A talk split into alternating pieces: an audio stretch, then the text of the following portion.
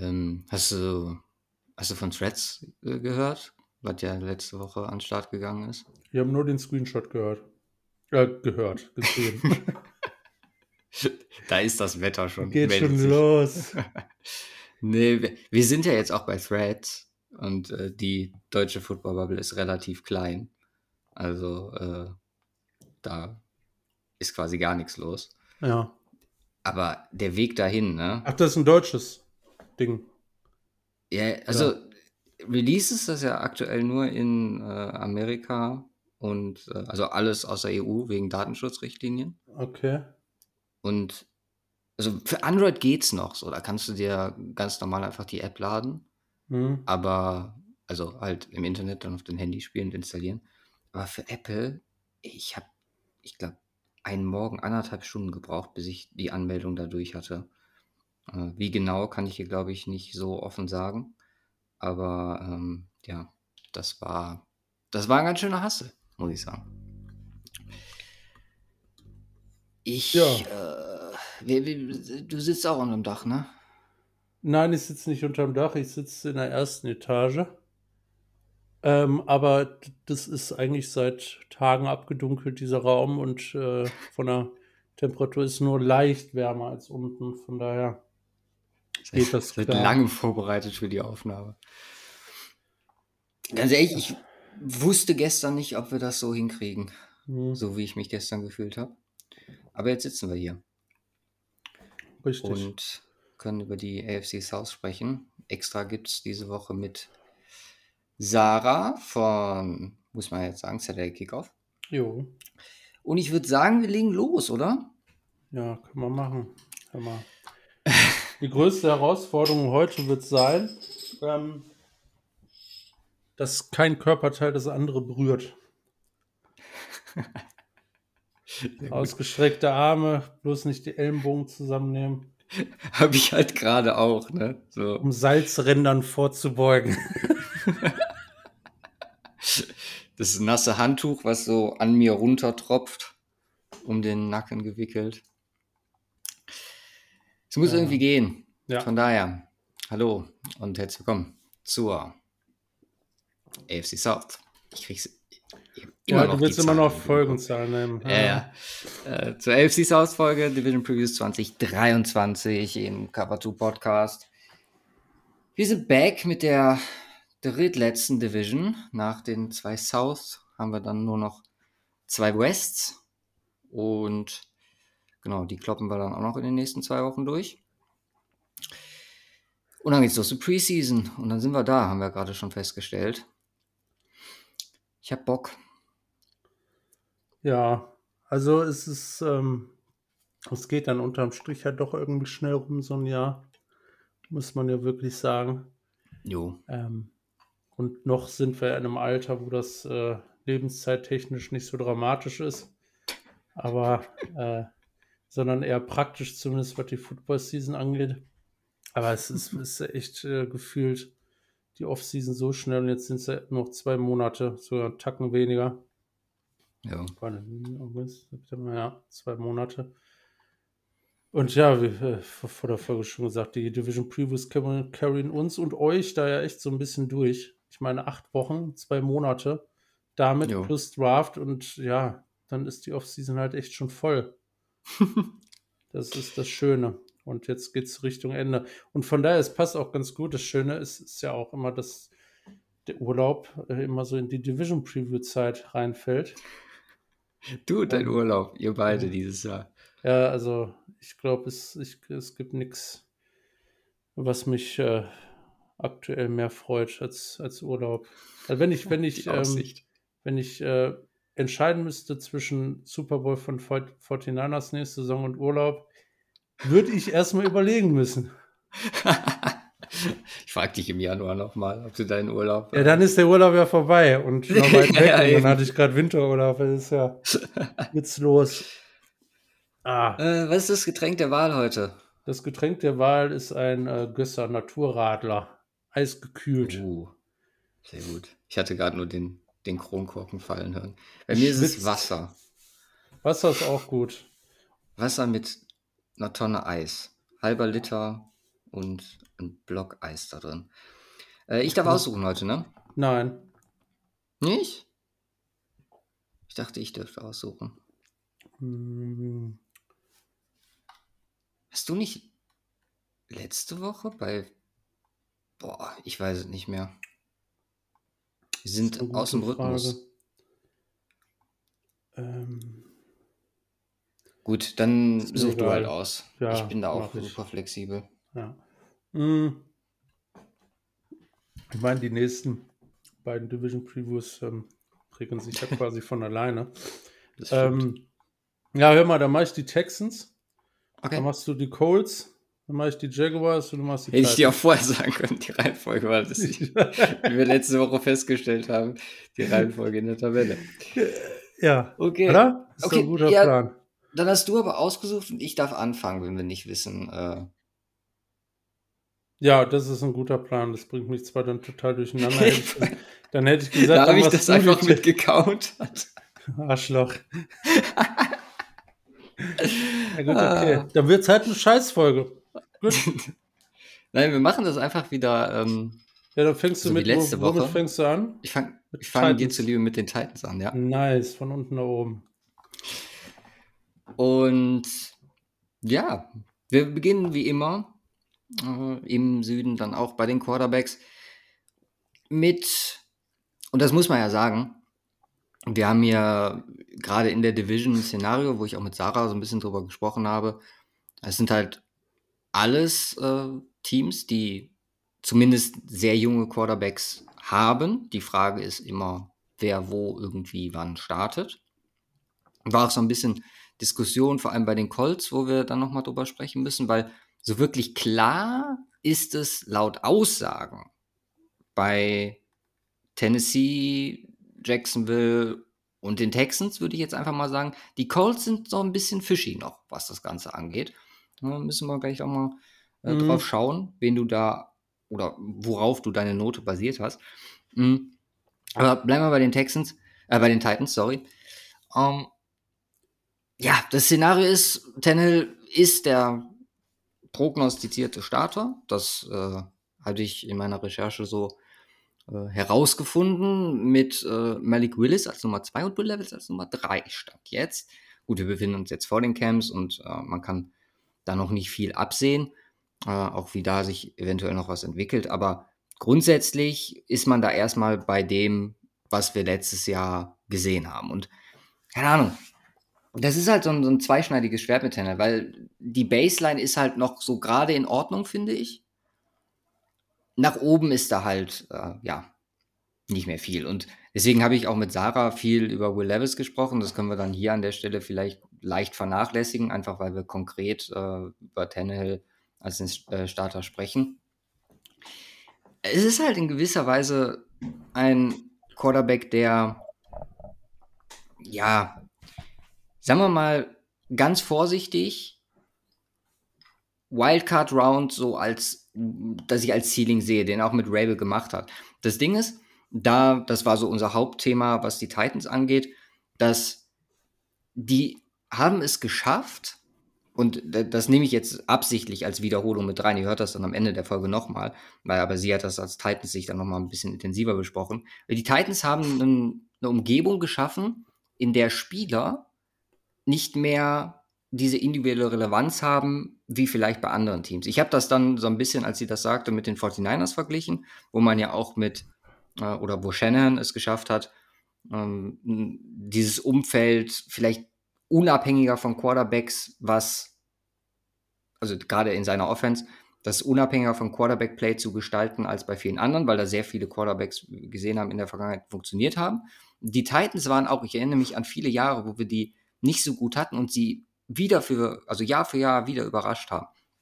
Und das führt zum einen zu einer sehr hohen Coaching-Note, weil die Führung anscheinend äh, ja, sehr gut funktioniert und äh, da was gebaut hat, was äh, ja schon gewisse Uniqueness hat für äh, die NFL. Auf der anderen Seite müssen wir natürlich Quarterback irgendwie bewerten. Und bei Tannehill, ja, komme ich hier auch weil man dann so ein bisschen runterstufen muss, was seinen Impact angeht, nur auf eine 6,7.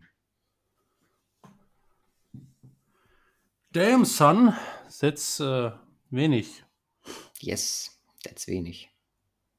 Ja, das ist definitiv sehr wenig. Ja, es ist, ähm, ich kann es nachvollziehen. Ja, äh, kann ich. Ähm, hm.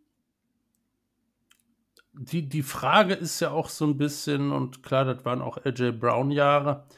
Ähm, ne, die, die ersten beiden Saisons bei den Titans waren halt so unfassbar krass. Also auch wie Tannehill wirklich gespielt hat. Klar, also mhm. man, äh, er ist äh, äh, nicht, nicht in der, für mich auch nie gewesen, im Achterbereich unterwegs ähm, oder hoch im Achterbereich, vielleicht auf, auf die Saisonbasis, hat er, hat er teilweise so gespielt, aber auch viel durch das Umfeld.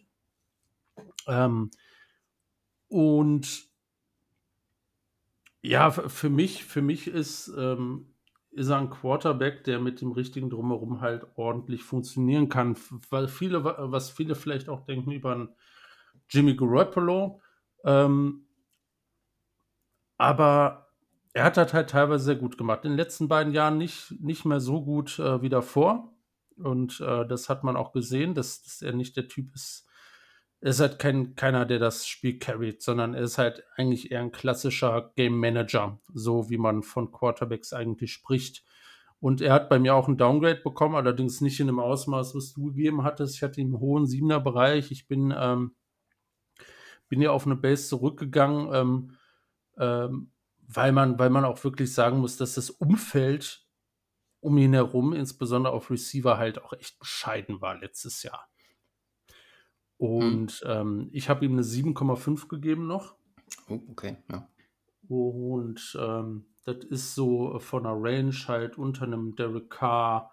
Ähm, ich glaube, ich bin unter Jimmy G auch noch gegangen, äh, weil ich das wollte über, über einen Jared Goff äh, noch, noch in der Range. Okay.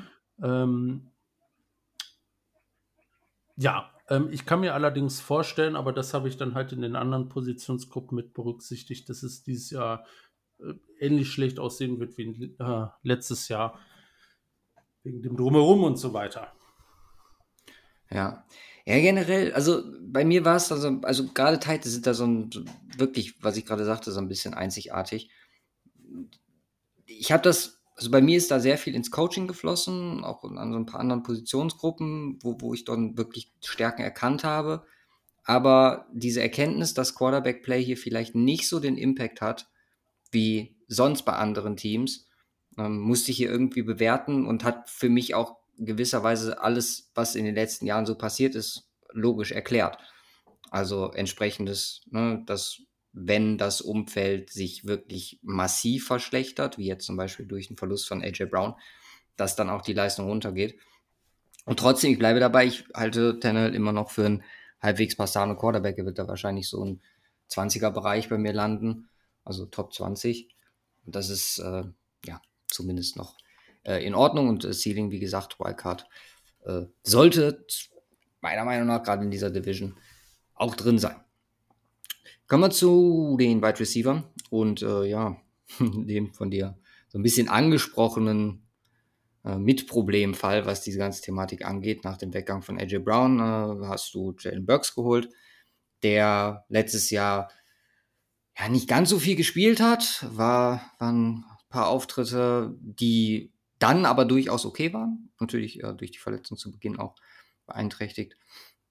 Ähm, wir haben dazu Chris Moore, Nick Westbrook-Ekine, ähm, Kyle Phillips.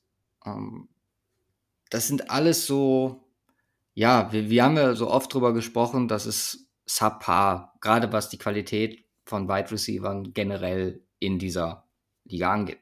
Aber auch hier, und das, wie gesagt, das Argument werde ich jetzt öfters bringen bei den ähm, Titans, das muss für das, die Gesamtkonstellation und die Ziele dieses Jahr nicht den großen Impact haben. Trotzdem müssen wir es entsprechend bewerten.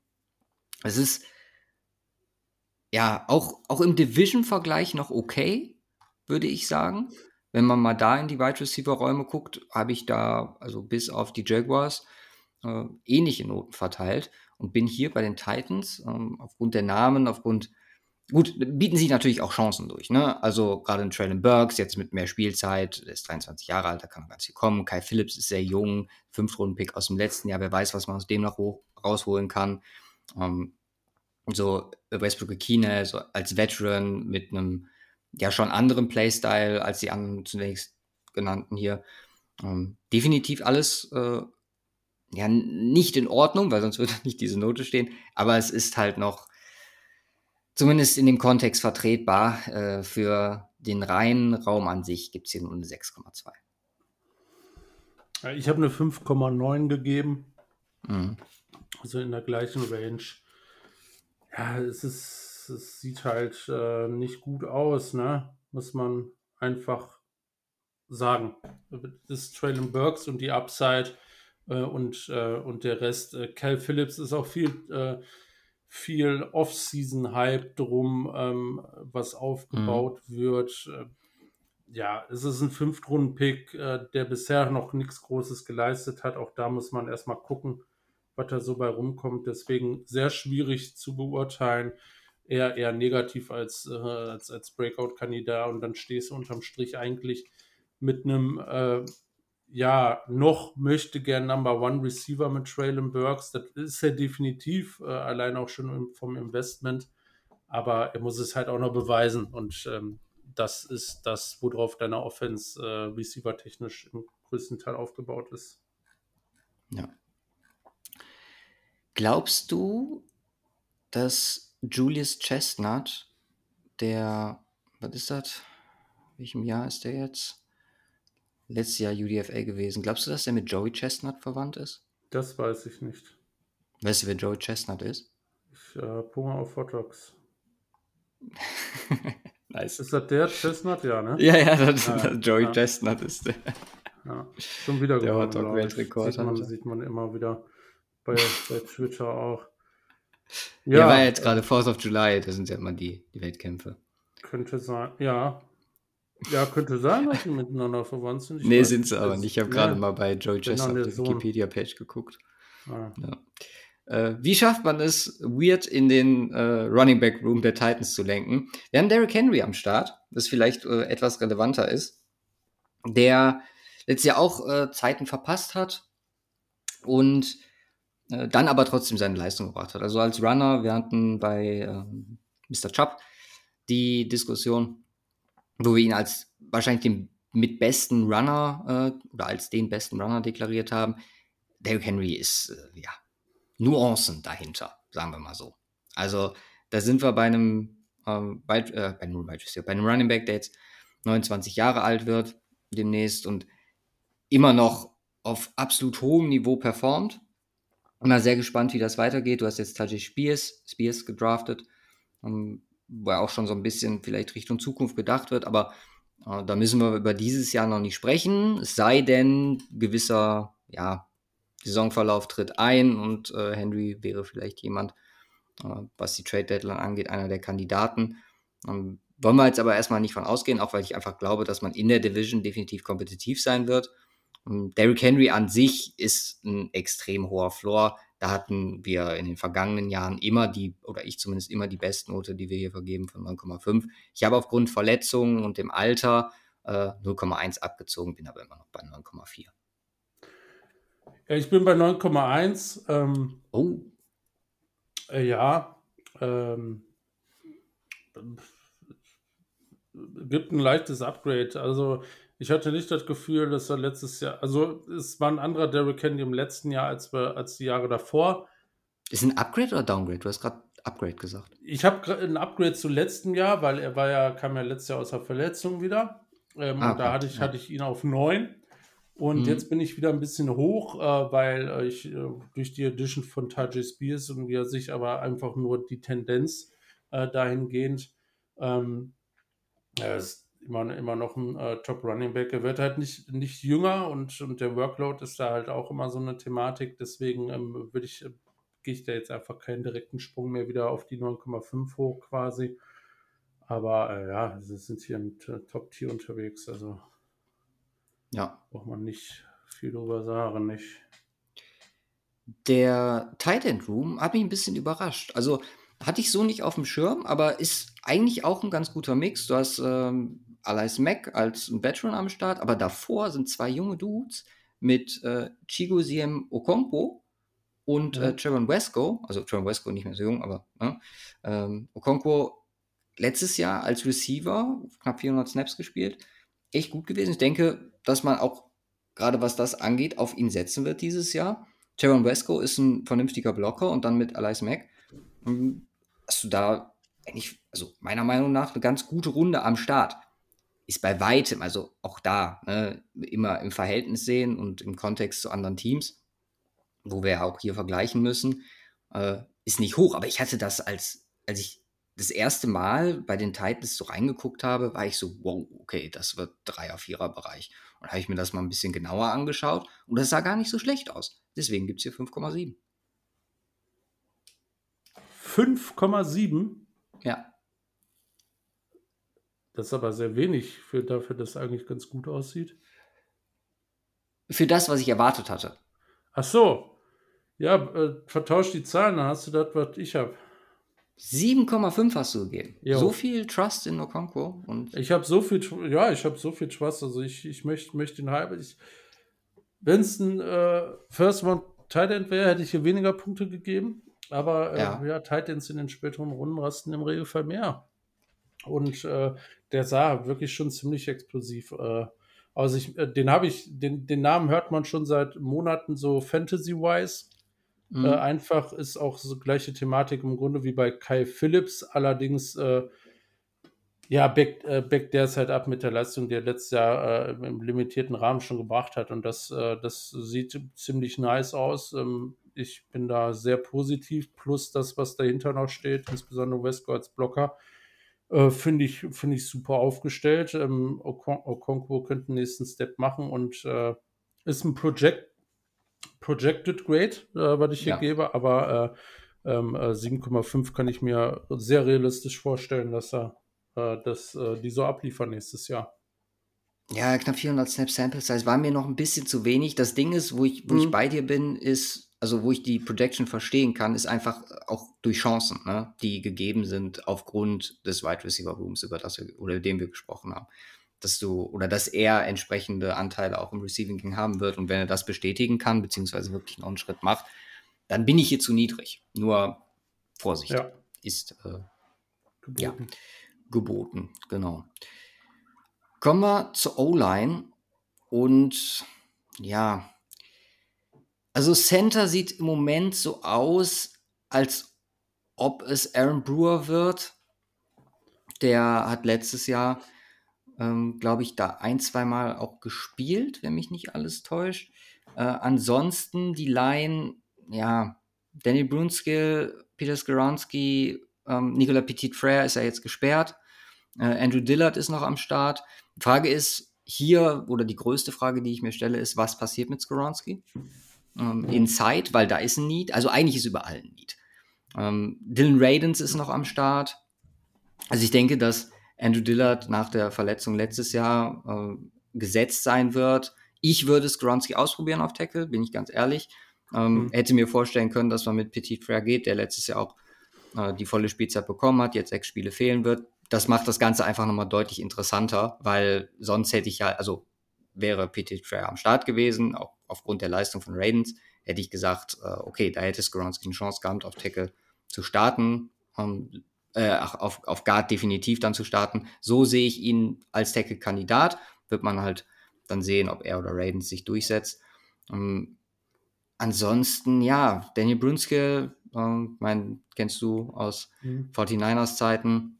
Du hast auch noch Corey Levin auf Center äh, oder Center, Inside, O-Line, äh, Ersatz.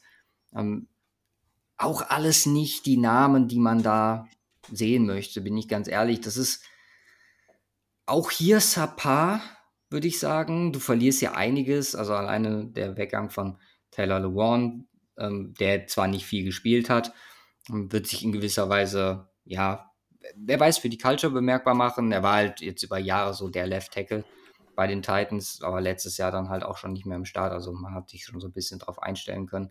Äh, ben Jones, dass er weg ist äh, auf Center, tut äh, extrem weh und äh, ja, macht auch offensichtlich Lücken offen. Nate Davis ist weg zu den Bears. Also hier sprechen wir schon über einen sehr krassen Umbruch, was die O-Line angeht. Um, ähm, vielleicht eine Thematik, wo man jetzt nochmal Will Levis reinbringen kann, dass es vielleicht gut ist, wenn er auch äh, eine Zeit bekommt und man hier, man hat mhm. ja jetzt begonnen, hat mit Peter Fair und Peter Skoronski zwei junge Tackle am Start, dass die sich so ein bisschen einfinden können, bevor man seinen potenziellen Franchise-Quarterback reinwirft. Um, Andrew Dillard ist äh, ja mittlerweile auch schon 27, krass, 2019 gedraftet worden. Es ist, ähm, ja, gibt Besseres in der Liga, sind wir ehrlich. Aber auch hier bin ich noch äh, bei einem, wo ich sage, okay, äh, wie gesagt, an dem Punkt, wo sich das Roster befindet, das ist in Ordnung. Äh, trotzdem, also, was will man hier mehr geben? Ich habe eine 6,2 gegeben.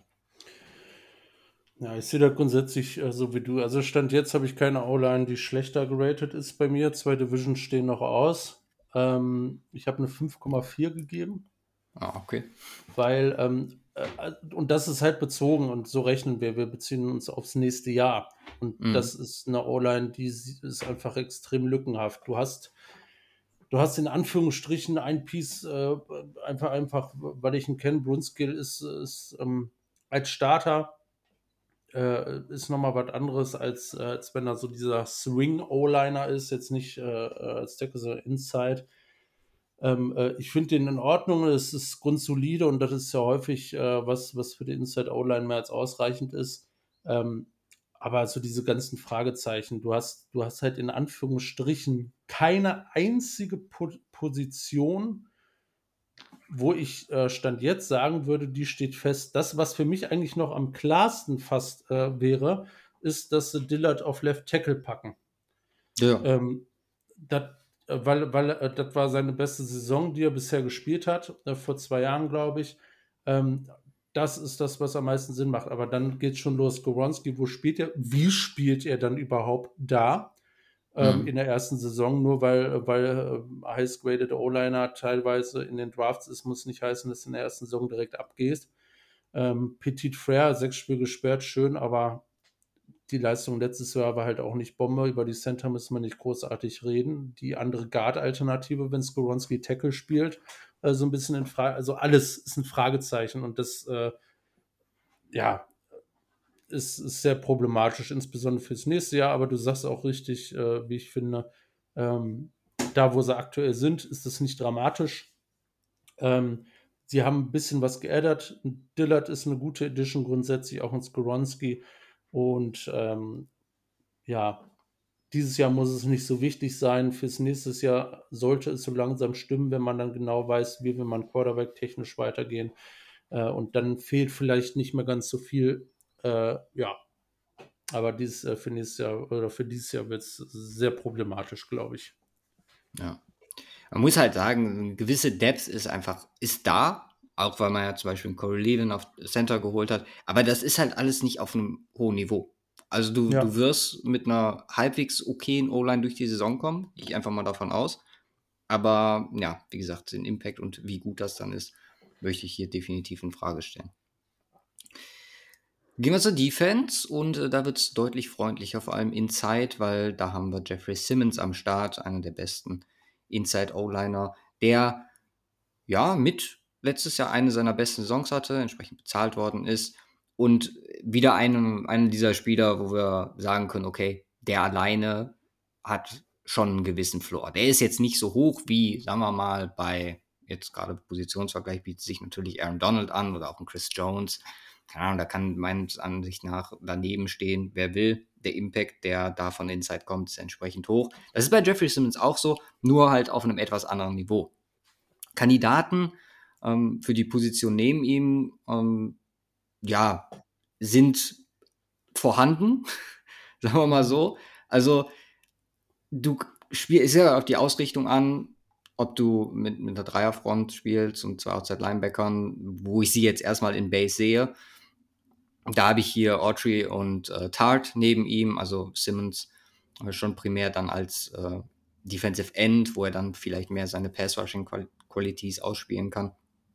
Und generell die beiden daneben, also Autry und er, also das ist halt auch wieder so, so ein Shift, wo du Autry siehst, siehst du ihn als, äh, als puren Edge-Rusher, dann ist das vielleicht, dann, dann müsstest du ihn jetzt nur bei Edge mit einrechnen. Das habe ich jetzt nicht gemacht. Ich habe ihn für die Inside mit eingerechnet und äh, bin deswegen bei einer schon relativ respektable Note von 8,3 gelandet.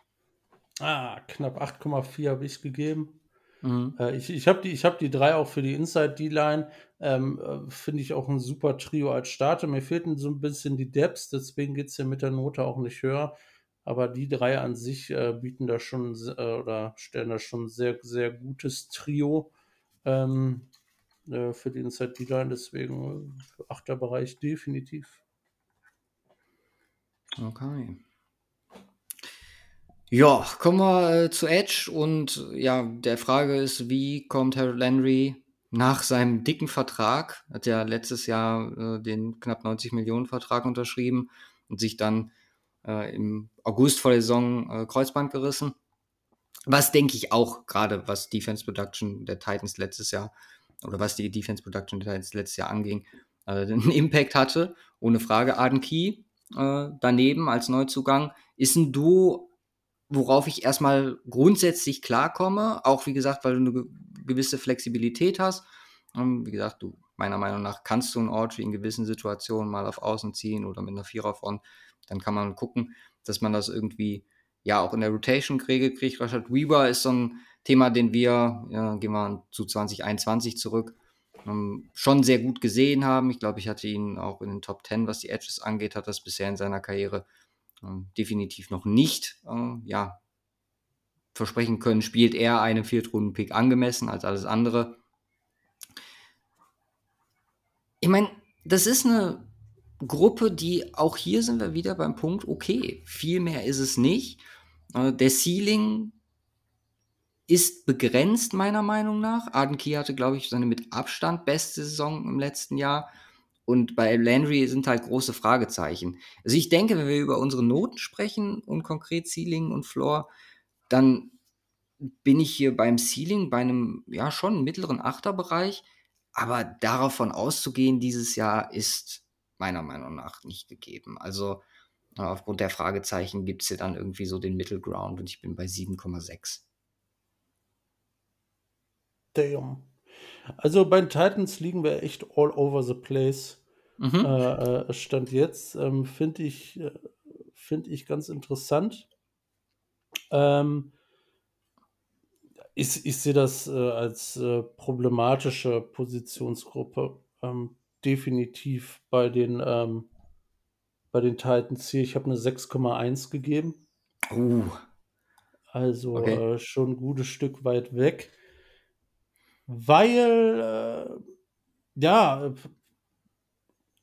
man muss gucken, es sind, es sind drei Guys, über die hast du alle genannt, Adam Key, äh, Richard Weaver und Harold Landry. Adam Key, äh, letzte Saison war ein Produkt von Kuchurik bei den 49ers. Ähm, wir haben das äh, Thema schon häufiger gesehen. Letztes, letztes Jahr war es, letztes Jahr war es ähm, äh, ich meine, deswegen haben die 49ers ihnen auch keinen Vertrag gegeben und die haben auch gesucht. Aber äh, sie sagen, nee, das Geld zahlen wir nicht, auch wenn es nur vier oder fünf Millionen im Jahr sind. Äh, es ist für uns eigentlich ein Motational Piece. Und hm. äh, das ist er eigentlich auch. Und hier übernimmt er eigentlich eine Starterrolle an Key. Harold Landy, ja, dicke Thematik. Ich meine, der, der Vertrag war overpaid. Äh, overpaid aufgrund der Leistung, nicht aufgrund der Position. Äh, die ja. wird halt einfach hoch bezahlt. Und äh, Harold Landry ist für mich kein ähm, Premium Pass Rusher in der NFL.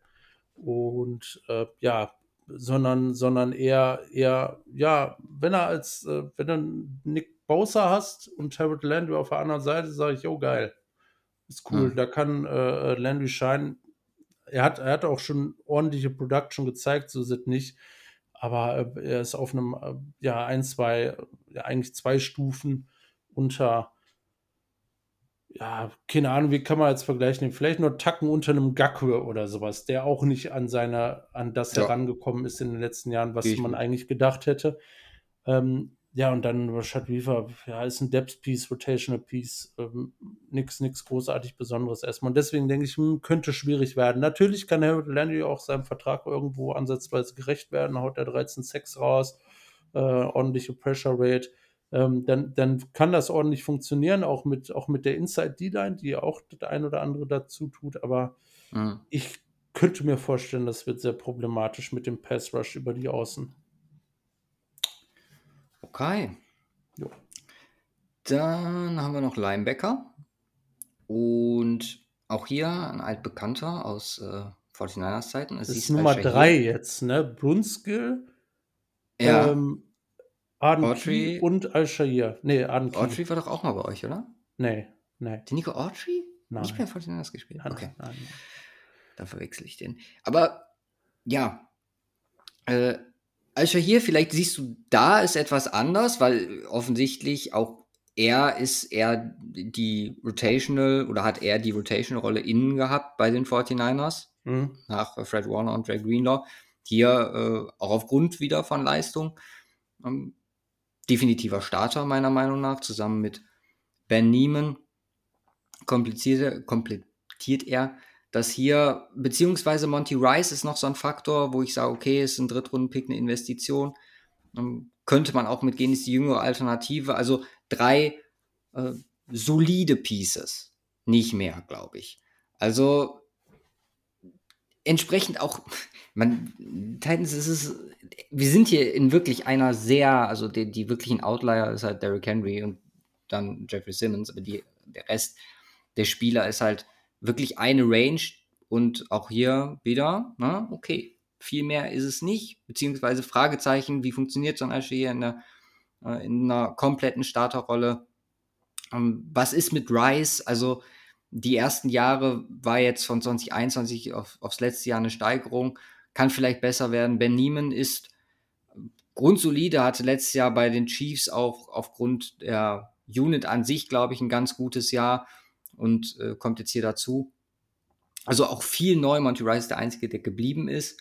Das heißt, wenn man da mal drauf schaut, generell ist es halt auch, okay, sie haben da einen Need gesehen, den sie in Free Agency adressiert haben und waren entsprechend auch mit Rice und dem, was letztes Jahr da passiert ist, nicht 100%ig zufrieden.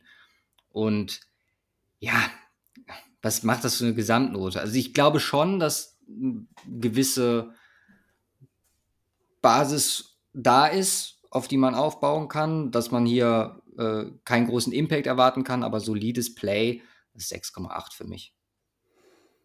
Ja, sind wir nicht weit auseinander. 6,5 habe ich gegeben. Das ist so absolutes, äh, ja, was du sagst, im soliden Bereich unterwegs, im mittleren soliden Bereich. Ich glaube, das kann ganz gut funktionieren. Ich möchte jetzt in Aisha hier nicht zu viel reininterpretieren. Ich glaube aber, das ist ein guter Linebacker. Ähm, und auch eine sehr gute Verpflichtung gewesen äh, zu, zu einem absoluten Bargain-Preis, finde ich auch. Und ähm, ja, kommt so ein bisschen auf der andere Piece an, Rice oder Neiman. Bin ich, bin ich jetzt nicht ultimativ an, angetan. Also das, äh, der Alshahid zieht für mich halt definitiv hoch, aber ich glaube, das dürfte ganz ordentlich funktionieren. Ja. Machen wir Safeties. Da haben wir offensichtlich Kevin Byard, auch wieder, oder vielleicht der nächste Spieler, den man hier nennen muss, der so ein bisschen heraussticht. Top-Leistung über Jahre, eine der besten Safeties dieser Liga. Geht auf die 30 zu, beziehungsweise steht kurz davor. Und äh, daneben, ja, muss es meiner Meinung nach Amani Hooker sein. Letztes mhm. Jahr äh, primär Corner und im Slot gespielt. Und äh, aber auch hin und wieder mal in der Box, äh, paar Free Safety Snaps hatte er, also all over the place gewesen. Für mich, wenn wir so auf die Thematik gucken, wie das bei den Titans dieses Jahr aussieht, äh, in Base, dann sind es die zwei. Weil daneben ist der Raum auch, wenn man wirklich, also Spieler, die primär als Cornerbacks gedacht sind, außen vor lässt, relativ ja, dünn, weil da hast du bisher, also wenn man auf die Depth Chart guckt, nur UDFAs aus 2022 und 2023 neben Bayard und Armani Hooker. Generell glaube ich, du hast im Cornerback Room, wo wir gleich noch zu kommen, aber da sind Namen am Start, die sehr flexibel einsetzbar sind. Also ich sehe die äh, Secondary schon als ein sehr fluides Gefüge, wo du halt mal von A nach B schieben kannst. Äh, sollte mal einer ausfallen, mache ich mir weniger Sorgen, auch weil man relativ deep ist, sind wir ehrlich auf Cornerback.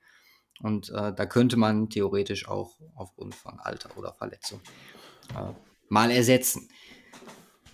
Es ist eine der besseren Positionsgruppen, wo man schon vielleicht über dem Punkt okay ist, einfach wegen dem Kevin Byard und auch dem Armani Hooker gerade in Coverage sehe ich als ein äh, schon gutes Piece an. Sollte er dieses Jahr wieder mehr Safety-Rollen bekommen, also in der Box spielen als Strong Safety, habe ich da so ein bisschen äh, Bauchschmerzen. Gerade letztes Jahr, was sein Run-Defense anging, war das ja eher lacklustermäßig.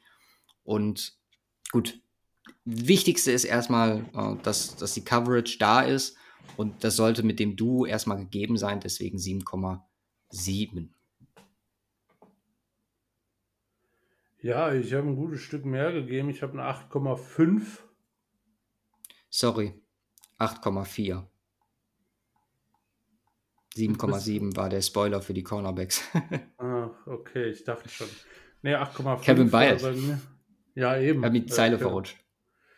Kevin Byard und Hooker ist, ist geil. Ich hatte letztes Jahr eine 8,9, kleines Downgrade, auch wegen Depths und ähm, Usage von Hooker. Ähm, aber das ist die Range, in der die performen werden. Von daher, ja, sind wir auf einem ähnlichen Niveau unterwegs.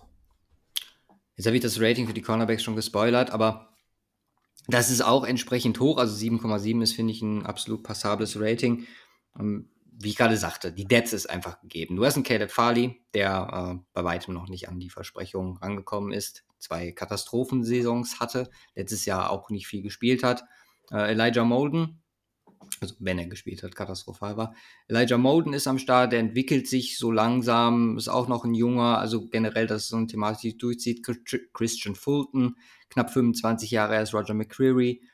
Äh, erstes Jahr letztes Jahr gehabt, was auch in Ordnung war. Du holst Sean Murphy Bunting dazu, der so wahrscheinlich deine Nummer eins ist, einer aus diesem, äh, diesem Bugs Aufbau an, an Secondary, der ja entsprechend jetzt bei den Titans für Geld untergekommen ist. Und das stimmt mich schon sehr positiv. Nur hast, also nur, und das muss man halt dazu sagen, hast du immer noch Fragezeichen, außer bei Sean Murphy Bunting, der, glaube ich, eine gewisse Baseline mitbringt. Ähm, sowohl McCreary als auch Fulton, als auch Moden, als auch Farley haben, glaube ich, alle Potenzial. Allerdings glaube ich nicht, dass wir jetzt hier auf einmal mit Sean Murphy Bunting zusammen fünf absolute Top-Cornerbacks auf einmal am Start haben. Aber gerade bei Farley muss man, glaube ich, mittlerweile äh, ja, mehr als ein dickes Fragezeichen ranmachen, das wahrscheinlich irgendwie rot unterstreichen und dann fett markieren, weil das war bisher nichts. So und generell ist die Baseline dann vielleicht einfach auch, weil du mehr Möglichkeiten hast, gucken, was funktioniert, alle definitiv Entwicklungspotenzial haben, höher als bei vielen anderen Positionsgruppen, wo ich jetzt von der Basis gesagt hätte, okay, das gefällt mir jetzt aufgrund der Leistung der letzten Jahre nicht so und kriege die entsprechende Note. Hier sehe ich noch was das Roster angeht, mit am meisten Entwicklungspotenzial, auch Potenzial generell. Deswegen bin ich hier bei einer echt starken 7,7, wo ich sage, okay, die ist noch nicht gerechtfertigt, aber ist auch wieder so eine Positionsgruppe, wo ich mir denke, irgendwie muss es funktionieren. Und wie gesagt, eine gewisse Baseline. Äh, gerade durch McCree und Bunting ist, glaube ich, gegeben. Ja, wir bleiben bei den Titans äh, weit auseinander. Ich habe eine 6,4 gegeben. Mhm. Stimme dir aber grundsätzlich, äh, was die einzelnen Spieler angeht, zu. Also das Potenzial ist enorm. Ähm, ja, ich, ich, ich muss mal überlegen, Fulton war auf jeden Fall in dem gleichen Draftjahr wie Henderson. Da haben wir ja letzte mhm. Woche drüber gesprochen. War ich ja nicht ja. ganz so begeistert drüber. Ähm, und auch Okuda, oder? Ja, also so 2020er-Klasse. Ich, ich glaube, so ein bisschen Bust First Round Cornerback, ja. Mhm. Kann man nur hoffen, dass das nicht, dieses Jahr nicht äh, ähnlich abläuft. Aber ähm, na, nichtsdestotrotz ist das Talent halt äh, definitiv da. Ähm, ja, Sean Murphy Bunting ist ein, äh, war halt nicht der Cornerback One bei den Bucks. Ähm, ist, ein, ist ein guter Quarter, äh, Cornerback, äh, bin, ich, bin ich absolut dabei. Ähm, insgesamt ist das, äh, ist das auch aufgrund der Depths äh, eine solide Gruppe, aber nicht mehr. Also ich, äh, wenn man eine Schwachstelle ausmacht, ähm, könnte das die Pat Stevens nächstes Jahr sein. Meiner Meinung nach. Ja, also ich denke mir halt, bei so viel Talent, da müssen zwei bis drei rumkommen, die dir, also wie gesagt, McCreary und Bunting sollten die Baseline stellen und dann der dritte situativ bedingt oder halt auch in Verbindung mit den Safeties. Also ich glaube, die Unit an sich, also das spricht ja dafür, 7784 äh, spricht eigentlich für eine relativ gute Pass-Defense, auf die man sich verlassen kann. Da steckt halt auch das entsprechende Investment drin. Äh, aber wie gesagt, es ist vollkommen legitim hier zu sagen, aufgrund von, von Leistung äh, kann man hier nicht hochgehen. Und meistens ist es auch so, und das Risiko gehe ich jetzt einfach mal, dass man, wenn man aufgrund von, also von nur Talent, bis jetzt auch vielleicht Murphy Bunting, den wir rausnehmen müssen, äh, projected, ohne wirklich viel gesehen zu haben, dass man damit auf die Nase fällt oder wir in der Vergangenheit hier auch auf, auf die Nase gefallen sind. Ich habe nur ein gewisses Vertrauen, auch da sind wir dann wieder bei diesem Unit-Thema oder Defense an sich und Mike Rabel, dass ich glaube, dass er das äh, auf einem ja schon passablen bis guten Niveau auf die Kette kriegt nächstes Jahr mit denen. Ja, die Defense sowieso äh, über die Zeit, seitdem Rabel da ist, immer ordentlich unterwegs, auch wenn es teilweise an Personal äh, gefehlt hat. Ähm, ja, ich bin gespannt. Also die Defense wird auch nicht schlecht sein, definitiv nicht. Ähm, äh, ich zweifle nur daran, in, inwiefern auch, auch, trotz der ganzen anderen Pieces, ob wir, ob wir eine Top 5 Defense hätten, äh, mhm. in die Richtung man theoretisch bei den Noten, die du vergeben hast, unterwegs sein könnte. Hm, ja, nee, Top 5, nee, da sind wir noch nicht. Top 2 Top Safeties, ähm, Inside D-Line ordentlich, ähm, äh, wenn Harold Landry äh, ordentlich performt. Äh, ja. ja, dann, dann sind wir aber in, bei, also wenn die wirklich in die Top 5 wollen, dann müssen die alle auf Limit und darüber hinaus spielen. Ja. Also, gerade eben auch im Liga-Vergleich. Bleiben noch die Special Teams. Ähm, Randy Bullock ist nicht mehr am Start. Aktuell gelistet der Depth Chart Trey Wolf und Caleb Schudek. Äh, jeweils undrafted Kicker, maybe pro ready, who knows, von äh, Trey Wolf äh, aus diesem Jahr und äh, Schudek entsprechend aus dem letzten Jahr. Ähm, Ryan Stonehouse ist ein äh, durchaus passabler Panther, aber die Unit an sich letztes Jahr Middle of the Pack, also glaube auch, dass wir hier über die Baseline sprechen bei einem Titans-Team. Und das hat auch wieder damit zu tun, mit Führung, mit Punkt, also Akzente setzen. Craig Ockerman ist, glaube ich, ein echt ja, passabler bis sehr guter ähm, Special Teams Coordinator. Ich habe eine 6,7 gegeben. Vor allem aufgrund der Fragezeichen bei Kicker. Ja, ich habe eine 5,7 äh, oh, gegeben. Ganzer Punkt. Ja, ich sehe ich seh die trotzdem als solid. Wir müssen so ein bisschen aufpassen. Ich habe meine, meine Tiers ja so ein bisschen mit. Ähm, äh, auf, auf viele Positionsgruppen passte das. Mhm. Ähm, Special Teams fielen da so ein bisschen raus, weil ich die auch anders bewertet habe als der Rest. So grundsätzlich, äh, äh, in welcher Range man da unterwegs sind. Und da ziehe ich jetzt auch durch. Also äh, normalerweise wäre das hier auch was, was bei mir im Sechserbereich wäre ähm, weil ich die anderen Teams jetzt alle schon bewertet habe und das nicht anpassen werde. Das mache ich dann nächstes Jahr im, beim Reset quasi. Ähm, äh, ist, das, ist das hier eine 5,7 bei mir. Macht keinen großen Unterschied. Am Ende des Tages auch der Punktunterschied. Deswegen lasse ich das dieses Jahr noch so. Ähm, aber äh, ist solide, durchweg. Ja. Kommen wir zum. Achso, Punkte.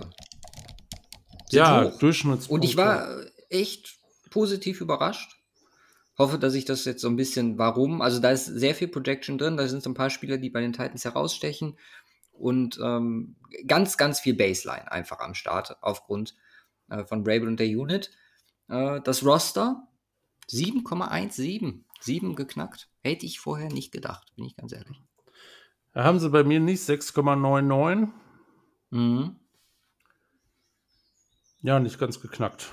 Ist äh, also ich sehe. Wir sind ja gar nicht so, so weit auseinander dafür, dass, dass wir. Ja, dafür, ich hatte halt äh, Quarterback deutlich besser, ne? Das ja, gleicht das andere halt noch nicht mal ansatzweise aus. Also ich bin grundsätzlich schon ein bisschen negativer eingestimmt, weil ich ein paar Lücken sehe. Ähm, aber äh, ja, es ist, ist so im ja, im, im ja, wo, wo sind wir hier eigentlich im Gesamten bei mir? Wir sind bei mir im soliden Middle of the Pack-Bereich, was das Roster angeht. Also grundsolide. Ich müsste mal gucken, wie wir, wie wir hier so im Gesamtbereich stehen. Der, der aktuelle Average, da sind die neuen Teams noch gar nicht mit drin, aber das ist mal ganz interessant zu sehen. Bei mir, was das Roster angeht, 7,31. Also die Titans sogar einen Tacken unten drunter. Bei dir aber auch. Bei dir stand jetzt 7,43 der äh, ja. Average. Ähm, von daher, äh, ja, aber, aber, das kommt auch hin, weil da fehlen halt ein paar Pieces und Quarterback ist halt ein Punkt. Ja. Ich bin halt der Meinung, dass die, die Titans, äh, also ich hatte das, bevor ich mir die Division intensiv angeguckt habe, habe ich sie echt als auf lange Sicht gesehen, als der Kandidat, so der, bei dem es am schlechtesten aussieht, weil die anderen halt einfach so viel Hoffnung und Potenzial gerade auf Quarterback mitbringen und ich halt auch nicht der Will Levis-Fan bin, also nicht der absolute. Und nachdem ich mir das angeguckt habe und das nochmal so Revue passieren lasse, das ist ein Roster, was in ein paar Schritten und natürlich offensichtlich liegt ganz viel an Bull Levis, aber sich ganz, ganz schnell drehen kann und super kompetitiv werden kann, glaube ich. Einfach weil du gewisse Pieces schon da hast. Ja. Das aber gut, äh, kommen wir zum Schedule. Du spielst äh, die andere South äh, aus der NFC. Du spielst außerdem deine eigene Division, was ein großes Plus ist. Und äh, dazu die NFC North, äh, AFC North. Und das tut äh, dann schon weh, weil, wenn wir auf den Schedule gucken, bei Week ist Woche 7 und du hast Games da drin. Gegen unter anderem die letztes Jahr gleich platzierten Chargers in Woche 2. Dann kommt Cleveland, dann kommt Cincinnati, dann kommt Indianapolis, ein Division Game. Dann kommt Baltimore. Um, ähm, hinten raus wird es vielleicht etwas äh, einfacher. Da hast du in Woche 14 noch Miami generell muss man, glaube ich, sagen, hier ist kein, also wenn man von den Division Games absieht, und ich nehme jetzt da explizit mal äh, die Texans und die Colts mit rein, wo ich sage, okay, äh, da ist man vielleicht wirklich noch ein Stück weiter, sehe ich hier kein Game, wo die es wirklich einfach haben. So, du wirst über deine Division Games kommen müssen. Du hast spannende Spiele gegen Teams wie Atlanta, wie Tampa Bay, wo wir letztes Jahr drüber gesprochen haben, die wir wahrscheinlich auf einem ähnlichen Niveau im Endeffekt haben. Also vielleicht die Titans leicht drüber, würde ich jetzt einfach mal sagen. Aber leicht wird es nicht. Wird generell nicht in der NFL. Aber wie gesagt, diese, dieser Schedule hat es in sich.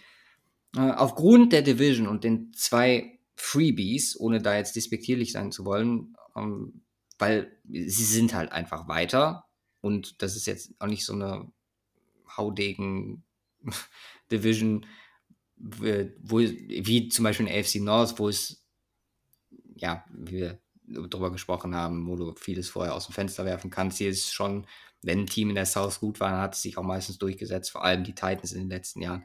Deswegen gehen wir davon aus, es gibt einen kleinen Bump, aber generell bin ich sehr skeptisch bei dem Schedule und das gibt nur eine Note von 4,4. Ja, ich habe eine 5,4. Boah.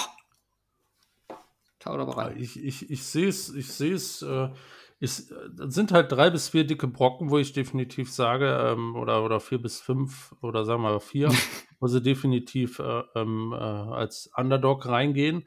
Und der Rest mhm. ist halt relativ open. Und, ähm, ja, ja, open. Aber, aber wir sind halt hier auch rostertechnisch ähm, äh, oder, oder allgemein teamtechnisch äh, äh, nicht davon, dass hier die Chiefs jetzt gegen die ganzen, gegen überall schlechtere äh, äh, Teams spielen, sondern dass die ähm, Jaguars halt ähm, gegen die gleichen Teams spielen, gegen äh, die die Chiefs spielen müssten, nur die sind halt auf einem ähnlichen Niveau, wenn man es so vergleicht. Die Jaguars, die Titans.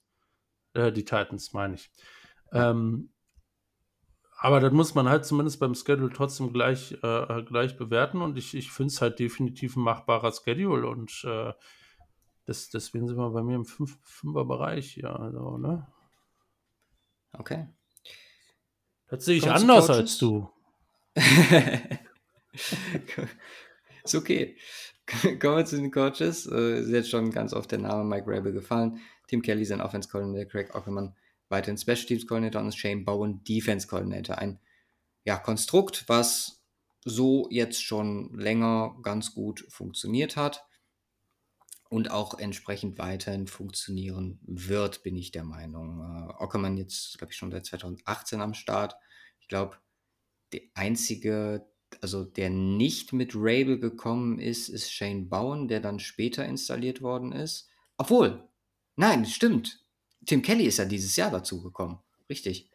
Äh, ja. Äh, von daher auch hier eine etwas neuere offensive Ausrichtung.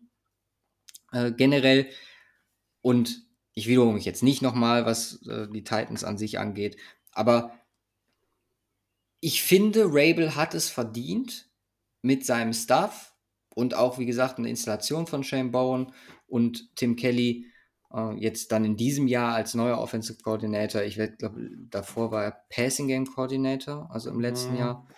Ähm, ist einfach, ja, was eine Unit oder ein Stuff, der Achterbereich verdient hat. Deswegen gibt es eine 8,0.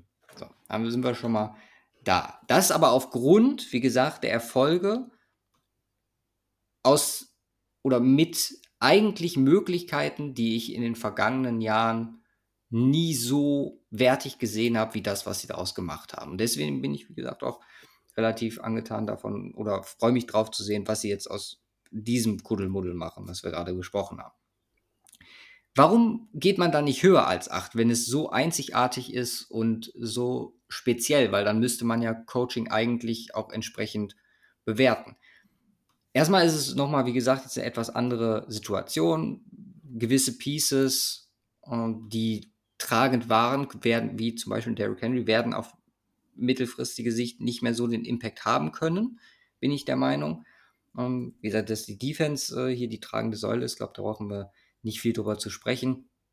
Und generell haben wir dann äh, eine Ausgangssituation, wo man sagen muss, okay, die Titans können hier schon wieder in die Playoffs kommen und dann sind wir bei dem wichtigsten Punkt eigentlich, warum wir nicht höher gehen, weil in den Playoffs bisher noch kein Erfolg ja, produziert wurde ganz ehrlich, hätte Rabel, wäre der einmal ins Championship-Game gekommen, vielleicht einmal weiter als die Wildcard-Runde, hätte ich gesagt, ey, ganz ehrlich, wa warum nicht? So, der First Seed, den sie da hatten, äh, dann auch wieder das direkte Aus. Das sind alles Sachen, die, die mich den Coaches sehr, sehr hoch einschätzen lassen. Aber diese Playoff-Outs wäre noch so ein Ding, wo ich sage, okay, das, das fehlt. Da ist vielleicht auch das Spielermaterial in der Vergangenheit nicht so da gewesen. Aber grundsätzlich äh, sehr, sehr positiv, wie ich den Titan-Staff sehe und glaube auch, dass mit Ryan Carton äh, zusammen, äh, generell, den wir jetzt natürlich hier nicht bewerten, aber dass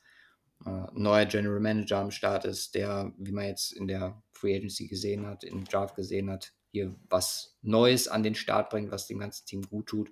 Also, ich finde, eine 8 ist hier gerechtfertigt. Und du könntest mir vorstellen, dass du drunter bist. Ich bin runter 7,4. Ja. Ungefähr die Range, wie ich es letztes Jahr hatte.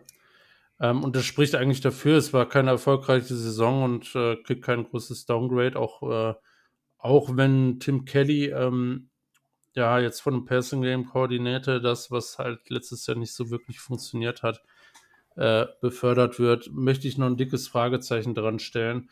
Ähm, klar, ähm, Personal ist da auch immer so eine Thematik im Roster, aber ähm, ich, ich mag Rabel, bin ich, bin ich dabei, aber ähm, es sollte nicht mehr allzu lange so weitergehen, wie es aktuell der Fall ist. Achso, meinst du rostertechnisch? Oder wie? Ähm, nee, allgemein auch vom Erfolg. Ähm, Ach okay, okay. Du sagst, da muss äh, dann mehr kommen. Ja, es muss auch Regular Season kommen, reichen. weil sonst, sonst, äh, sonst ist es halt schwierig, sich in dem Bereich zu halten. Ähm, ich meine, klar ist auch, die Titans und der Erfolg der Titans und von Rabel der letzten Jahre waren definitiv begünstigt durch die Situation in der Division. Weil er ja. sehr, sehr viel da abgrasen konnte. Und äh, wie gesagt, der First Seed kam auch nicht von ungefähr äh, in einer sehr kompetitiven AFC. Mhm. Von daher, ja, man wird sehen. Aber wie gesagt, ich glaube, dass äh, die Zukunft der Titans äh, deutlich besser ist, als ich sie, bevor ich hier intensiv reingegangen bin, ein, äh, das eingeschätzt hätte. Ja. ja. wir liegen ungefähr so weit auseinander, wie wir auch beim Roster auseinander lagen. Du bist äh, bei 7,14, also über der 7. Ich bin bei 6,95, also mhm. knapp unter der sechs, äh, der siebener Linie. Ähm, ja, so sieht das aus. Tier, Team Nummer 1, so Finch, siebener Team. Yes. Ja, kommen wir zum zweiten Team, würde ich sagen. Wenn dann in dem Fall die Jacksonville Jaguars. Ähm, und fangen wir mit dem Roster wie immer an, mit Quarterback wie immer an.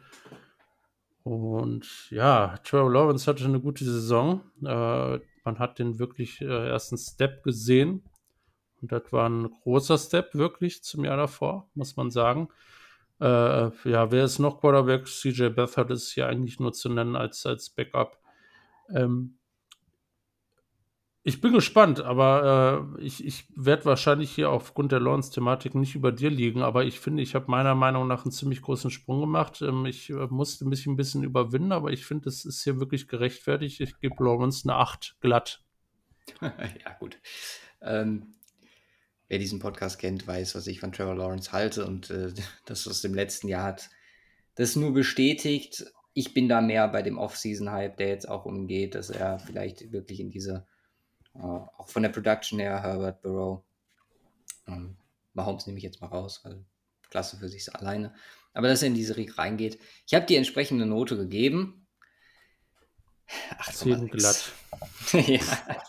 8,6 ist heavy, aber da ist auch auf jeden Fall Projection dabei. Ist dabei, ähm, definitiv. Und, ähm, aber nee, äh, krass, finde ich gut. Ja, machen wir weiter mit Wide Receiver Christian Kirk, Kevin Ridley und Zay Jones. Äh, das sind die Top 3 dahinter. Jamal Agnew und Parker Washington, um zwei zu nennen. Sonst nicht wirklich viel Nennenswertes dabei. Kevin Christian Ridley Kirk. vielleicht noch sagen. Wen? Kevin Ridley. Ja, den habe ich gesagt. Ach so. Christian Kirk, Kevin Ridley und Zay Jones. Ja, das so, kenne ich. Ja. Ist ja in Mitte das ist mein Los, das ich gezogen habe hier in diesem Podcast. Ähm, Alleinunterhaltung für mich selbst. Aber gut, kann ich auch. Es ist ja vollkommen in Ordnung. Der Christian Kirk hat besser gespielt, als wir es, glaube ich, von ihm erwartet haben vor der Saison. Mhm. Ähm, äh, für, mich nicht der klare Number One. Es ist mit Sicherheit auch kein Top Number One Receiver ähm, in, in der NFL. Ähm, jetzt jetzt äh, dürfte es eigentlich einfacher werden äh, aufgrund der Kevin Whitley. Äh. Zay Jones ist eine solide Nummer drei. Ja, Kevin Ridley war ein Jahr raus und ich bin so ein bisschen vorsichtig geworden, was Spiele angeht, die ein Jahr komplett ohne Footballspiel ähm, und das Ganze drumherum raus sind, weil es ist halt echt, man muss halt trotzdem wieder reinfinden, auch wenn, wenn man Top Receiver ist ähm, und auch war bei den Falcons vorher. Ja, es ist extrem schwierig zu bewerten. Was mir auf jeden Fall nicht gefällt, ist so die Depths dahinter, finde ich nicht äh, gut. Wenn die drei so den Großteil spielen, wie sie da sind, äh, ist, das, ist das sehr schön. Ähm, ich bin ja noch etwas vorsichtig. Ich habe hier eine 7,4 gegeben hm. für die Wide Receiver. Ähm, ich glaube, das ist so ungefähr ähm, gute Mittel-Outcome. Das ist wirklich gut und ähm, da wird man eine Steigerung sehen zu letztem Jahr und das ist vielleicht schon mehr als ausreichend für die Jaguars Offense, um äh, noch einen Sprung zu machen. Ja. Ja, du sagst richtig, bei Kevin Ridley ist halt wirklich, wir haben das gesehen, äh, andere Position, aber mit Le'Veon Bell das Jahr raus, äh, das Sit-Out, was ihn das gekostet hat. Gut, der war jetzt unfreiwillig bei Kevin Ridley, aber auch da ist ein Impact da. Ich, Kevin Ridley an sich mit Julio Jones, das war immer ein neuner Bereich und mhm. insane mhm. bei den Falcons. Ich könnte mir vorstellen, dass er diese Wide Receiver One-Rolle oder dass ihn das nochmal etwas elevated, weil er war ja schon immer irgendwie gerade zu der Zeit noch so die Nummer zwei hinter Julio. Aber bei der Death bin ich bei dir und für Christian Kirk glaube ich, dass äh, die Ridley-Verpflichtung sehr erfrischend ist, einfach weil vielleicht nicht mehr so viel auf, auf ihm einfach lastet dann an der Stelle. Aber ich bin auf Parker Washington gespannt, den haben sie in der sechsten Runde noch gedraftet. Ähm, da könnte man jetzt vielleicht einen Case für Depth Piece machen. Ähm, generell äh, bin ich hier noch 0,7 über dir, weil ich hoffe, dass Ridley an seine Leistung anknüpfen kann. Und dann ist er zusammen mit Kirk jemand, der äh, Achterbereich irgendwie rechtfertigt, wenn Kirk seine Leistung bestätigt. Ähm, sollte das nicht der Fall sein, dann sind wir wirklich äh, vielleicht bei dir sogar drunter potenziell äh, sollten da Probleme auftreten. Aber ja, so jetzt erstmal eine 8,1 für die Wide Receiver. Ja. Running Backs, Travis Etienne und Tank Bixby äh, plus Michael Hasty so als Depth Piece. Äh, so ungefähr ist der Running Back Room der Jaguars aufgebaut. Travis Etienne, äh, wenn er gespielt hat, hat er gut gespielt. Äh, Verletzungshistorie so ein bisschen. Ja, ich bin ziemlich überzeugt, dass es so, ein, so ein kleines Breakout-Jahr sein kann für ihn und äh, ist hier der klare äh, Frontrunner im wahrsten Sinne des mhm. Wortes. Ähm, Tanks Bixby ist eine schöne, schöne Addition als, als Runner. Äh, erwarte ich mir auch äh, viel von, äh, äh, die so ein bisschen aufeinander aufbauen, spielen zu lassen und ähm, muss noch ein bisschen vorsichtig sein, deswegen bin ich hier noch nicht im Achterbereich. Das will ich erst einmal sehen. 7,7, äh, aber ah, für mich. Knapp vorbei. Ja, ich habe 7,6 gegeben. Ja. Er wird noch die Ernest Jones als äh, flashy Player nehmen, der bei den Browns hin und wieder mal nice Run hatte, aber ansonsten 100% Zustimmung und äh, wie gesagt nur 0,1 schlechter. Ja. Ja, kommen wir zur Offensive Line. Ähm, die AFC South ist, äh, ist, ist nicht so ultimativ übertrieben aufgebaut, was Offensive Line angeht, zumindest bis jetzt. Luke Fortner, letztes Jahr gedraftet, äh, schwache Rookie-Saison gehabt als Center, das war nicht dolle, da muss ein ordentlicher Step kommen. Äh, er wird auch der Starter sein, das, äh, so sieht es da entsprechend aus. Ähm, anders äh, auf der Inside sieht es dann aus mit Brent Scherf, der nicht mehr der, ähm, ja, in den letzten ein, zwei Jahren nicht mehr der, äh, äh, wir müssen, wir müssen gucken. Ja, ich, äh, du hast mir gesagt, äh, es wurde sich beschwert, wie ich äh, Elite ausspreche. Oh ja. Äh, deswegen muss ich, äh, muss ich. Elite. Es heißt Elite. Nein, es heißt Elite. Oder und, Elite. Also Elite auf Deutsch und Elite auf Englisch. Der Elite auf Deutsch hört sich einfach scheiße an. Es ist ja deswegen, nicht elektronisch leicht. Also Doch, Elite. Nee, nein, das ist, äh, es ist elektronisch schlicht. Elite. Ja, jetzt sind so ein paar Dinger, das ist natürlich klar. Also, äh, wie gesagt, ich, was habe ich dir geschrieben? Ähm, man darf auch nicht hören, wie ich äh, Supply ausspreche im, im, äh, im Falschen. Das sich jetzt aber ganz gut an. Der Supply ist ja auch richtig, aber ich habe äh, sonst immer Supply gesagt. Aber das Nein. offensichtlich weiß ich das. Nein, aber nicht, nicht, nicht vor dem Hintergrund, dass ich nicht wusste, wie man es ausspricht, sondern einfach, keine Ahnung, Ach so, okay, äh, aus okay. Äh, ähm, Spaß an der Freude. Äh, von daher Brent Scherf nicht mehr an seine Elite, äh, um es richtig auszusprechen, war jetzt einmal, also der Rest ist jetzt wieder anders. Ja, ähm, an die Jahre in den letzten beiden Jahren nicht mehr so anknüpfen können, immer noch ein guter Guard, äh, absolut. Äh, die anderen Alternativen sind Ben Bartsch und äh, Shatley. Ähm, das ist insgesamt solide Inside, also abgesehen von Center, da steht ein dickes Fragezeichen dran. Ja, ansonsten ähm, nächste Suspension, Robinson für vier Games wegen PED suspended. Ähm, ansonsten haben wir hier noch äh, Anton Harrison, den sie jetzt in der ersten Runde gedraftet haben. Finde ich eine sehr schöne Addition. Und Walker Little auf Right Tackle dann vermutlich. Und Anton Harrison dürfte dann in den, zumindest in den ersten vier Spielen den Left Tackle Spot übernehmen. Ja, da ist halt ein dickes Fragezeichen. Robinson, da weißt du, was du kriegst als Left Tackle. Das ist ähm, kein Elite Left Tackle, aber. Simon. Nein, lass mich mal Spaß haben. Aber äh, ja, es, es ist ein äh, guter, guter Left Tackle, insbesondere in Pass Pro es sind auch hier ein paar Fragezeichen dran. Ich bin äh, auch hier sehr zurückhaltend, so dieses Hin- und Her-Geswitche mit den Tackles und man weiß ja noch nicht, was Anton Harrison letztlich aufs Board bringt, aber Right Tackle ist, glaube ich, eine Problematik mit Walker Little. Ähm, der andere Guard-Spot muss man mal gucken, neben Brandon Scherf und halt auch auf Center. Ähm, schwierig. Also für mich äh, kann das, äh, wenn es gut läuft, noch äh, ganz solide Line sein, aber man wird hier vielleicht das ein oder andere Problem kriegen. Ich habe hier nur eine 6 gegeben. Ja, bin ich äh, bei dir. Ich sehe das als äh, schon problematisch an und wenn ich äh, was finden müsste, was eine 8-6 und die Entwicklung entsprechend von Trevor Lawrence nicht möglich macht, dann sind wir bei der O-Line einfach. Cam Robinson hast du ganz klar mit dem Ziel gehalten, äh, ihm da die Konstante auf Left Tackle zu machen, auch wenn das vielleicht von der Performance, wie gesagt, okay war, aber nicht darüber hinaus.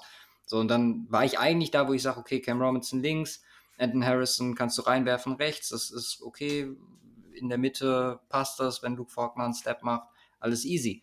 So, jetzt bist du auf Little angewiesen, die nächsten sechs Spiele und das, ja, gerade zum Saisonstart äh, sehe ich das als äh, problematisch an, einfach aufgrund der Leistung der letzten Jahre.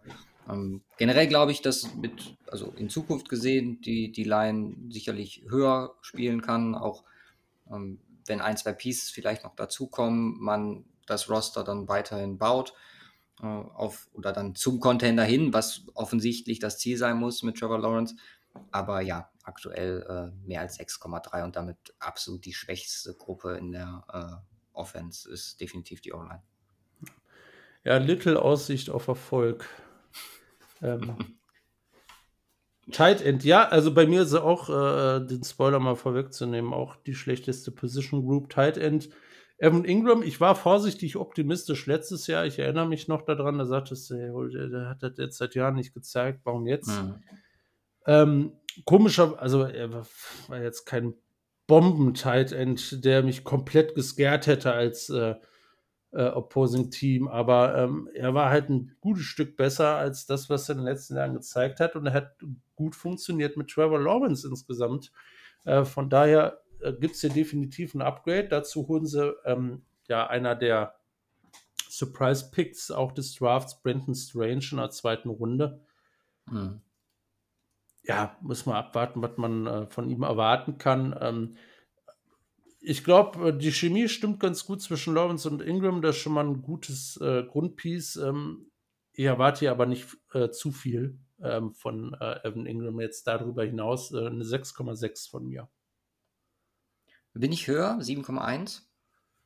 Ähm, mir hat es schon gefallen. Ich glaube, dass auch er profitieren könnte von der Thematik äh, Wide Receiver, also e, explizit dann natürlich Kevin Ridley und äh, da vielleicht die eine oder andere äh, offen, also sich ein oder andere mehr offen äh, schaffen, also Offenheit schaffen, I don't know, äh, bessere Möglichkeiten bekommt, sagen wir einfach mal so, äh, aufgrund von Konzentration äh, auf vielleicht einen etwas evaluierten Wide Receiver Room. Aber ja, bin da bei dir. Also viel zu erwarten ist da nicht. Ich glaube, dass wenn man ihn, deswegen hat man ihn auch gehalten, wenn man die Production von ihm jetzt konstant so erwarten kann, dann hat man ein gutes Piece, das aber bei weitem nicht Impact-Player-mäßig in Richtung, ja, die Kandidaten, die wir kennen, geht. Aber von daher, ja, unterer siebener Bereich. Ja, ja, dann äh, schließen wir die Offense ab und kommen zur Defense mit der Inside D-Line. Ähm, wo hier im Wesentlichen vier Namen zu nennen sind. Das ist äh, Hamilton, das ist Robertson Harris, das ist äh, Gotzes und Fatukasi.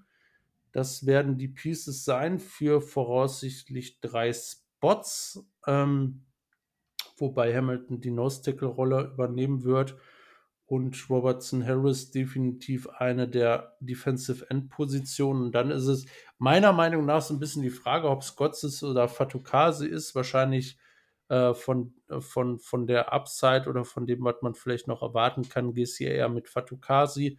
Äh, Gott ist so als klassischer Veteran, äh, ist aber ein nice piece to have. Das ist ja unter, unterm Strich ähm, hatten die alle schon mal äh, mehr oder weniger gute Jahre, aber auch immer wieder welche, die nicht so besonders dolle war. Das kann man eigentlich durch die Bank sagen, vielleicht mit Ausnahme Fatukasi, da wartet man noch so ein bisschen auf dieses gute Jahr. Ähm, ja, es ist, es ist schwierig. Ähm, das ist, du kannst damit starten, finde ich, in die Saison mit dieser Defensive Line. Das ist aber nichts, äh, ja, wo ich da echt, echt besonders excited bin. Das ist für mich absolutes Low-End, äh, äh was eine solide ähm, die Inside Defensive Line angeht. Deswegen ist das für mich hier eine glatte 6. Ja, 6,4. Ähm, ich war von der letzten Saison von Devin Hamilton sehr angetan. Das war mhm. der Step, der nötig war. Aber vielleicht geht da jetzt noch was. Ein Drittrunden-Pick aus 2020. Also Das ist der, auf den ich hier setze, ganz ehrlich, bei den anderen hast du ja. ganz richtig gesagt, das sind mal Ups, mal Downs.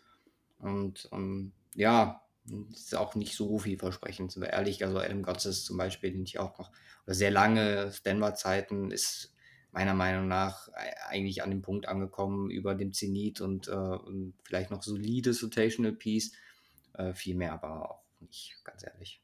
Ja, ja Edge sieht dann anders aus. Ähm, äh, Josh Allen, Sherman Walker, das sind deine beiden Outside-Linebacker. Ähm, und äh, was Josh Allen kann, äh, hat er schon gezeigt. Ähm, da müssen wir nicht allzu viel drüber reden. Es ist ein absoluter Top-Pass-Rusher äh, in der Liga. Äh, wunderbar. Ähm, Trevor Walker wurde first overall gedraftet, weil er ein entsprechendes Ceiling hat. Und ähm, man wusste, oder ich glaube, jeder hat gesagt, oder man konnte davon ausgehen, dass er im ersten Jahr nicht den Impact haben wird, den äh, Hutchinson haben wird. Hatte er auch nicht. Es war kein besonders äh, äh, besonders gutes erstes Jahr. Äh, in seiner Athletik, äh, die Athletik hat er aber hier und da mal auf, äh, aufs, aufs Feld gebracht, warum man ihn so hoch gedraftet hat. Ähm, zweites Jahr ist dafür da, den Sprung zu zeigen. Ähm, und äh, da muss einiges kommen und das Potenzial ist da definitiv da, müssen wir nicht drüber reden.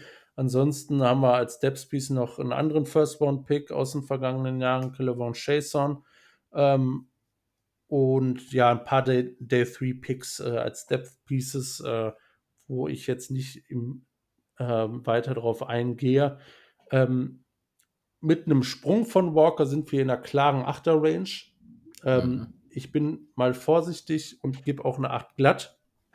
Okay. Äh, ja, wenn man einen Riesensprung macht, dann sind wir in einer 9er-Range, ganz klare Sache. Ähm, äh, ich, ich, ich bin auch ein bisschen vorsichtig, äh, auch für Jahr 2, aber das ist, denke ich mal, so der Floor, wo wir unterwegs sein dürften. Ja. Josh Allen letztes Jahr nochmal einen Step gemacht, Top 10 Edge Rusher. Ähm, Chesson, also gerade bei Chesson und Walker bin da bei dir, dass wir uns auf die drei konzentrieren sollten. Ähm, muss irgendwann der Sprung kommen, dass sie ihren Picks gerecht werden. Also gerade bei Walker wäre ich, wäre ein genereller First-Round-Pick, würde ich ihm theoretisch noch ein zweites Jahr geben. Ich muss dieses Jahr was sehen. Was richtig gesagt, so seine Flashes hat man vor allem in Coverage letztes Jahr hin und wieder hatte das mal aufblitzen lassen, vor allem mhm. was seine Athletik angeht. Aber äh, Pass Rush und Production hat einfach grundsätzlich gefehlt.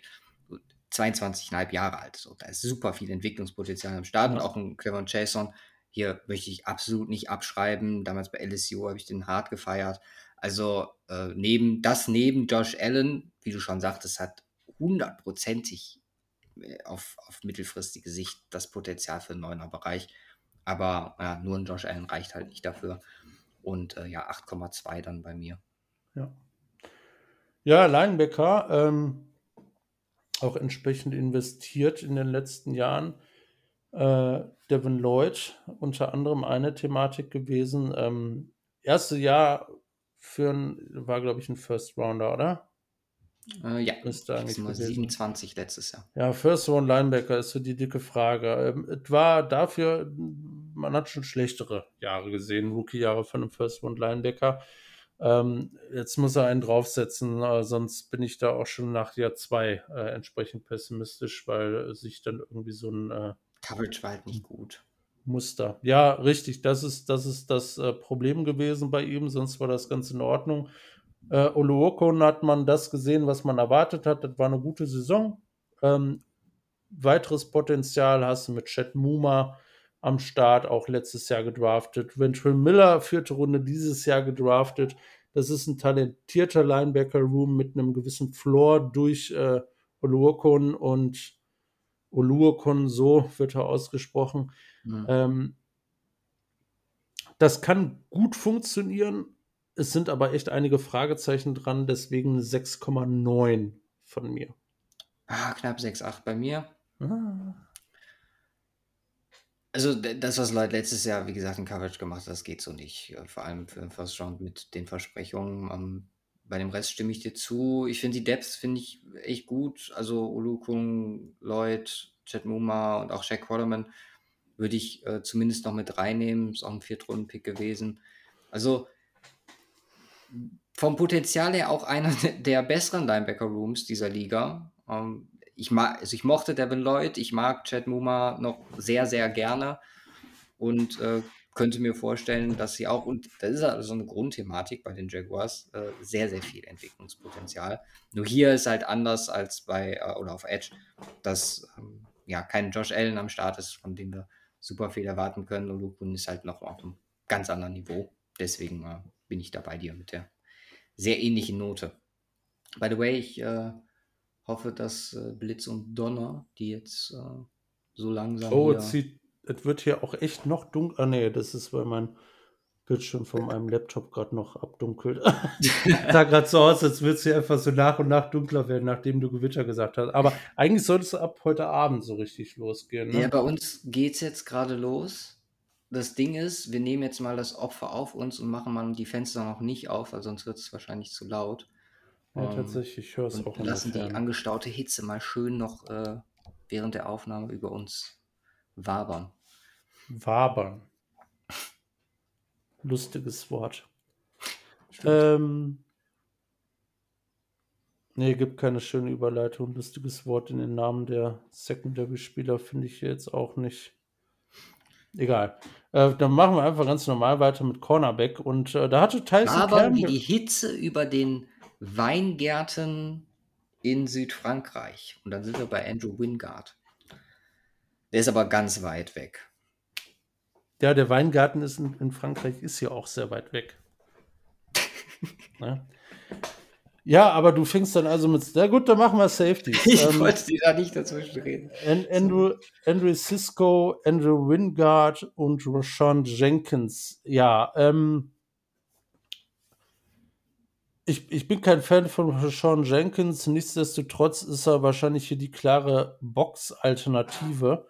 Ähm, Andrew Cisco und Andrew Wingard ist, ist glaube ich, eine sehr, sehr solide äh, Kombi. Ähm, und äh, ja, wahrscheinlich wird man sie halt nicht so oft zusammen auf dem Feld ziehen, äh, sondern die werden sich die Snaps so ein bisschen äh, wegnehmen, äh, weil keiner so dieser äh, Box-Safety-Guy ist. Ja, und wie gesagt, von Jenkins bin ich, bin ich echt kein, kein Fan als, als, als Box-Guy. Und ähm, tja, dann hast du einen, der wirklich äh, ja auch fast gut sein kann und von einem bin ich gar nicht überzeugt. Und dann sind wir im Schnitt bei einer 6 glatt. Ich habe 6-4 gegeben. Mhm. Ja, das ist, ist eine Thematik, wo, wo du gucken musst. Also auch auf die auf Sicht gesehen, Rank Jenkins ist 29, dass du einen der beiden, ich meine, vom Bild her tun die sich jetzt nicht allzu viel. Das sind vielleicht fünf Kilo mehr bei Wingard im Vergleich zu Jenkins, dass du versuchst, ihn eventuell in die Box zu ziehen. Ich meine, letztes Jahr, glaube ich, hatte ich mir aufgeschrieben, knapp 50 Snaps äh, in Box gespielt, 21 Slot-Snaps. Äh, auch mal eine D-Line ausgeholfen, aber primär halt dann auch Free Safety. Und ja, für mich muss das der Step sein, der hier passieren muss, weil äh, dann finde ich, sieht es deutlich besser aus, wenn er den Übergang schafft. Ich meine, das ist ja auch eine sehr fluide Thematik. Ähm, wie man seine Secondary aufbaut. Wenn du jetzt primär Too High spielst, dann macht das jetzt nicht mehr so den äh, Impact. Ähm, deswegen, also ich bin etwas positiver als du, aber äh, sehe da auch äh, die Problematik und den notwendigen Step, der einfach passieren muss. Weil ich auch kein Fan von Rashawn Jenkins bin. Zumindest ja. nicht mehr. Der hat zu Beginn seiner Karriere äh, deutlich besser gefallen. Ja. Ja, auf Cornerback, äh, da äh, kann man Fan werden von einem anderen und das ist Tyson Campbell, der äh, da als Second Round Cornerback, glaube ich, gedraftet, äh, ein Bomben zweites Jahr hatte. Also wirklich top zweites Jahr. Ähm, und ja, der, der eine, der halt äh, seit zwei Jahren keine Top-Jahre hat, äh, von dem man sich mehr erwartet hat, als er, glaube ich, von den Rams kam, ist Darius Williams äh, der spielt sehr unauffällig und hinter den Erwartungen, die man hatte, zurück. Ähm, äh, und äh, deswegen kann man nur froh sein, dass Campbell ja das um ein zweites Jahr hatte. Trey Herndon äh, so als Slot-Cornerback, äh, nee, bin ich kein, bin ich kein Fan von. Äh, Gibt es deutlich bessere Alternativen. Ich bin gespannt, inwiefern, ähm, tja, also diese Slot-Rolle, Box-Box-Alternative, bin ich, bin ich gespannt, wie sie das lösen. Da muss, glaube ich, viel über die Inside-Linebacker kommen. Äh, muss man mal schauen. Ähm, Cornerbacks, äh, ja, Tyson Campbell ist nicht so, dass wir ihn jetzt direkt hier in die äh, Elite-Szene nee, anheben. Das, das definitiv nicht. Aber ähm, äh, definitiv wert zu beobachten. Äh, vom Ranking, äh, vom Rating hier bin ich bei einer 6,8 gelandet. Also, das ist echt funny. Mal bist du einen drüber, mal bin ich einen drunter, aber 0,1 zieht sich durch. Ja. Ja, interessant. Also, ähm, du hast eine 6,9. Nee, 7. Diesmal bin ich drunter. 6,7, okay. Ja. Ja, ähm, ich denke mal, das kann ganz ordentlich funktionieren, ist halt aber absolut kein Prunkstück, die Secondary der Jaguars. Ja, das stimmt. Und generell, also hoch haben sie in der Vergangenheit äh, Cornerbacks gedraftet. Dieses Jahr ist man da einen etwas anderen Weg gegangen. Zwei Sechs-Runden-Picks investiert. Äh, Chris Braswell, Christian Braswood und Eric Hallett sind zwei, die ich jetzt nicht so hoch hatte, in einer sehr deepen Corner-Klasse. Aber äh, bringen für mich nochmal so eine andere Komponente rein, einfach aufgrund der Thematik Darius Williams und fehlende Production, aufgrund der Thematik Und dass du vielleicht einen Jungen mal im Slot ausprobierst, warum nicht, ganz ehrlich. Also das äh, könnte ich mir ganz gut vorstellen. Du hast noch ein UDFL mit äh, Caleb Hayes, den ich jetzt wahrscheinlich, was Roster Cuts angeht, eher hinten sehe und dann in der Practice Squad. Aber ja, äh, es ist solide und äh, es ist eine leichte Upside, aber eine Upside über sechs Rundenpicks zu manifestieren, ist halt auch irgendwie Wunschdenken. Von daher, ja, sind wir vorsichtig und äh, hier noch im Sechserbereich. Da muss auf jeden Fall, wenn die äh, Jaguars in Richtung Contender gehen möchten, da muss ja entweder eine insane Entwicklung stattfinden meine, die ist zumindest bei Campbell noch möglich. Bei den anderen beiden bin ich da eher skeptisch. Das ist also auch schon zwei Mitte 20er, beziehungsweise eher schon Richtung 30. Also, das ist noch so ein Punkt, den ich immer sehr, was Rosterbuilding angeht, sehr als sehr wichtig ansehe, wo es hier noch fehlt. Ja. Ja, kommen wir zu den Special Teams und äh, es ist recht analog wie bei den Titans. Ähm, wir haben solide Panther, wir haben solide Kicker und wir haben solide Special Teams. Äh, äh und das, äh, das ist so ein bisschen das Langweilige an der AC. Also ich glaube, äh, ähm, so oft wie mir der äh, das Wort Solid in der Vorbereitung jetzt heute über die Lippen beziehungsweise durch die Gedanken Haus, ne? geht. Ne? Ja. ja. Ähm, Vor allem bei den Teams, die wir beiden, die wir jetzt zuerst besprochen haben. Ja, das ist, äh, es, es ist sehr viel solide, sehr wenig exciting. Das ist auch bei den Special Teams so. Das ist für mich ein Tacken, äh, Tacken über den Titans äh, einfach nochmal. Das ist ganz individueller Geschmack, was Panther und Kicker angeht. Ähm, äh, wir haben hier McManus, äh, der ähm, von den Broncos äh, rübergeschifft wurde und Logan Cook ähm, als Panther. Ja, muss man nicht mehr drüber sagen. Es ist, es ist eine glatte 6. Okay, da, oh, ja, da bin ich ja deutlich. Äh, also ich weiß nicht, wie viel Brandon McManus Bias ich hier jetzt anführen kann, als ähm, ich ja sonst nie zugeben durfte, aber der Kerl hat halt einen ultimativen Platz äh, in meinem Kickerherzen, einfach weil es es war halt, es gibt halt keinen anderen Kicker für mich so, für mhm. mein Team. Und it, it hurts, ihn bei einem äh, anderen Team zu sehen. Ähm, man muss auch sagen, er ist nicht mehr der Guy von 2015, wo er in den Playoffs äh, unfassbaren Impact hatte, auch noch zwei, drei Jahre danach. Also er hat mittlerweile ein bisschen abgebaut, das sieht man auch an seinen Zahlen, vor allem wenn es in die weite Range geht und er sich das definitiv zutraut und auch immer wieder aus den Camps hört, dass er es kann, aber äh, so aufs Feld gebracht. Äh, also ich will nicht sagen, er hat Denver ein paar Spiele verloren, aber er hätte die Möglichkeit gehabt, ihn in den letzten zwei, drei Jahren ein paar mehr Spiele zu gewinnen und das hat er dann einfach nicht hingekommen. Ich muss auch sagen, dass ich die Unit deutlich besser sehe als du. Also ich habe die letztes Jahr als Fringe Top 10 gesehen, ähm, auch aufgrund, was der neue Coaching-Stuff mit denen gemacht hat. Deswegen habe ich hier eine passable Note von 7,1. Das ist ein Unterschied, ne? Ja, würde ich auch mal sagen. Das ist der erste große, wirklich Ben Jaguars. Hat jetzt wahrscheinlich nicht viel Impact, weil Special Teams sind. Ja. Zumindest was die Gewichtung angeht, aber äh, zumindest ein Unterschied. Oh, so ein paar hatten wir schon. Also du wirst, glaube ich, ein Stück besser sein. Ja, also äh, lass mich mal schätzen. Ich vermute mal, du wirst wahrscheinlich irgendwo so in der Range bei 7,5 7,25 liegen. Naja, höher. 7,35. Höher. Was? Okay, dann haben wir einen enormen Unterschied, weil ich bin im Roster insgesamt bei 7,07. Ja, 7,46. Krass, das ist 0,4 ist schon heavy. Ist ein Trevor Lawrence geführtes Roster, das äh, kann dann schon mal in der Range landen. Wie gesagt, hier, also die, offensichtlich sind die Jaguars der Favorit für diese Division. Einfach weil Trevor Lawrence am Start ist. Aber auch andere Pieces wie ein Josh Allen, wie ein Kevin Ridley, Fragezeichen außen vor gelassen, und sehr, sehr viel Entwicklungspotenzial. Und das, was wir jetzt noch oft äh, thematisieren, diese solide Baseline machen, das finde ich zu einem äh, einen der besseren Roster. Oder nicht einen der besseren, aber einem AFC Playoff-Kandidaten angemessenen Roster. Und das muss meiner Meinung nach auch das Ziel sein dieses Jahr. Na, gucken wir mal, wo landet das? Da landet bei dir im guten Mittelfeld der NFL. Aktuell ja. rostertechnisch. Was gut Und also. bei mir auch. Also knapp im unteren aktuell, aber es ist so ungefähr die Range. Also bei mir, bei, bei dir stehen sie, glaube ich, aktuell. Ich habe sie, ich also in der AFC habe ich sie besser als die Dolphins, besser als die Browns, Steelers. Äh, jetzt nicht so weit entfernt. Vom Roster her? Äh, nee, vom, äh, ach so, sorry, nee, Spoiler. Ja. Ne?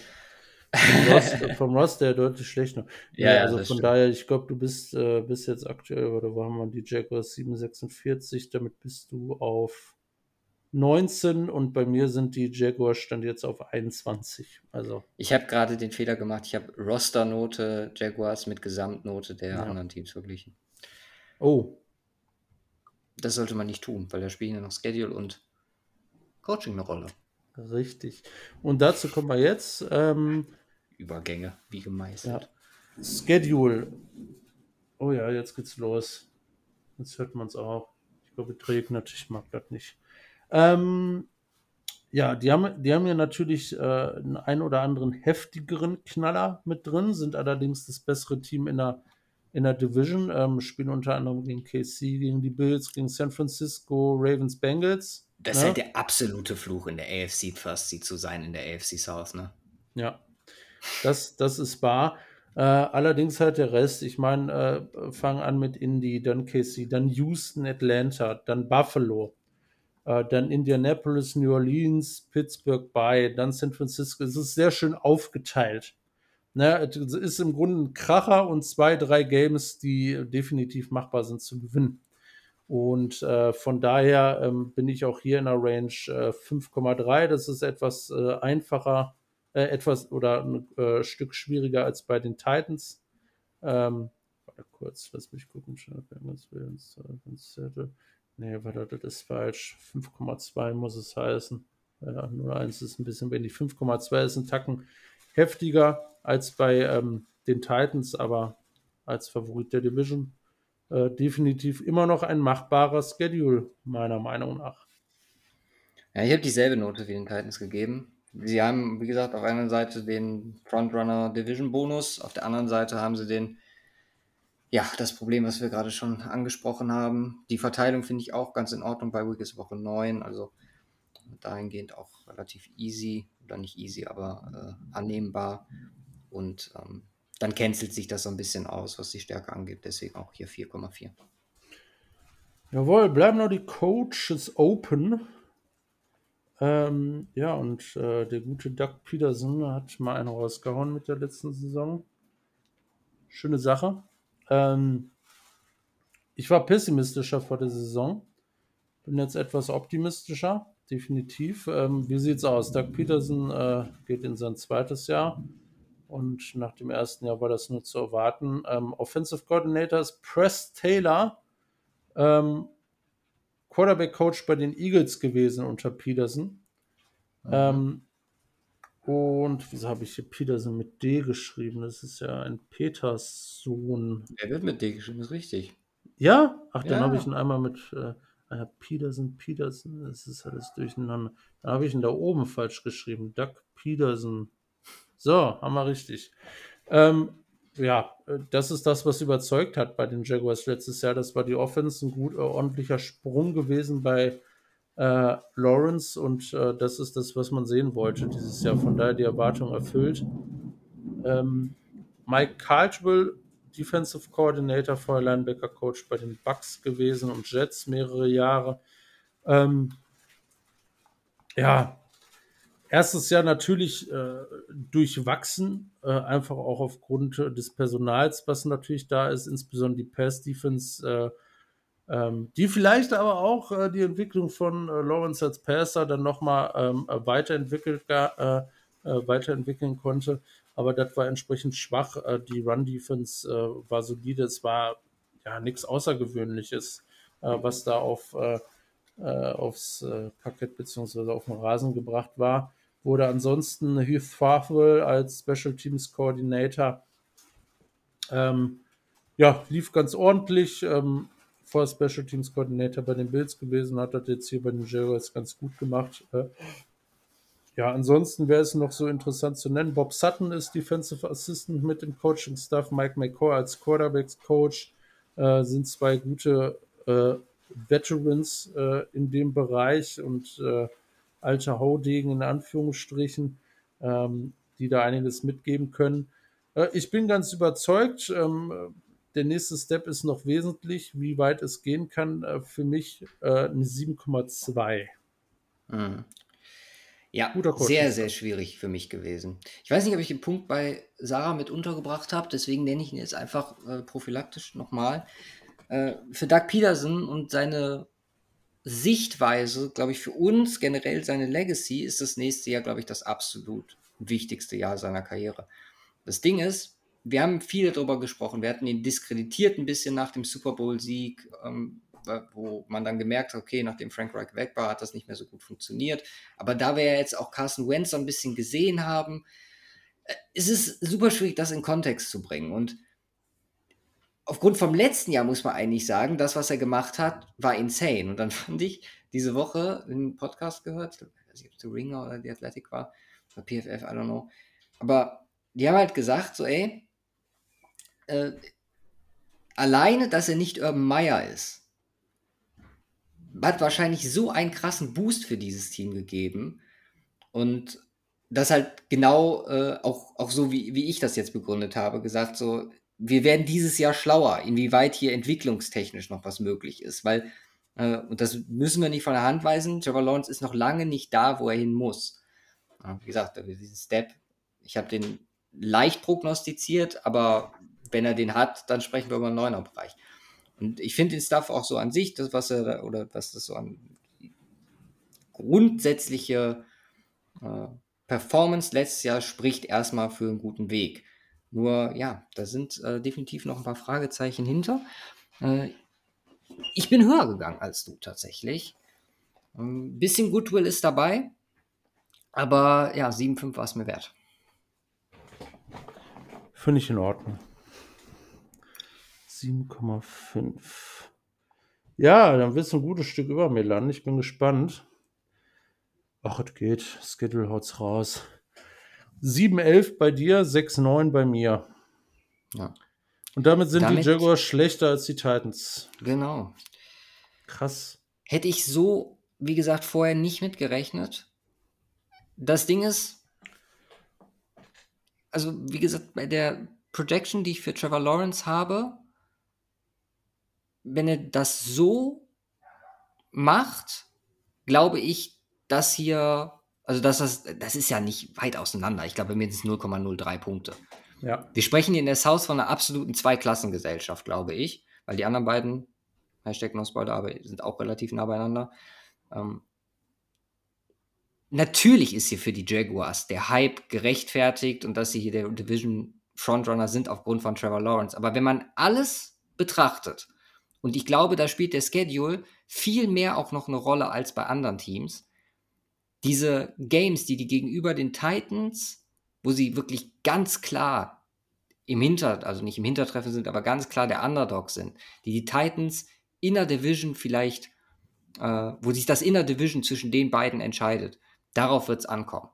Bei Jaguars werden, was sie vom Roster her am Potenzial haben, verlieren sie halt äh, durch den Schedule und ähm, die Titans könnten das da in gewisser Weise, glaube ich, auffangen und echt konkurrenzfähig sein.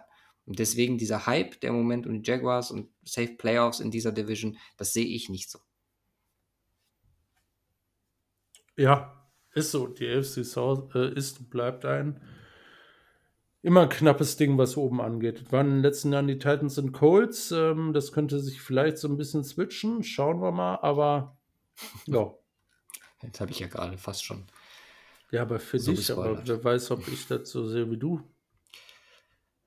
Ja, gehen wir dem Ganzen doch mal auf den Grund mit den Colts und äh, Gardner. Minshew bzw. Anthony Richardson. Und der großen Frage, was machen wir hier? Weil Gardner Minshew passabel bis subpar, was Quarterback angeht. Andrew Richardson, ich glaube, wenn er spielt, und äh, das war auch ein Punkt, der dann im zweiten Segment nochmal äh, so ein bisschen rauskommt. Sarah war da auch der Meinung, ganz ehrlich, du kannst von Anthony Richardson nicht erwarten, dass er im ersten Jahr da reinkommt und produziert, auch nur annähernd. Der Ceiling ist insane und das wissen wir alle aufgrund der Voraussetzungen. Aber zum einen ist es vielleicht notwendig, dass er Eingewöhnungszeit braucht. Zum anderen muss man halt dann einfach ganz klar sagen, das, was äh, in Florida da passiert ist letztes Jahr, das wird sich so nicht übertragen. Also, beziehungsweise kommt natürlich auch ein bisschen auf Shane Steichen an, wie er das macht.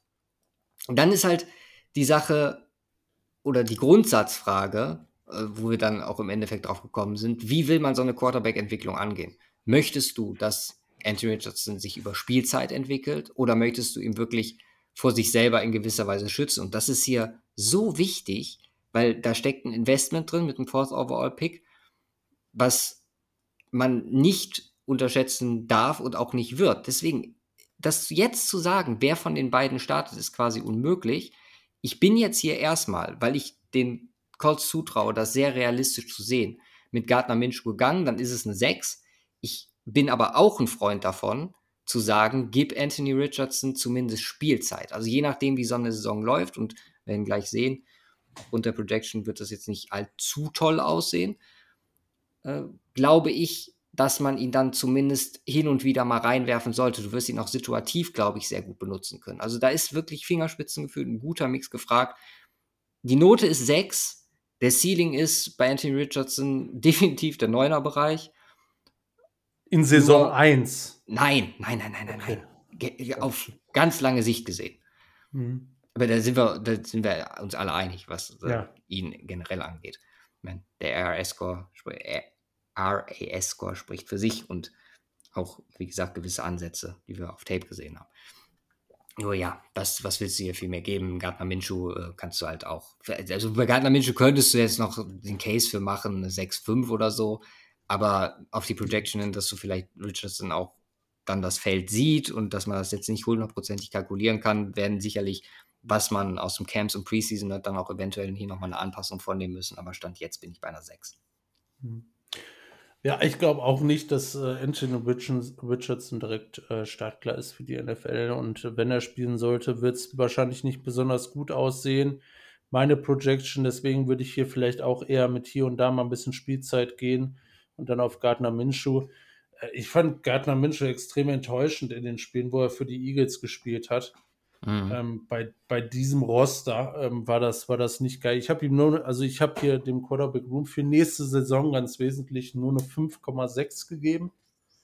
Ähm, und das insbesondere, hoppala, fahre ich fast vom Stuhl, insbesondere für Gardner Minshew. Ja. Oder Sam Ellinger, wenn, äh, ich glaube, da kommt fast aufs Gleiche. Okay.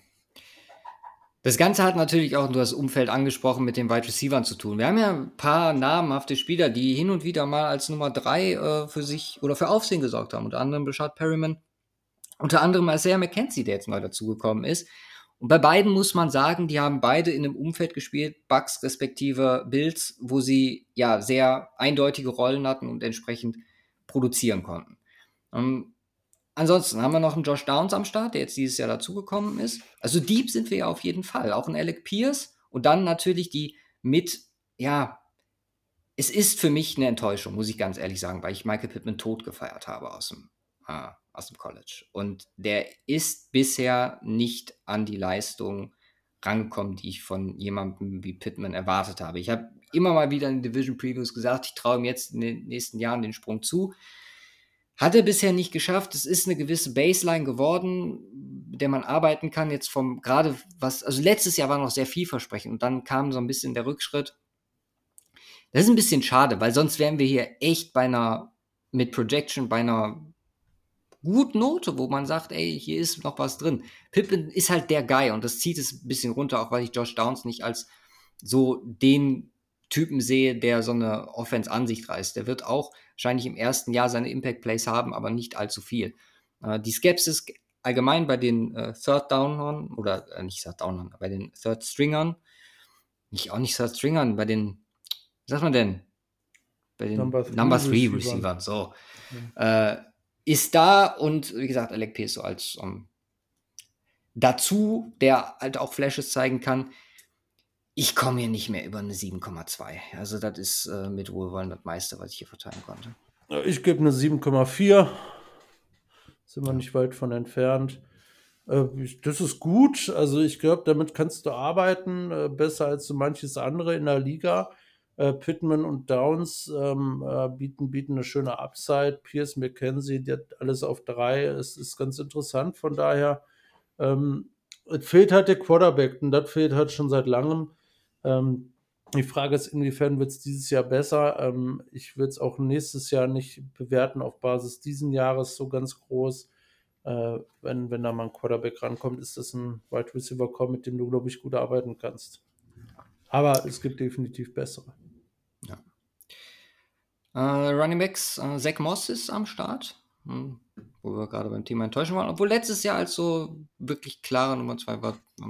Äh, ist nicht absolute Enttäuschung für einen Drittrunden-Pick, vielleicht noch okay. Also von Versprechungen, die wir an ihn hatten, äh, einiges mehr drin.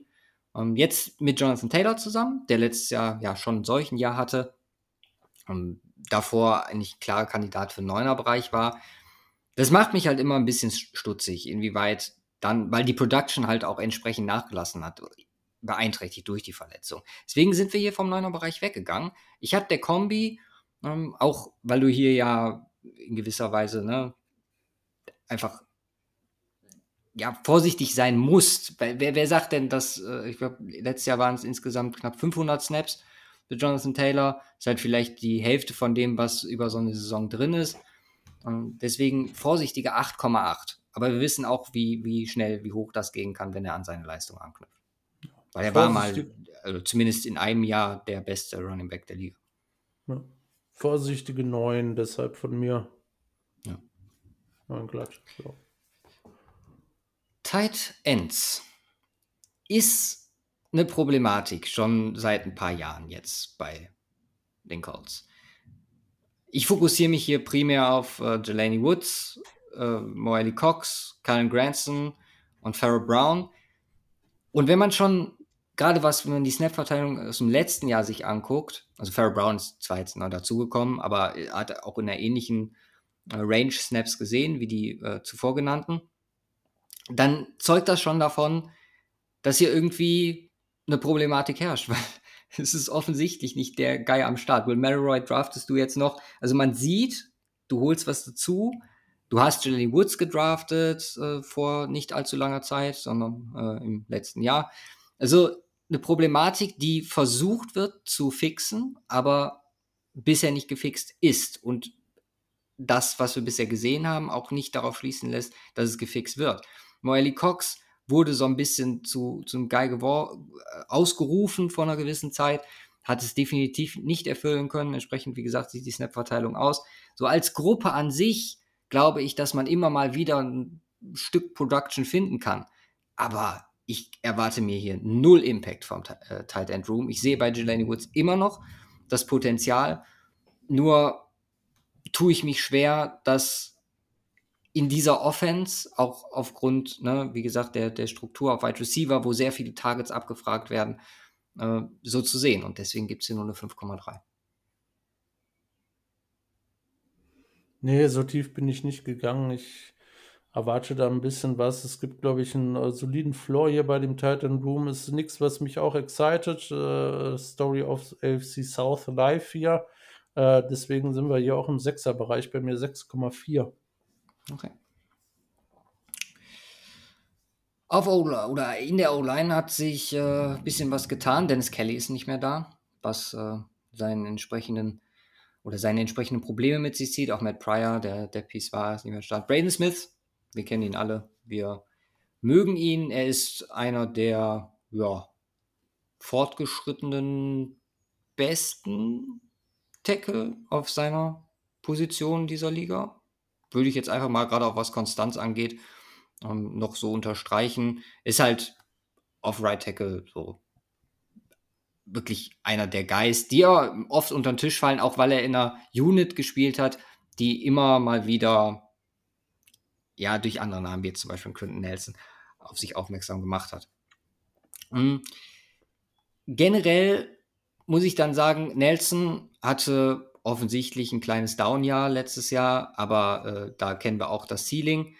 Wir sind bei einem Team, was ja eine ne Stärke versucht, so konstant zu halten und das gelingt zumindest ja nicht ganz, aber es ist bei weitem die beste O-Line dieser Division.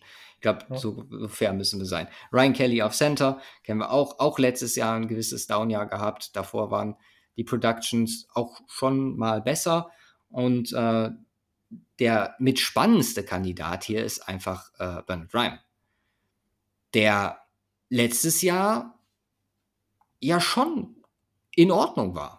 Also das kann dann in gewisser Weise verstehen, dass man sagt, okay, wir gehen hier auf die Zukunft. Wir hatten, und das haben viele, glaube ich, äh, so gar nicht mehr vor Augen, weil wir haben die ersten Performance von ihm gesehen und die waren eine Vollkatastrophe. Der hat sich danach so krass stabilisiert und war ein echt guter Anker für diese Line. So, natürlich ist er auch, also war ein sehr alter äh, Tackle. Es geht jetzt schon auf die 26 zu. Also, da müssen wir nicht davon sprechen, dass man hier so aufbaut, aber die Unit an sich glaube ich, ist immer noch sehr vielversprechend, ist bei weitem nicht mehr da, wo sie mal war. Also da haben wir über äh, ja auch Jahre über einen sehr, sehr hohen Achter- bis Neuner-Bereich gesprochen. Ich weiß, ich glaube, ich hatte sie sogar in einem Jahr als die, die beste O-Line generell.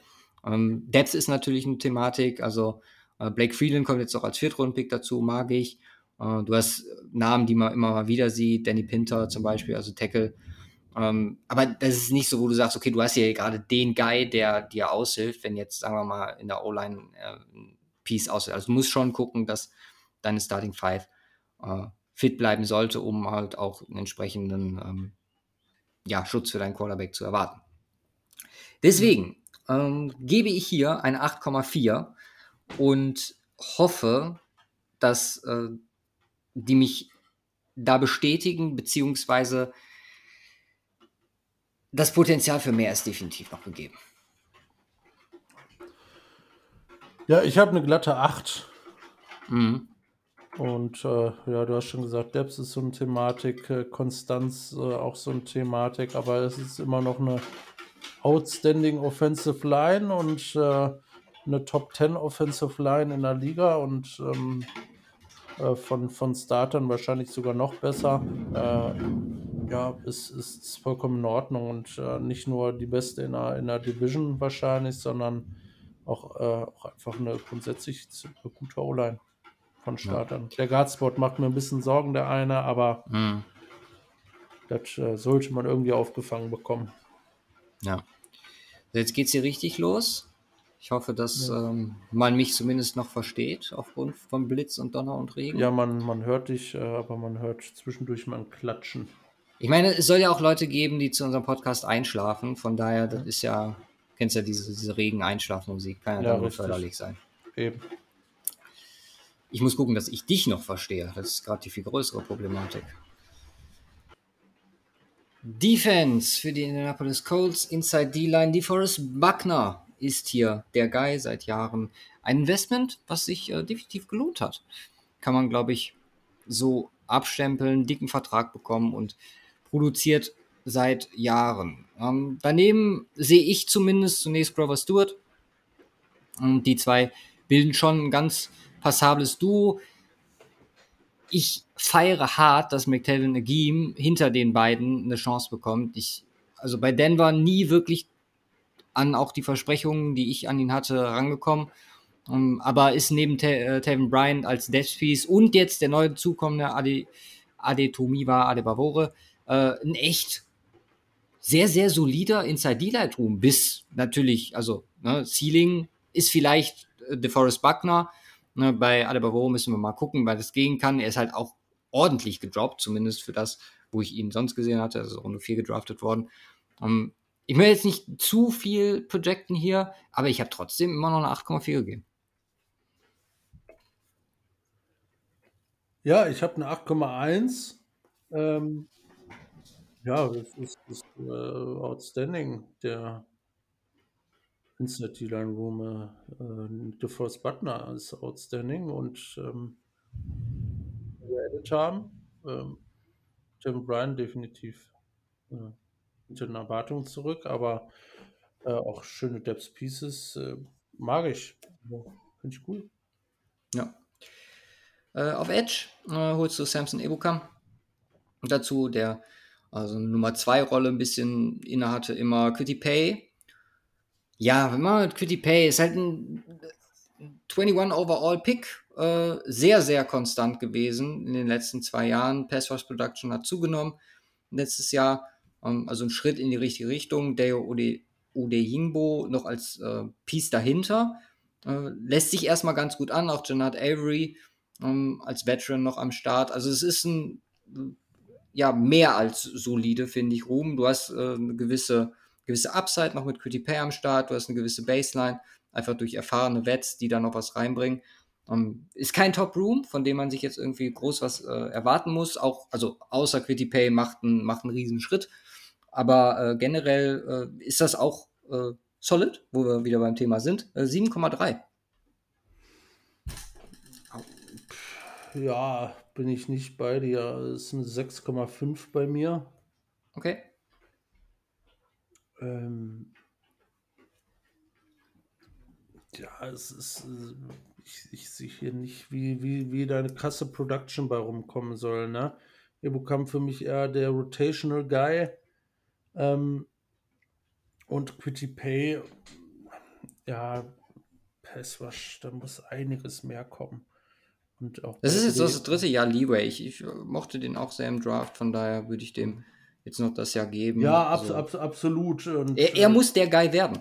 das steht außer Frage. Ja, muss er. Und auch nur, wenn er hier einen dicken Step macht, dann kommen wir hier in den siebener Bereich bei mir. Ja. Adebavore ist halt auch noch mal so ein Punkt, wo du theoretisch drüber nachdenken kannst, ihn auf Edge zu stellen. Aber ich habe ihn jetzt erstmal bei Inside mit ja. eingepreist. Jo. Äh, Linebacker? Shaq Leonard kommt von Verletzung zurück, ist einer der besten Linebacker dieser Liga. Daneben haben wir noch Zay Franklin, EJ Speed und ein paar UDFAs. Also Shaq Leonard ist eigentlich ein Spieler, der so ein Room auch entsprechend äh, elevated. Allerdings, das, was wir von ihm letztes Jahr, die wenigen, wenigen Snaps gesehen haben, das war nicht gut. Ähm, natürlich auch jetzt etwas fortgeschrittenes Alter, obwohl 28 geht eigentlich noch klar. Ähm, mir fehlt so ein bisschen ja das Vertrauen in, dass er so hundertprozentig wieder zu dem Impact Player werden kann, weil der ist ja ohne Frage, der kann äh, über Rotationen, über verschiedene Positionen, äh, auch er kann mal über Edge kommen und Impact haben, er kann in Coverage, kann er mal eine Interception fangen, kann er ein absoluter Impact Player sein. Ich bin für dieses Jahr, weil ich sehen muss, ein bisschen vorsichtiger, deswegen gibt es hier nur eine 7,9. Ja, da ist die erste Punktlandung des Tages. Krass, nice. hat lange gedauert heute. Ja, ja sehe ich, seh ich ganz genauso. Okeriki nicht ersetzt, ähm, äh, sind zwei gute Alternativen, aber zwei ordentliche Alternativen daneben. Shaq Leonard, so ein bisschen Fragezeichen, aber also alles, was du gesagt hast, deswegen passt das. Ja. ja. Safeties, ja. Äh, Problem. Ähm, also ich habe Rodney Thomas und äh, Thomas II und äh, Julian Blackman hier als die Safeties eingepreist. Weiß ich, auf, ich habe eine Depth gesehen, da wird Blackman als Cornerback gelistet. Kann ich verstehen, weil der Room auch nicht ganz so toll ist, aber ich sehe ihn da schon als Safety. Um, ähm, das sind die zwei, äh, der Rest ganz viel Fragezeichen hinter. Blackman hat eine gewisse Baseline. Uh, Thomas äh, hat letztes Jahr nicht gut gespielt, also da muss mehr kommen. Um, generell äh, hatte ich, also Blackman war ja immer oder wurde von den Colts immer als so einer der äh, ja, kommenden defensiven Leistungsträger äh, projiziert. Das hat er meiner Meinung nach nicht annähernd bestätigen können. Vor allem Hauptaufgabe Coverage ist das schon lacklustermäßig, ist halt situativ ganz, ganz in Ordnung. Auch gegen den Run ist er ziemlich gut. Aber äh, generell muss man sagen, dass wir hier auf ja, den Guy warten, den die, oder den die Colts auch in gewissen, äh, gewissen TV-Formaten äh, aus ihm machen wollten. Deswegen gibt es äh, für die Safeties hier nur eine 6-1. Ja, für mich gibt es eine 5-4. Mhm. Ich glaube, das ist problematisch und äh, Nick Cross, wie gesagt, noch eine andere Alternative hier. Deswegen vielleicht Blackman auf Cornerback gehen könnte, wenn man dann Thomas und Cross auf Safety. Ich glaube, das macht alles tatsächlich keinen Unterschied, wenn du davon den dreien starten lässt. Ähm, mhm. Und äh, ja, alles, alles echt hinter den Erwartungen zurückgeblieben. Ja. Also du hast ja versucht, dieses Jahr äh, Cornerback in gewisser Weise zu fixen, aber das geht natürlich auch mit gewissen ja, Fragezeichen überein. Julius Brands, Darius Rush, drafted worden. Darius Rush kann man, glaube ich, schon so ein bisschen als Stil ähm, nennen. Runde 5, da habe ich ihn deutlich höher gesehen. Dann hast du Julius Brands in Runde 2, den hatte ich etwas später gesehen, wahrscheinlich eher in Runde 3. Das sind so deine zwei neuen Guys, die es wahrscheinlich richten sollen, neben Kenny Moore offensichtlich. Ist ein Trio, was ja aufgrund der Rookies vielleicht noch eine gewisse Upside hat, aber auch Kenny Moores letztes Jahr äh, hat mir gar nicht gefallen. Also da waren die 2019er, 2020er Saisons äh, deutlich besser und seitdem geht es halt stetig bergab. Hat vielleicht auch ein bisschen was mit der Unit an sich zu tun und wie die sich entwickelt hat. Deswegen, auch hier bin ich nicht hoch und äh, auch hier bin ich bei einer 6,1. Ja, und auch hier bin ich äh, sch äh, schlechter als, als du und aber sehe es genauso wie du. Ja, Im Grunde baust du deine Outside Corner auf einen Second Round Pick, der bei dir ein Third Round Pick ist und ein Fifth Round Pick, der bei uns vielleicht ein bisschen höher war, auf. Ähm, Kenny Moore ist kein Outside Corner, der ist zu klein, der ist 5'9 oder so. Den würde ich jetzt nicht auf äh, als White Cornerback äh, einstellen. Das ist für dich der Slot Guy, ähm, auch, auch wie du sagtest, in den letzten, insbesondere letztes Jahr nicht gut gespielt. Ich weiß noch, ich hatte ihn in meinem, meinem Cap, äh, Cap-Team, glaube ich, äh, äh als mein Slot Corner weil er echt eine Bombensaison hingelegt hat und das wird er auch weiter spielen. Ähm, und deswegen, ich habe hier eine 5,3. Es ist sehr problematisch, die Secondary bei den Colts dieses Jahr. Ja. Bleiben noch die Special Teams. Und da haben wir Matt Gay als Kicker. Gutes Jahr gehabt letztes Jahr. Rigoberto Sanchez auch noch am Start und eine Unit, die letztes Jahr ganz gut war. Nun ändert sich jetzt viel. Brian Mason ist neu als Special Teams Coordinator, wie der gesamte Staff. Von daher können wir hier nicht von einer 1 zu 1 Production ausgehen. Das Ding ist halt einfach bei den Colts generell, wir kennen Chris Ballots Draft-Affinitäten mit sehr athletischen Spielern, was sich auch dieses Jahr wieder bestätigt hat. Ich glaube, dass hier immer eine gewisse Grundstärke bei den Colts liegt, einfach auf weil sie junge Spieler haben, die hier auf Special Teams einen Impact haben können. deswegen äh, bin ich hier bei einer äh, schon äh, positiven Note von auch 7,2. Ja, 7,5 bei mir. Ah, okay. Ja, ist alles tippitoppi. das würde ich jetzt nicht sagen, aber. Beim Special Team. Ja. Macht ein Roster-Rating, was äh, unter 7 bleibt, aber nah dran ist und das ist eine 6,98. Oh, sehr nah dran. Ich habe eine 6,73. Ja. Gutes Stück drunter. Was ja. schon beeindruckend ist bei einer Note von 6 oder bei einer Note von 5 oder 5er Bereich, wo du bei Quarterback bist. Und äh, zeigt einfach, dass auch die Colts ein Team sind, wo ich mir einen schnellen Umschwung und vor allem einen Umschwung, der äh, geführ, gef also geführt wird durch ähm, dann entsprechend äh, Nancy Richardson und seine Entwicklung relativ schnell vonstatten gehen kann. Ja. Also ich habe ich hab halt, äh, gucken, eins, zwei, drei, vier, fünf, sechs von den elf Noten sind halt ähm, entweder über acht oder nahe an der acht. Mhm. Und äh, gibt halt aber echt äh, aus, also wie gesagt, Secondary ist ein dickes, dickes Problem. Da muss schon einiges richtig gehen. Ähm, nicht nur über, über dieses Jahr hinaus, da wird, werden wir wahrscheinlich auch nächstes Jahr drüber sprechen, dass da Veränderungen anstehen. Ja, mit äh, neben Titan bei mir definitiv die auch mit schlechtesten Noten für dieses Roster. Mhm. Schedule? Entsprechend, also wie die anderen auch, äh, die Teams, also South und North, äh, respektive NFC und AFC. Dazu haben wir Division-Gegner, äh, nicht äh, Conference-Gegner mit Las Vegas, unter anderem New England. Und der letzte rutscht mir gerade durch. Ich sehe ihn nicht. New England, Las Vegas. Wer ist denn der dritte? Obwohl, nee, ja, klar. Äh, LA Rams. Ja, Rams und äh, Falcons sind entsprechend die ähm, jeweils. An die Falcons ist aus. Stimmt, die Rams, genau. Ja. NFC West. NFC West. Wow. Komplett durcheinander. Bei Week äh, Woche 11. Und. Das gefällt dem Luca. Ist, äh, finde ich, eine ganz stabile Bye Week. Ist perfekter Zeitpunkt eigentlich, danach äh, Anthony Richardson reinzuwerfen, meiner Meinung nach. Ähm, wie gesagt, wir, und da, da kommen, da kommen wir gleich beim, beim Coaching nochmal zu, äh, wie die Prognose für diese Saison aussieht. Äh, aber grundsätzlich um, ähm, etwas besser als äh, die anderen, weil du, äh, ach, nicht etwas, etwas schlechter als äh, die anderen, weil du halt äh, die beiden Division-Gegner hast. Deswegen gibt es nur 4,2. Krass, ich finde es halt deutlich einfacher als die anderen beiden, weil du hast eigentlich so als richtige Bomben-Games nur Ravens und Bengals und der Rest ist nicht ansatzweise. Cleveland? Bist du schlechter? Nein, aber äh, die beiden Division-Gegner schlechter. Aber Cleveland haben die anderen, Cleveland haben die anderen beiden ja auch.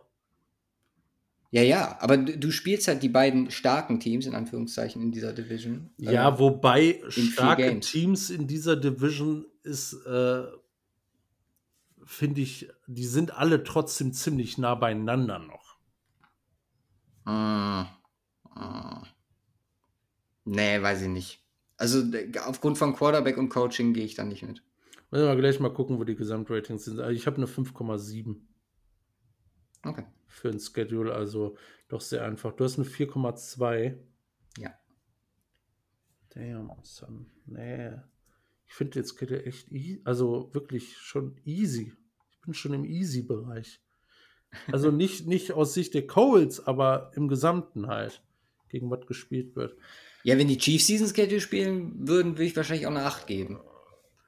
Ja, nee, aber, aber der Schedule ist ja losgelöst von dem Team, das diesen Schedule spielt. Von den Teams, nee, nicht im Kontext. Weil du hast ja die, den direkten Division-Vergleich. Und der ist bei mir mit einer der Hauptimpact, wo ich sage, bei den anderen bin ich bei 4-4, ja, dann gehe ich hier runter. Aber dafür spielst du halt die Rams und nicht die 49ers. Dafür spielst du äh, nicht die Bills, sondern die Patriots. So. Wo du aber im Direktvergleich vielleicht, also Jaguars im Bereich Bills ist ein ähnlicher Bereich wie Colts im Bereich Patriots, meiner Meinung nach. Oh, niemals. Doch. Ah, nein, also da liegen Welten dazwischen. Das ist ja wieder so ein, so ein Swift und 9 take von dir hier. Diesmal sind es 1,3 Punkte, aber okay. Bin ich, bin ich, bin ich gespannt. Nee, das, nee, das, nee. Doch. Nee. Du musst ja nicht die Note verteilen, von daher nee, gehen wir richtig, zum Coaching. Richtig. Und Shane Steichen, und ich war gerade beim Saisonausblick, wo ich ganz ehrlich sagen muss, ähm, ich mag Shane Steichen und äh, wollte ihn oder hätte ihn gerne als Kandidat für Denver gesehen. Dazu ist es ja überhaupt nicht gekommen. War mit, glaube ich, einer der ersten, die festgemacht wurden bei den Colts. Ja. Auf jeden Fall ein offensiver Coach. äh, mit der auch der entsprechenden Ausrichtung fürs Roster langfristig. Jimbo Bruder kommt dazu. Die Defense, äh, also als sein Offense-Koordinator offensichtlich. Ähm, der Defense äh, bleibt Gus Bradley am Start, also da vertraut man auf das äh, der letzten Jahre. Wir haben es angesprochen, gerade Secondary äh, ist da ein Umbruch nötig. Die Front steht in gewisser Weise mit leichten Anpassungen, gerade auf Edge vielleicht. Da die Thematik für die nächsten Jahre, aber das ist dann mehr auf Chris Ballots Schreibtisch. Also, klar, Rookie Head Coach ist immer große Frage. Das kann sehr nach oben, das kann sehr nach unten gehen. Wir sind da grundsätzlich immer sehr vorsichtig.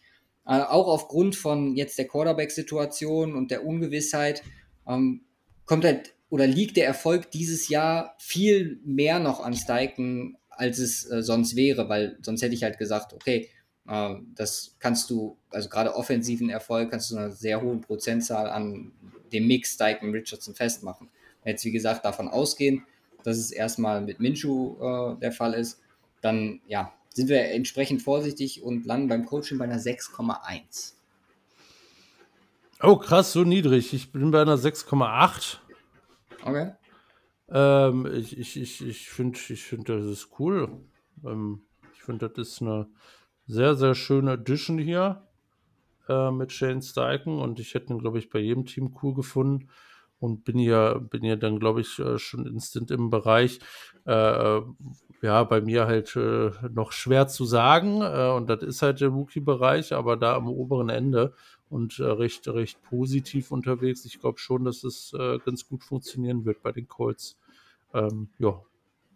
Ja, wird halt sehen, auch was er für einen Impact bei den Eagles gehabt hat, die Entwicklung Jalen Hurts und ne, Minshew nimmt er jetzt mit. Du hast gesagt, das war ein bisschen enttäuschend. Also äh, sind ein paar Fragezeichen da, aber gen mein genereller Outlook auf Steichen und äh, die äh, Entscheidung, ihn zu nehmen, ist äh, sehr positiv, nur für, fürs nächste Jahr, glaube ich, dass er noch nicht so den Coaching-Impact haben kann oder haben wird. Ja.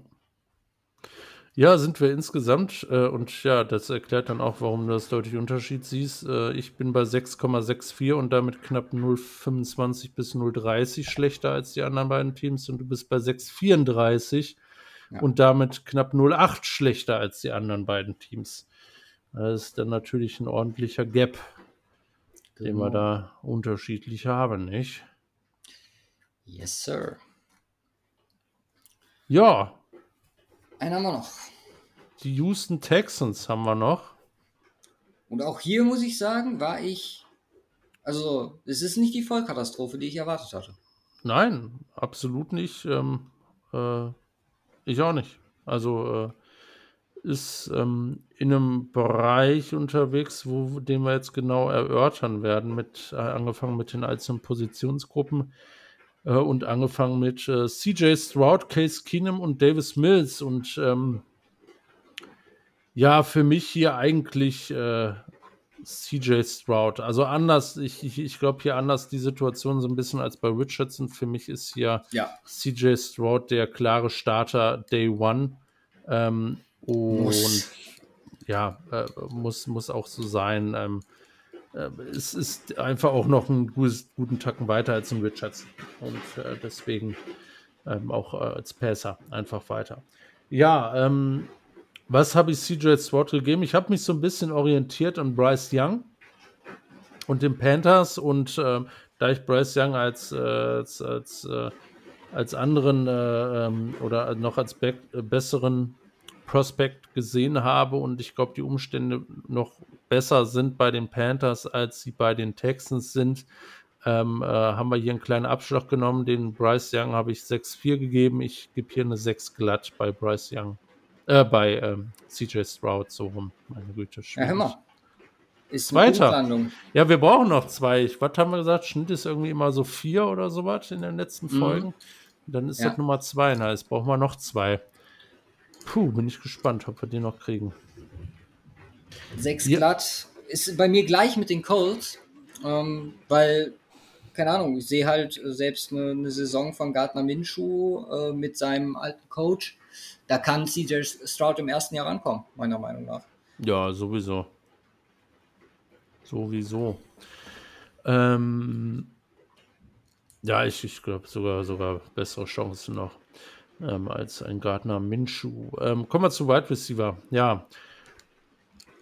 Nico Collins äh, ist dein, ja, wahrscheinlich Number One, weil Robert Woods ist ja, so ist auch aus historischer Sicht eher so ein Number Two Receiver. John Matchy wird dein Slot Guy sein ähm, und seine ersten Snaps dann hoffentlich sehen. Ähm, Depths-technisch sieht es folgendermaßen aus: Noah Brown, ähm, Nathaniel Dell in der dritten Runde gedraftet und Shaver Hutchinson in der sechsten Runde. Das ist ein sehr, äh, ein, ein Wide Receiver Room gespickt mit äh, Talent, einem äh, guten Veteran mit Robert Woods, aber für das erste Jahr wahrscheinlich nicht ausreichend. Ähm, äh, um, um hier dicke Production abzuwerfen. Also Nico, Nico, Collins ist für mich halt kein Number One Receiver. John Matchy hat noch keinen Snap gesehen bisher. Robert Woods ähm, wird halt auch älter und ähm, äh, ist aber definitiv ein, eine gute Verpflichtung gewesen seitens der Texans, auch für CJ Stroud. Mhm. Äh, zwei interessante Rookies noch dabei, auch ein Hutchinson in der sechsten Runde. Ähm, äh, Finde ich ganz interessant. Ähm, allerdings wird schwierig in Jahr 1, ist nur eine 6,5 von mir. Ja, habe ich äh, in der Range, äh, aber etwas weniger 6,1. Ja, das ist enttäuschend. Ja, ähm, Running Back äh, technisch. Damon Pierce und Devin Singletary, das sind zwei extrem gute Runner, äh, insbesondere im letzten Jahr und Damon Pierce äh, wirklich äh, ja, wirklich, wirklich richtig gut gewesen letztes Jahr. Als Rookie äh, konnte man nicht unbedingt direkt mit rechnen, aber äh, hat abgeliefert. Devin Singletary auch mit einer starken Saison bei den Bills letztes Jahr. Insbesondere als Runner sind die beiden besonders gut. Die Receiving Playmaking Ability ist das, was mir so ein bisschen fehlt zu einem 8er Rating für diesen Running hm. Back Room. Deswegen ist es hier eine 7,9 bei mir. Oh, ja, ja, ja. ja 7,4 bei mir. Ähm, ja, ich, bei Pierce war das erste Jahr Running Backs, äh, muss noch ein zweites sehen. Singletary äh, war das letzte Jahr so ein bisschen ein Outlier. Äh, bin auch mal gespannt, wie das hier von der Verteilung aus äh, so aussieht, weil Pierce ja schon eigentlich als der Guy gedraftet wurde. Jetzt holst du wirklich einen starken Konkurrenten mit Singletary dazu. Und ähm, ja, würden wir mal sehen. Also äh, könnte eine der Stärken werden. Äh, ich bin hier aber eher vorsichtiger. Jawohl, ja. Kommen wir zu den Tight Ends. Dalton Schulz und Brevin Jordan sind eigentlich so die wesentlich hier zu nennen. Ähm, da Dalton Schutz äh, so, so schon hinter den Erwartungen zurückgeblieben, so ein bisschen in den letzten Jahren, kann aber äh, ein äh, guter Receiving Tight End sein. Ich bin hier allerdings dennoch sehr vorsichtig. Ähm, ich, äh, ja, ich bin nicht ganz überzeugt davon. Es ist äh, noch in Ordnung, finde ich, aber echt, echt nicht mehr. Ich bin, ich bin echt ein bisschen skeptisch. Ich habe eine 6,1 gegeben. Ich glaube jetzt nicht, dass Dalton Schulz hier auf einmal äh, wieder eine 700 Yards, äh, 6 Touchdown-Saison raushaut. Bin ich, bin ich da doch sehr vorsichtig. Deswegen Lower Tier Solid bei mir. Äh, kann man mitarbeiten, wird man nicht äh, wird, wird nicht äh, das Kronjuwel der Offense sein. Ja, ist Bei halt so. Geht halt von Dak Prescott, einem der schon Top-Quarterbacks dieser Liga, jetzt zu einem Rookie, für den er wahrscheinlich auch ähnliche Funktionen, Safety Blanket, ähm, mhm. Receiver in gewissen Situationen darstellen kann. Ja, bin ich bei dir. Also, so die Erwartungen erfüllt hat er in gewisser Hinsicht schon, aber das ist dann halt die Frage, wie man die Erwartungen setzt. Und die sind bei mir bei Dalton Schulz halt nie so ultimativ hoch gewesen. Einfach aufgrund seiner Rolle, ähm, dann auch äh, in Dallas. Also ich habe eine 6-9 gegeben. Ich sehe das etwas äh, positiver als du. Einfach die Safety Blanket Funktion. Ähm, Brevin Jordan äh, mochte ich auch. Das äh, zwei oder die zwei Jahre jetzt oder was? Ein Jahr? Erste ja, Jahr, doch zwei Jahre. Erste Jahr war, war deutlich besser, hatte so ein paar Flashes. Zweite war jetzt nicht so gut. Also äh, ja, äh, geht auch besser im Liga-Vergleich. Ja. Ja, auch besser geht O-Line. Äh, auch Story of äh, AFC South Live. Ähm, die äh, ranken sich ein bisschen besser ein als die Jaguars und die Titans bei mir. Mhm, ähm, aber auch noch nicht wirklich gut. Ähm, warum noch nicht wirklich gut? Äh, was für gute Pieces haben wir erstmal? Wir haben mit Laramie Tunsil Top Pass Blocking Left Tackle, äh, check. Äh, mit Check Mason guten Guard, check. Ja, und das sind die Checkboxes eigentlich äh, gewesen. Der andere Guard-Spot ist ein riesen Fragezeichen äh, nach desaströser Rookie-Campaign von Kenyon Green. Ähm, das, also das war wirklich äh, in einem Rahmen negativ, wo man sich Gedanken machen muss, selbst nach Jahr mhm. 1. Nichtsdestotrotz ist da auch noch Verbesserungspotenzial da äh, und wird auch definitiv wieder der Guard-Starter sein, äh, opposite zu Shaq Mason. Neuer Center mit Juice Scruggs. Die Alternativen wären sonst Quessenberry oder äh, Dieter. Ähm, nicht so schön, deswegen hat man sich ja, einen neuen Justin Center. Bridge weggegangen ist Katastrophe. Ja. Ähm, Juice Scruggs soll der neue Center sein. Second Round Pick drauf verwendet. Von daher bin ich mal gespannt, was dabei rumkommt. Es war ein interessantes Center am Start in der Draft Class. Ähm, und äh, von daher muss man mal gucken was bei ihm rumkommt, allerdings auch ein Fragezeichen. Ansonsten auf Tackle, der Right Tackle Spot gehört Titus Howard, der wirklich eine solide Saison letztes Jahr hatte. Ähm, äh, gut, die erste, man äh, mochte schon sehr zweifeln. Äh, wenn er darauf aufbauen kann, gut. Äh, wenn das ein Outlier war, nicht so gut. Ähm, ja, sind sehr offene Spots. Es ist äh, Talent da, so also theoretisch kann das klappen auf allen fünf Positionen. Ähm, es sind aber, glaube ich, berechtigte Fragezeichen an dieser äh, ganzen Konstellation dran und deswegen bin ich hier bei einer 6,4 gelandet. Ja, ich bin ein bisschen besser. Ich bin bei 7 glatt. Äh, die Thematik ist immer äh, Skepsis beziehungsweise Fragezeichen aufgrund von Talent, was auf jeden Fall da ist. Aber hier ist halt auch äh, Fragezeichen von nicht erbrachtem Talent und äh, mangelnder Production. Und da hast du Kenyon Green äh, an allererster Stelle angeführt. Ähm, ja, ist, äh, war, du hast, also desaströs passt schon, glaube ich, ganz gut. Ich muss auch sagen, also depth-technisch finde ich das gar nicht so verkehrt. Michael Dieter, äh, Scott Cressenberry, Greg Little, das ist für ein bis zwei Games ganz in Ordnung. Darüber hinaus hätte ich äh, schon Bauchschmerzen. Um, ähm, ja, ist äh, eine Line, die Pieces hat, wie du schon sagtest, aber äh, nicht viel mehr. Deswegen sieben glatt. Ja. Offense fertig. Offense hat Lücken, ähm, können wir somit feststellen.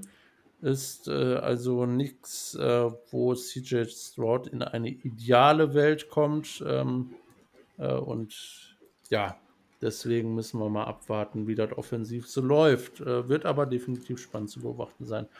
Auf der defensiven Seite haben wir auch einen First-Round-Pick, äh, zu dem kommen wir jetzt gleich. Wir fangen mit der Inside-D-Line an. Ähm, die besteht aus Sheldon Rankins, das ist ein guter Defensive Tackle, lange Zeit bei den New Orleans Saints äh, seinen Job gemacht und den auch wirklich gut. Ähm, daneben, ja, Malik Collins, äh, ja, so lala habe ich dahinter geschrieben als, als Number Two. Depth-technisch äh, ist, das, ist das für einen Eimer. Das Ridgeway kannst du nennen, Hinish, Lopez oder ein Booker. Alles, alles keine Pieces, denen ich eigentlich Snaps geben möchte. Ähm, mhm. von daher be äh, beschränkt sich ja eigentlich auf Sheldon Rankings größtenteils. Ähm, ja, und es ist halt limitiert dadurch. Das ist für mich ähm, äh, keine, keine gute Defensive Line. Mir fehlt hier halt absolut der zweite Piece. Ich habe hier nur eine 6,2 gegeben. Auch Sheldon Rankins hatte bessere Tage in seiner Karriere. Ja, bin ich sogar noch ein äh, 0,1 Punkte negativer, 6,1 bei mir. Krass, okay, den dritten. Also fast äh, knapp verpasst. Ja, jetzt sieht es anders aus, denn du holst Will Anderson rein als dein äh, äh, Third Overall Pick, oder? Äh, Anderson war Third Award Pick, genau. Ja, von Cardinals der Pick, genau. Ja, also Back-to-Back, -back, Stroud. Bei Anderson. uns beiden der ähm, Number One Edge Rusher der Klasse gewesen, glaube ich, ne? Äh, mhm. und einer, der Instant Impact haben sollte. Einer, ja, von dem man mehr erwarten dürfte in Jahr 1 als von einem Hutchison im letzten Jahr. Mhm. Und ähm, ja, darüber hinaus, was haben wir noch? Wir haben Jerry Hughes auf der anderen Seite, jahrelang bei den Bills gewesen. Äh, ja, ein guter Edge-Rusher. Äh, keiner. Gutes zweites so, Piece. Ja, also definitiv. Ähm, äh, jahrelang bei den Bills wirklich sehr gut performt. Äh, ähm, solid wäre ein Understatement. Er ist ein guter Edge-Rusher. Ähm, dazu hast du schöne Edge-Pieces mit einem Chase Winovich, den ich immer noch mag. Ähm, der, glaube ich, immer noch ein Impact-Spieler sein kann. Äh, Ganz ehrlich, ich pack den Inside. Pack Winovich. Ja, Nein. keine Ahnung. 6'3, 250. Das ist neben Rankins ist das besser als alles andere, was da rumläuft. Boah, aber mit 250 ein bisschen zu wenig, oder?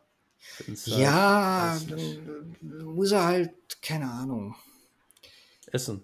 Ist halt, ja, aber er ist halt so gut gegen den Run, dass er, finde ich, da seine Stärken perfekt ausspielen kann. Ja. I don't know. Wäre für mich eine Variante, die ich zumindest überlegen würde, in vielleicht äh, Third-Down-Situationen oder so. Schauen wir mal, was die so anstellen mit ihm. Ansonsten haben wir Jonathan Grinnard, äh, auch schon ein paar Jährchen bei den Texans, mir ein paar Pass-Rush-Upsides gezeigt. Dylan Horton in der vierten gedraftet. Jacob Martin als Solid äh, Depth Piece. Ähm, vor dem Hintergrund, dass wir Will Anderson jetzt nicht direkt mit, äh, äh, mit Eliteness äh, ähm, äh, abstempeln können, äh, abstempeln im positiven Sinne, lande ich hier trotzdem bei einer 8.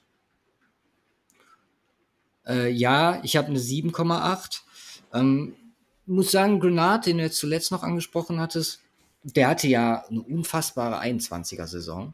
Ich glaube, da hatte der ein, PFF 90er Pass Rushing Grade oder so erreicht. Und äh, mit sehr viel Versprechung auch ins letzte Jahr gegangen. Äh, ja, konnte halt jetzt nicht so hundertprozentig, wie gesagt, war in Ordnung. Ähm, meiner Meinung nach sogar ein Konkurrenz für Jerry Hughes auf der anderen Seite. Also ich sehe das auch als stark an. Ich bin vorsichtiger geworden, was äh, dieser, also seit Chase Young war so ein kleines Lehrgeld, was äh, ja Impact von First Year Edge Rushern angeht. Äh, Javon Walker ist ein anderes Beispiel. Kellerman Chase auch mit sehr viel Versprechung bekommen, um jetzt hier zwei aus der Division einfach mal zu nehmen. Oder Quitty Pay, auch bei den Colts. Und Anderson ist für mich äh, vom Standing her, geht es Richtung Chase Young, aber auch da haben wir gesehen, das muss sich nicht so eins zu eins äh, vom Impact her übertragen. Deswegen äh, ich etwas unter dir. Ja. Linebacker. Ähm, da haben wir zumindest ein paar zur Auswahl. Ähm, äh, oh, wir ja. waren gerade bei desaströs. Eine andere desaströse äh, Rookie-Saison hatte Christian Harris, der Alabama Linebacker. Äh, mhm. boah, das war auch absoluter, äh, absolute Wurst, äh, die er fabriziert hat. Aber du hast, du hast ein paar andere Pieces. Du hast äh, Corey Littleton, der hatte eine gute Saison letztes Jahr. Perryman, ist ein solider Run-Defender als Linebacker. Christian Kirks, die seit ein paar Jahren schon bei den Texans ähm, eine absolute Tackle-Maschine, ähm, aber auch kein kompletter Linebacker. Ähm, dazu Christian Harris. Du hast einige Pieces, äh, du hast sogar noch mehr. Du hast äh, Cashman, Hansen, die Snaps gesehen haben, äh, wobei. Das ist der breiteste Linebacker-Room, glaube ich, der ganzen Liga. Ja, einer, einer mit, allerdings halt auch ein paar Pieces, die ich, also in Cashman und Hansen würde ich da jetzt mal außen vor lassen. Die ersten vier genannten äh, wären für mich, äh, für mich die, die ins Roster mit reinkommen. Ähm, dadurch, dass es so breit aufgestellt ist und ähm, du. Henry Toto äh, nicht zu vergessen. Ach so, Toto, stimmt, den habe ich komplett vergessen. Ja, ist fünfte Runde, ne? Also anscheinend äh, sehen sie das nicht so wie wir, so positiv noch ein Alabama Linebacker, glaube ich, gewesen. Ja. Ähm, ja, also da hatten wir auch, äh, ich glaube, wir hatten den in einer ähnlichen Range, glaube ich. Äh, äh, von daher wäre wär nice to have. Besser. Ja, ich, ich mhm. habe es gar nicht mehr im Kopf, aber ähm, ja, ist im oberen Sechserbereich eine 6,8. Ja, ich bin in die 7 reingegangen, 7,1. So. Henry Toto muss ich auf jeden Fall noch dazu schreiben. Ich schreibe einfach Toto, kann sowieso keiner mit den Apostrophes da ordentlich arbeiten. So, kommen wir zu Secondary. Ähm, Cornerbacks angefangen. Derek Stingley, Junior. Ja, von dem haben wir uns, glaube ich, alle deutlich mehr erwartet in seiner Rookie-Campaign, aber äh, das Talent ist halt immer noch also wirklich insane äh, ist, ist, ist das Talent. Und, ähm, kriegt mit 22 Jahren auf jeden Fall noch ein Jahr Leeway. Ja, absolut. Absolut bin ich auch äh, voll dabei. Aber das war halt echt leider schwach. Äh, zumal Source Gardner gezeigt hat, wie man es anders machen kann. Ähm, dazu haben wir Shaquille Griffin. Ähm, ja, Low-End Solid habe ich äh, äh, eben dazu geschrieben. Ähm, ja, seine, hat seine guten Saisons. Jetzt wär, ja. Der ist auch mal abwechselnd am Start. Also jetzt wäre eigentlich mal wieder gute dran, weil letzte war nicht ganz so toll. Ja. Aber für mich die beiden Starter eigentlich Desmond King und äh, äh Dirk Stingley. Ähm, äh, Desmond King, absolut guter Cornerback. Äh, dazu noch Steven Nelson, hat auch gut gespielt letztes Jahr. Tavier Thomas hat äh, ein gutes Jahr im Slot gehabt. Ähm, das ist ein deeper Room. Ähm, der Nummer 2 Cornerback-Spot, Stingley und die Fragezeichen, die ja doch dran stehen, ähm, äh, lassen es bei mir nicht äh, zu einer 8 werden, eine 7,7. Oh, da war er deutlich positiver als ich. Also ich habe, äh, also der, für mich war bei Stingley halt äh, die Sache, dass das zu schlecht war. Also ich hatte, da kriege ich Okuda-Vibes. Das war zu schlecht für das, wie gut er eigentlich ist. So, und dann, äh, ja, bin ich vorsichtig. Also deswegen nur 7,5. Ja gut, das ist 0-2 schlechter. Ja. ja. Da bin ich, da bin ich, da bist du deutlich besser. ja, aber ich, ich, ich glaube schon, dass das sehr ordentlich performen kann nächstes Jahr. Und also Stingley wird einen draufpacken. Die Frage ist, äh, äh, wird er wird er das Nötige draufpacken, um ordentlicher Cornerback One zu sein. Und das ja. äh, da muss, muss er echt schon viel drauflegen. Safety, ähm, ja, MJ Stewart äh, als Safety ist, ist, ein guter Safety, gefällt mir gut. Jay Pitcher äh, gedraftet letztes Jahr. Ähm, Need, vor letztes Need Jahr. besser. Ähm, ja, und deswegen haben sie Jimmy Ward rangeholt. Ähm, und der wollte nicht mehr Slot Corner spielen und ist deswegen auch gegangen von 49ers nach einem Bombenjahr. Äh, eine feste Größe äh, und bekannt bei Demeco Ryans als neuer Head Coach und kann ein Defensive Leader sein in dieser, äh, äh, in, in, dieser Defense insgesamt und ist eine wirklich sehr gute Edition, ähm, finde ich sehr stark für die Texans. Ähm, und das im Gesamten, äh, auch, auch das Talent, was Petrie noch mit sich äh, bringt, ähm, äh, ja, ist für mich eine 7,8 wert. Nee. Äh, war mir zu fishy. Ich bin äh, im Endeffekt bei 7,4 gelandet. Jimmy Ward und MJ Stewart ist äh, sehr gut. Du hast äh, vergessen, obligatorisch Tyree Gillespie zu erwähnen. Ja. Der äh, ein Cover 2 Podcast Draft 2021 Favorite, der ein echt gutes Rookie-Jahr hatte, letztes Jahr nicht einen Snap gespielt hat und äh, von dem wir theoretisch uns auch noch was erwarten können. Von daher ähm, sieht es progno also prognostiziert gut aus. Ich glaube, das ist bei 49er-Spielern eh immer so ein Ding, die aus der Defense zu ziehen. Also bei Ward rechne ich mit äh, einem kleinen Downgrade. Ähm, wie gesagt, es ist komplett, komplett äh, solide, aber äh, deswegen bin ich hier im 7er Bereich, Anfang 7er Bereich. Ja, kann man machen. Special Teams bleibt nur übrig und die Special Teams Unit war letztes Jahr nämlich ziemlich krank. Deswegen ist Frank Ross auch geblieben als äh, ja. Special Teams äh, Coordinator. Ähm, Kaimi Fairbairn hatte dazu auch noch die beste Saison seiner Karriere, nachdem er da vorher eigentlich immer ziemlich shaky unterwegs war, war das letzte Jahr wirklich ziemlich gut. Ja. Ähm, muss auch noch ein bisschen Fragezeichen dran sehen. Cameron Johnson als Panther, ähnliche Thematik. Ja, deswegen ähm, ja, deswegen trotz der Bomben Special Teams äh, äh, Saison letztes Jahr ähm, bin ich hier nur bei einer 7. Wow, okay, ich habe eine 8,5 gegeben. Ja. Äh, war mit die beste Unit letztes Jahr. Du hast Fairbanks Saison angesprochen. Ja. Äh, auch das, ich meine, allein das Zeichen mit Frank Ross ist, äh, spricht für sich. Ne? Gerade bei neuen Coaches, die dann dazu kommen, eigenes Stuff mitbringen so, das wollte man konservieren und deswegen ist er am Start. Ist übrigens ein, äh, kommen wir gleich bei Coaches zu, sage ich da mehr zu. Ja. Gut, ja. Plus, plus ja. warte, warte, warte. Ja. Du hast auch hier Pieces wie ein Toto, wie ein äh, Dylan Horton, äh, ein ähm, Tank Dell, die äh, für Special Teams, auch was die Rookies angeht, äh, das Ganze auch nochmal festigen. Also da auch nochmal ja. Rookie Production ist definitiv drin. Absolut. Ja, wo landest du gesamt beim Roster? Äh, 6,78. 678. Oh, ich habe 676. also fast die Punktlandung beim Durchschnitt. Äh, ach nee, 678 hast du, ne? Ja. 6, 7, 8. Ja. Stimmt. Das stimmt. Ist ein Riesensprung gemacht. Also, ähm, wenn ich mal gucke, bei dir vom letzten Jahr von 5,46 auf jetzt 6,78. Und äh, das muss man wirklich sagen. Und das Lustige ist, ähm, das ist ja noch mal zum Großteil der Quar äh, Quarterback, weil wir ja einen Rookie-Quarterback haben. Das heißt, äh, wir haben ja keinen Riesensprung in der Quarterback-Note. Äh, also auch, aber ähm, insgesamt einfach überall Falle. Auch die Will Anderson-Verpflichtung. Das Ding, die ist, ist ein Piece auch äh, einfach noch zusätzlich. Ähm, auch, auch die Jimmy Ward-Verpflichtung ist gut, die Special Teams, wie gut sie performt haben. Ähm, ja, du hast. Und, das darfst du nicht vergessen, dieser unkonventionelle Weg mit der Salami an die Wand und wir gucken, was kleben bleibt. Es ist was kleben geblieben bei den Texans. Guck mal auf die Linebacker Room, so, wo du getestet hast. Dann auf Cornerback. So, das sind das alles Pieces, wo teilweise aus dem letzten Jahr noch wieder welche am Start sind. Ja. Und äh, ja.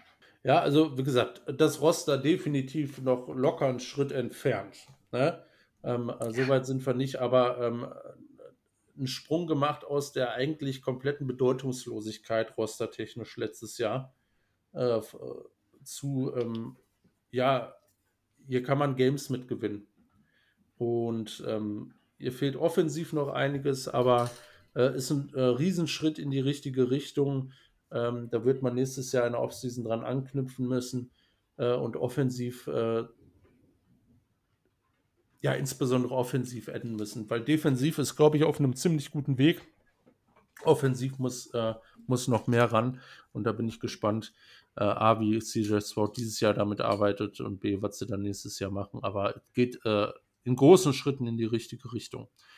Ähm, kommen wir zum Schedule. Äh, ja, es ist natürlich, äh, ja, die haben es die ein bisschen unglücklicher erwischt, äh, sagen wir es so. Die haben statt den Raiders die Broncos erwischt, müssen wir, kommen wir auch noch zu.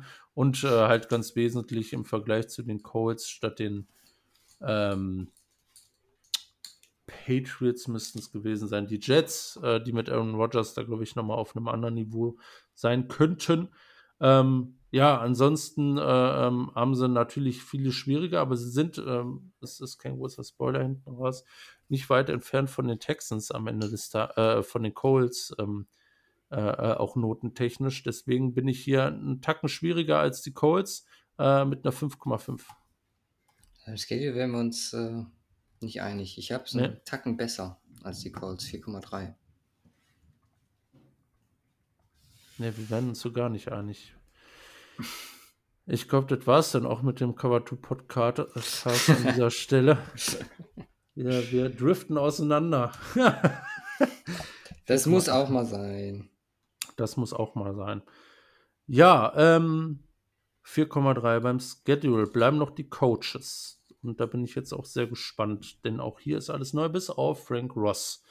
Ähm, Head Coach DeMico Ryans war Defensive Coordinator bei den 49ers und dann ziemlich guten Job gemacht, weswegen er auch überzeugt hat und nach Houston geht. Ähm, First-Time Head Coach, von daher mal abwarten. Äh, ja, ähm, ich, ich, mag ihn. Äh, ich glaube, es gibt keinen, der ihn nicht magen kann, es äh, magen kann, mögen tut. äh, ist äh, äh, sehr energetisch an der Sideline, ähm, äh, kann man gut mitfiebern. Ähm, Finde ich, find ich auch eine super Verpflichtung. Ist zwar ein Defensive Head Coach, aber mal abwarten. Blöderweise nimmt er wieder einen mit von 49ers und das ist äh, der First Time Offensive Coordinator Bobby Slowick. Ähm, PFF Bobby. PFF Bobby. Mhm. Ähm, schon, in, äh, schon in Washington bei Shannon am Start gewesen und letzten Jahre Passing Game Coordinator gewesen bei den 49ers. Ja, und äh, ein weiterer, der sich da beweisen muss, das ist mal hat mal schlecht funktioniert, das hat mal besser funktioniert. Bin ich gespannt. Cooler Typ. Ähm, also, falls du dich fragst, warum PFF, der war zwischen, also zwischen den Washington und bis er dann zu den 49ers gekommen ist, war der PFF-Analyst. Ach so. 2014 bis 2016. Interessant. Hm. Zwei, von 2015 bis? 2014 bis 2017. 2017, krass, okay. Ja, vor unseren PFF-Zeiten eigentlich, ne? Interessant. Ja. Aber wusste ich nicht. Ähm, ähm, ja, muss man abwarten. Also es ist auch schon mal schlecht gelaufen, siehe Broncos. Äh, ähm, äh, das hat nicht so ganz gut äh, funktioniert mit einem vorherigen ähm, Passing Game Coordinator von unserer Seite. Aber gut, ähm, Defensive Coordinator ist Matt Burke. Äh, der war vorher der D-Line-Coach bei den Cardinals. Ähm, eine meiner Meinung nach unerwartete Verpflichtung. Ähm, aber ich gehe mal stark davon aus, dass die Miko Ryans die Defense da größtenteils auch Playcalling technisch vielleicht im Griff haben dürfte. Nee, die, Müssen ja, wir mal auf jeden Fall, das lässt sich nicht nehmen. Ja, ähm, ja, Matt Burke, ehrlich gesagt, kaum eine Meinung zu. Also ähm, ist für mich jetzt noch nie so riesig rausgestochen, war mal DC in Miami. Das war jetzt äh, nicht außergewöhnlich krass, aber ähm, da muss man abwarten und Fake Ross äh, top, also ähm, um das abzuschließen. Äh, ich, ich, mag, ich mag das grundsätzlich vom Aufbau. Ich bin ja erstmal recht positiv. Ähm, äh, was das angeht. Ähm, ich glaube auch, dass die, äh, man wird jetzt keine Breakout-Saison aller äh, keine Ahnung wer ähm, äh, sehen. Dafür ist das Roster noch zu weit weg, aber ich, äh, ich würde es ähnlich machen wie bei den Jets. Äh, hier locker zwei, drei Jahre Zeit geben, ähm, bis so dieses System etabliert werden kann. Und ich glaube, das ist auch so der Timeframe, in dem die Texans denken. Und ich glaube, das kann ganz gut werden. Ich habe hier eine 6,51 gegeben. Ja. Das Ding ist, Demico Ryans ist eigentlich äh, schon jetzt insane, weil immer der, der den Denver durch die Lappen geht, der funktioniert meistens. Ja. Ja, da gibt es ein paar Beispiele. Und er ist ja offensichtlich der, den die Broncos dann mit ihrem komischen Hin und Her äh, ja zumindest nochmal versucht haben, bevor er dann äh, als alter Texan äh, da zurückgegangen ist. Ich mag auch, also den Stuff an sich mag ich auch. Bin jetzt äh, auch hier etwas höher als bei Shane Steichen. Ähm, ist halt, er kriegt halt so ein bisschen den Malus äh, von wegen, ähm, was, was die Offense angeht. Äh, du hast die Thematik angesprochen. Ähm, ja, da gab es schon, oder die Erfahrung hat mir, bei mir zumindest, äh, ist am Hinterkopf geblieben, dass es nicht so ganz gut funktioniert hat mit Shanahan Disciples.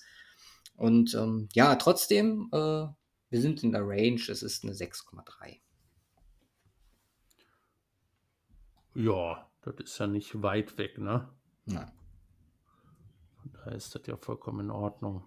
Und nichts, wofür man sich schämen bräuchte. Ähm, 5, nee, 6,3. Dann geben 6, wir das mal ein und wir landen relativ nah beieinander.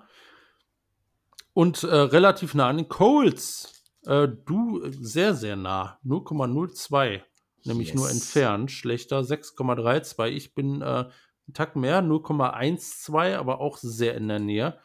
Äh, und ja, das, äh, zwei Sachen beeinflussen das, dadurch, dass die Codes schlechter wurden und dadurch, dass die Texans besser wurden. Und ähm, macht das Ganze schön eng und kuschelig ähm, da zwischen den beiden.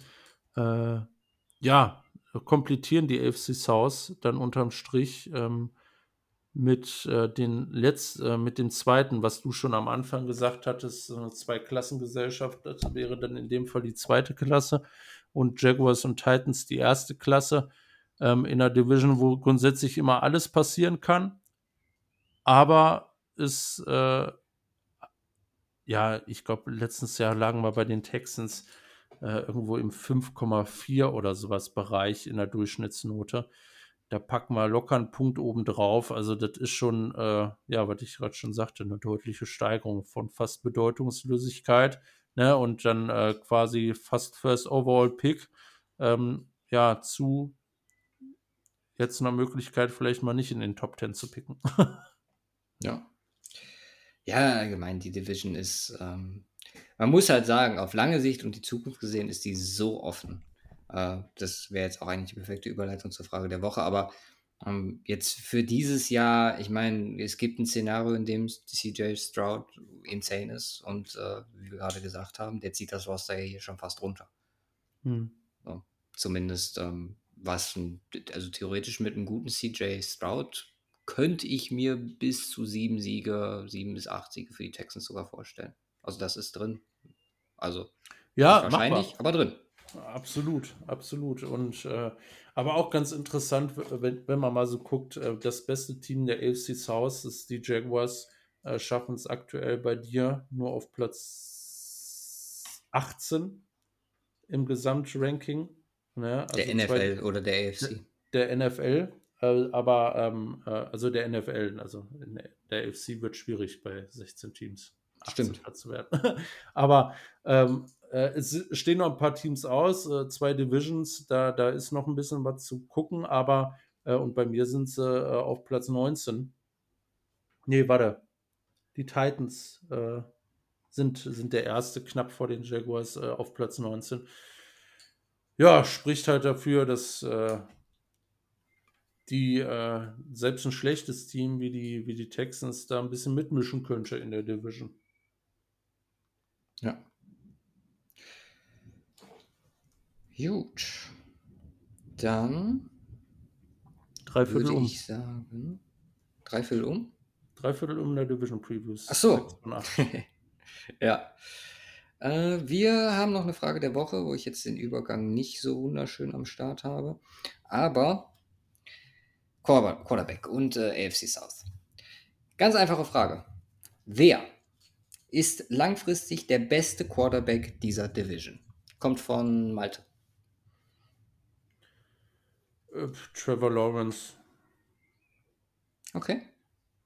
Du siehst, also, sagen wir mal so, ich sehe hier natürlich das Potenzial von einem Anthony Richardson, der ihm gefährlich werden kann. Also Stroud sehe ich nicht, Will Levis sehe ich auch nicht, Malik Willis sehe ich auch nicht.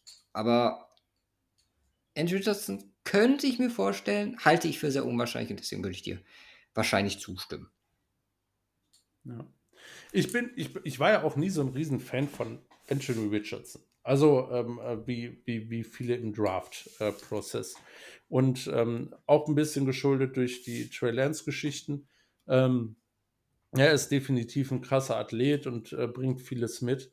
Äh, ja, aber das ist halt auch insbesondere auf der Quarterback-Position eigentlich so wenig relevant finde ich, die athletischen Fähigkeiten. Das Wesentliche ist Präzision. Es ist nice to have, den Ball aus dem Stand 60 Yards weit zu werfen, auf jeden Fall. Ähm, mhm. Aber im Verhältnis zu allem anderen, was, was für einen Quarterback so wichtig ist, doch noch so irrelevant im Vergleich. Ähm, weswegen ich da halt deutlich, äh, insbesondere seit der Trellens-Thematik, äh, da deutlich niedriger bin auf sehr athletische äh, Quarterbacks. Da sind für mich andere Sachen im Fokus. Äh, und äh, als, als, als, als Prospect war Trevor Lawrence, glaube ich, auch noch so weit von Anthony Richardson. Äh, er ist weiter aktuell, weil er einfach zwei Jahre weiter ist und hat eine, schon eine gute Saison gespielt.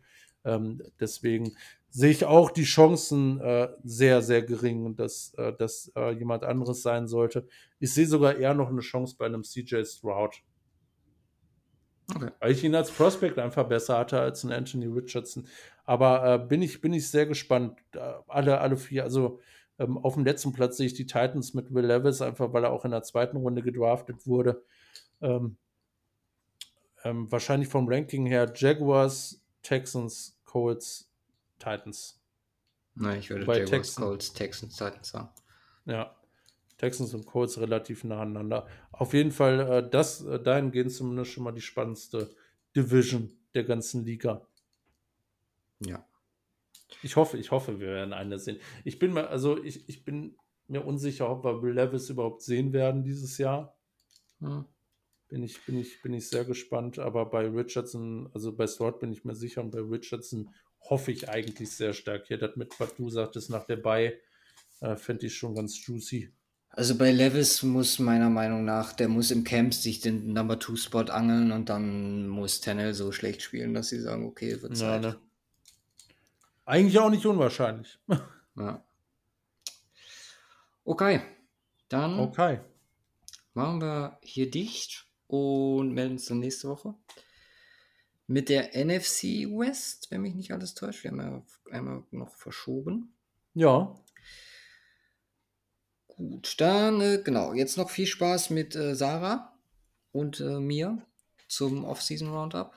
Macht's gut und haut rein. Peace. So, dann habe ich jetzt für die AFC South und das Off-Season Roundup einen komplett neuen Gast am Start. Und zwar äh, ist die Sarah hier von, und ich habe extra gefragt, was ich ankündigen soll, aber sie hat mir gesagt, erstmal Saturday Kickoff. Sarah, neu bei den Jungs von Saturday Kickoff am Start. Wie geht's dir? Gut, hello, hello, freut mich, da sein zu dürfen. Ähm, ja, genau, Saturday Kickoff ist auf jeden Fall ähm, aktuell Priorität. Manche kennen mich vielleicht auch von The Zone, von der Endzone, ähm, hinter den Kulissen. Aber College Football wird jetzt angegriffen. Du bist ja für die AFC South jetzt am Start. Das hat natürlich auch einen, einen kleinen Hintergrund, also vor allem, weil du Titans-Fan bist. Äh, zum anderen äh, gab es da so ein kleines Happening bei unserem Mock-Draft, glaube ich, als ich äh, ja, mich eher auf deine schlechte Seite gestellt hatte und äh, Hendon Hooker zu euch gepickt hatte in der ersten Runde. Das ist ja, dann grauenvoll. ist aus äh, ich, deiner Sicht Gott sei Dank dann nicht so passiert. Dafür aber, und äh, deswegen ist die äh, AFC South auch so super spannend, ist ja Will Levis zu euch gekommen und auch bei den anderen Teams hat sich, was die Quarterback-Thematik angeht, so einiges getan. Ähm, generell, wie hast du die Offseason der South so wahrgenommen? Ich glaube, das ist mit oder ist für mich eigentlich die Division, wo sich am meisten Sachen geändert haben und äh, wo halt auch die meiste Ungewissheit herrscht. Ist das ja, ähnlich? Ja, total. Also grundsätzlich finde ich so, es hat sich viel getan im Sinne von so Skill-Player-Position. Also ich meine, gerade die Quarterbacks, eigentlich jedes Team hat sich, gut, bis auf die Jaguars, mit einem Quarterback verstärkt, wenn auch noch nicht unbedingt als Starter für die kommende Saison. Aber ich glaube, das hat einfach immer noch mal so am meisten Strahlkraft. Ansonsten hast du natürlich noch andere Verstärkungen, aber ist schon viel passiert am Ende, um so, um so ein bisschen die Division trotzdem einzuordnen in der gesamten NFL, finde ich, Stand jetzt zumindest, ich meine, klar, man weiß nicht, wie die neuen Spieler, wie die Rookies performen, aber es ist immer noch die schlechteste Division in der AFC. Ob man sagt, die schlechteste in der NFL oder was heißt schlechteste, also zumindest da, wo man jetzt am wenigsten erwarten wird. Ähm, overall in der NFL finde ich sie, ich weiß nicht, ob ich die NFC South schlechter finde, beziehungsweise die haben halt alleine einfach durch die Bucks und Brady einfach enorm abgebaut. Andererseits, klar, die Panthers jetzt großer Run auf, auf Quarterback, sich krass verstärkt mit den Picks, die sie hatten, aber ich glaube immer noch die schlechteste Division in der ganzen NFL. ähm, ja, ja, Schwierig.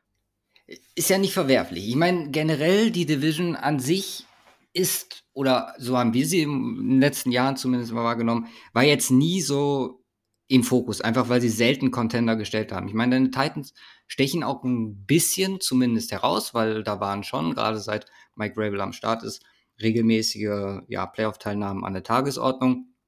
Jetzt haben die Jaguars irgendwie letztes Jahr den Step getan, den ja die anderen beiden, also sagen wir jetzt mal Colts und äh, die Texans, oder bei denen ist es halt nötig geworden jetzt äh, in dieser Saison.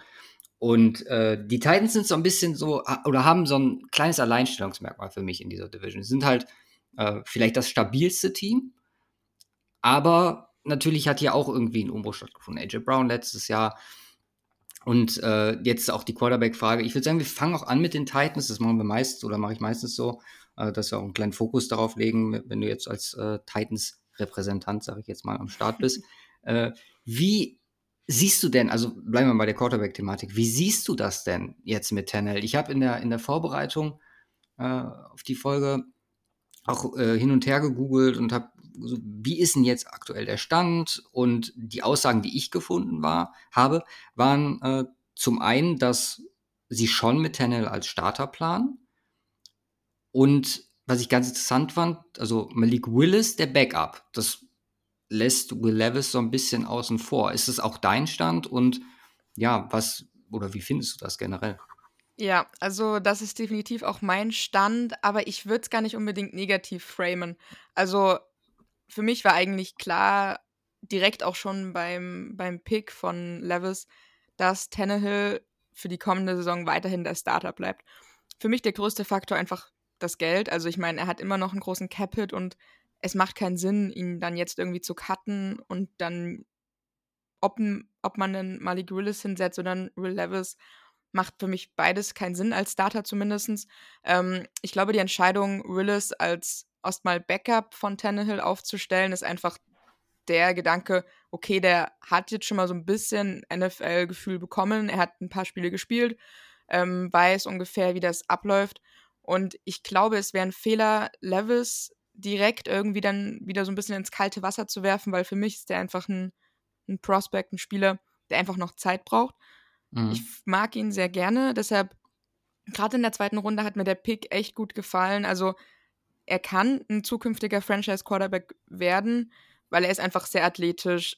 Er hat einen echt krassen Arm und gleichzeitig auch den Faktor, den man, glaube ich, bei den Titans gerne hat, diese Mobilität. Also sieht man ja auch bei Tannehill, der kann auch mal selbst in die Endzone laufen oder irgendwie das neue First Down holen. Das bringt Levis auch mit.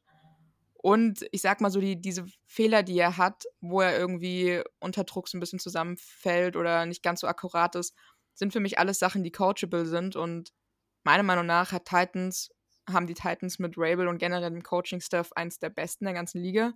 Mhm. Deshalb finde ich ihn da sehr gut aufgehoben und man soll den Jungen Zeit geben und es ist definitiv kein negatives Zeichen, ihn da irgendwie aktuell auf drei aufzustellen, beziehungsweise ich kann mir vorstellen, dass sich das vielleicht auch noch ändern wird bis zum Season Start.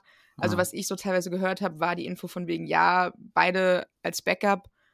Und es wird sich so ein bisschen entscheiden, wie sie sich im Training anstellen, vielleicht auch in der Preseason. Wer dann im Endeffekt irgendwie besser performt, wird dann vielleicht die Nummer zwei, aber das hat für mich nicht viel zu bedeuten. Okay. So generell die Aussage Tenet als Starter ist ja schon auch irgendwie ein Indikator dafür, was man dieses Jahr, äh, ja, oder wohin es dieses Jahr gehen soll. Also du hast ja zum einen die Division, wo wir, glaube ich, also habe ich zumindest so bei der Roster-Analyse festgestellt, äh, Trevor, Trevor Lawrence und die Jaguars so ein bisschen als Frontrunner sehen, einfach aufgrund der Entwicklung aus dem letzten Jahr. Ähm, die Titans bleiben halt, oder da, das würde ich dich auch gerne fragen, man, bleibt man auf einem ähnlichen kompetitiven Niveau, weil man hat ja schon einiges verloren, sage ich jetzt mal, auch im Free Agency. Äh, But Dupree in der O-Line mit LeVon, der jetzt weg ist. Oh gut, wirklich gespielt hat er nicht die letzten Jahre. Viel zumindest. Robert Woods ist nicht mehr da, Austin Hooper ist nicht mehr da. Du hast die auch nicht komplett eins zu eins ersetzt. Du bist auf, was ich gut finde, zumindest auf ein paar Positionen, jetzt mit Cornerback, Sean Murphy Bunting, äh, hast du investiert auf einer wichtigen Position. Aber auch, um nochmal zurückzukommen zur AJ Brown-Thematik, das Standing von ihm konntest du und hast du auch nicht in gewisser Weise ersetzt. Also man versucht, glaube ich, kompetitiv zu bleiben. Nur das Niveau nimmt so leicht ab, habe ich irgendwie im Gefühl. Ist es auch deine Sicht auf die Dinge aktuell? Ja, also man hat schon gemerkt, AJ Brown Abgang hat sehr wehgetan und letztendlich war er halt auch so die der letzte Lichtblick oder einfach einer der wichtigsten Spieler, wenn du dir die Offense anschaust. Und das hat, glaube ich, auch nie irgendjemand jemals so bestritten. Ich meine, du hast, du bist auf Right Receiver einfach sehr schwierig aufgestellt, sage ich mal. Also ich mag unsere Right Receiver, Traylon Burks, ähm, auch Nick Westbrook Ikine finde ich super. Also mhm. er wird nie der Nummer 1 Receiver sein, aber ich finde ihn super als Nummer 2, als Nummer 3 Receiver.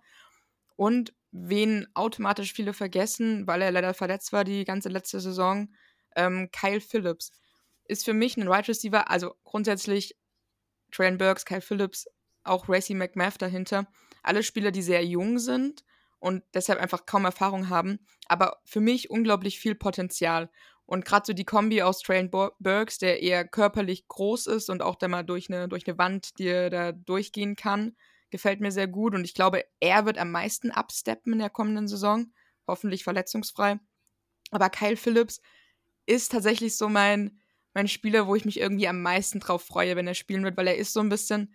Rabel hat ihn letzte Offseason so ein bisschen verglichen mit diesem es gibt so ein Spielautomat, wo du so Maulwürfe hauen musst und ja. die dann so rauskommen. Und damit hat er Kyle Phillips verglichen, weil er einfach wirklich, er ist so schwer zu bekommen, er ist so shifty und geht dir da irgendwie durch. Er ist natürlich auch klein, aber er ist super schnell und deshalb liebe ich ihn so gerne. Und ich muss sagen, in der Preseason, als er noch gespielt hat und auch generell, was man so gesehen hat von ihm auf irgendwie Trainingsvideos und so, ich fand ihn besser als Train Burks, bin ich ehrlich. Okay. Ähm, und deshalb freue ich mich so enorm drauf. Und so eine Sache, auch ähm, wenn ich mir irgendwie anschaue, was ist so die größte Stärke von den Titans, das geht damit so ein bisschen Hand in Hand, weil für mich gibt es bei den Titans, wie vielleicht bei vielen anderen Teams, irgendwie bei den Chiefs hast du mal Holmes, den du da irgendwie ganz klar rausstellen wirst. Bei Titans gibt es für mich diese eine Stärke einfach nicht, ähm, sondern du hast einfach so ein gutes System dir aufgebaut, auch diese Konstanz, die du angesprochen hast in den letzten Jahren, diese Stabilität. Und dieses System besteht einfach daraus, dass du viele individuelle Spieler hast, die einfach so perfekt wie so Zahnräder in, ineinander greifen können mhm. und die Spieler irgendwie konsequent besser spielen, als sie wahrscheinlich irgendwo anders spielen würden, wo sie halt nicht dieses System von Zahnrädern haben. Und deshalb ist für mich die größte Stärke einfach so Coach Rabel. Weil was der da geschaffen hat in den letzten Jahren, ist überragend. Also selbst Derrick Henry, den ich absolut liebe, ähm, der würde auch bei anderen Teams, glaube ich, nicht so krass performen wie bei den Titans, muss man ehrlich sagen. Weil einfach diesem System das Ganze geschuldet ist, meiner Meinung nach. Und deswegen, klar, du hattest die Abgänge, die du erzählt hast. Für mich wiegen die aber irgendwie gar nicht so viel. Also gerade so ein Bud Debris, ja Gott, mein Gott, der hat halt viel Geld gefressen, hat jetzt auch nicht so schlecht gespielt, aber war jetzt auch keiner, den du nicht irgendwie gut ersetzen kannst. Ja.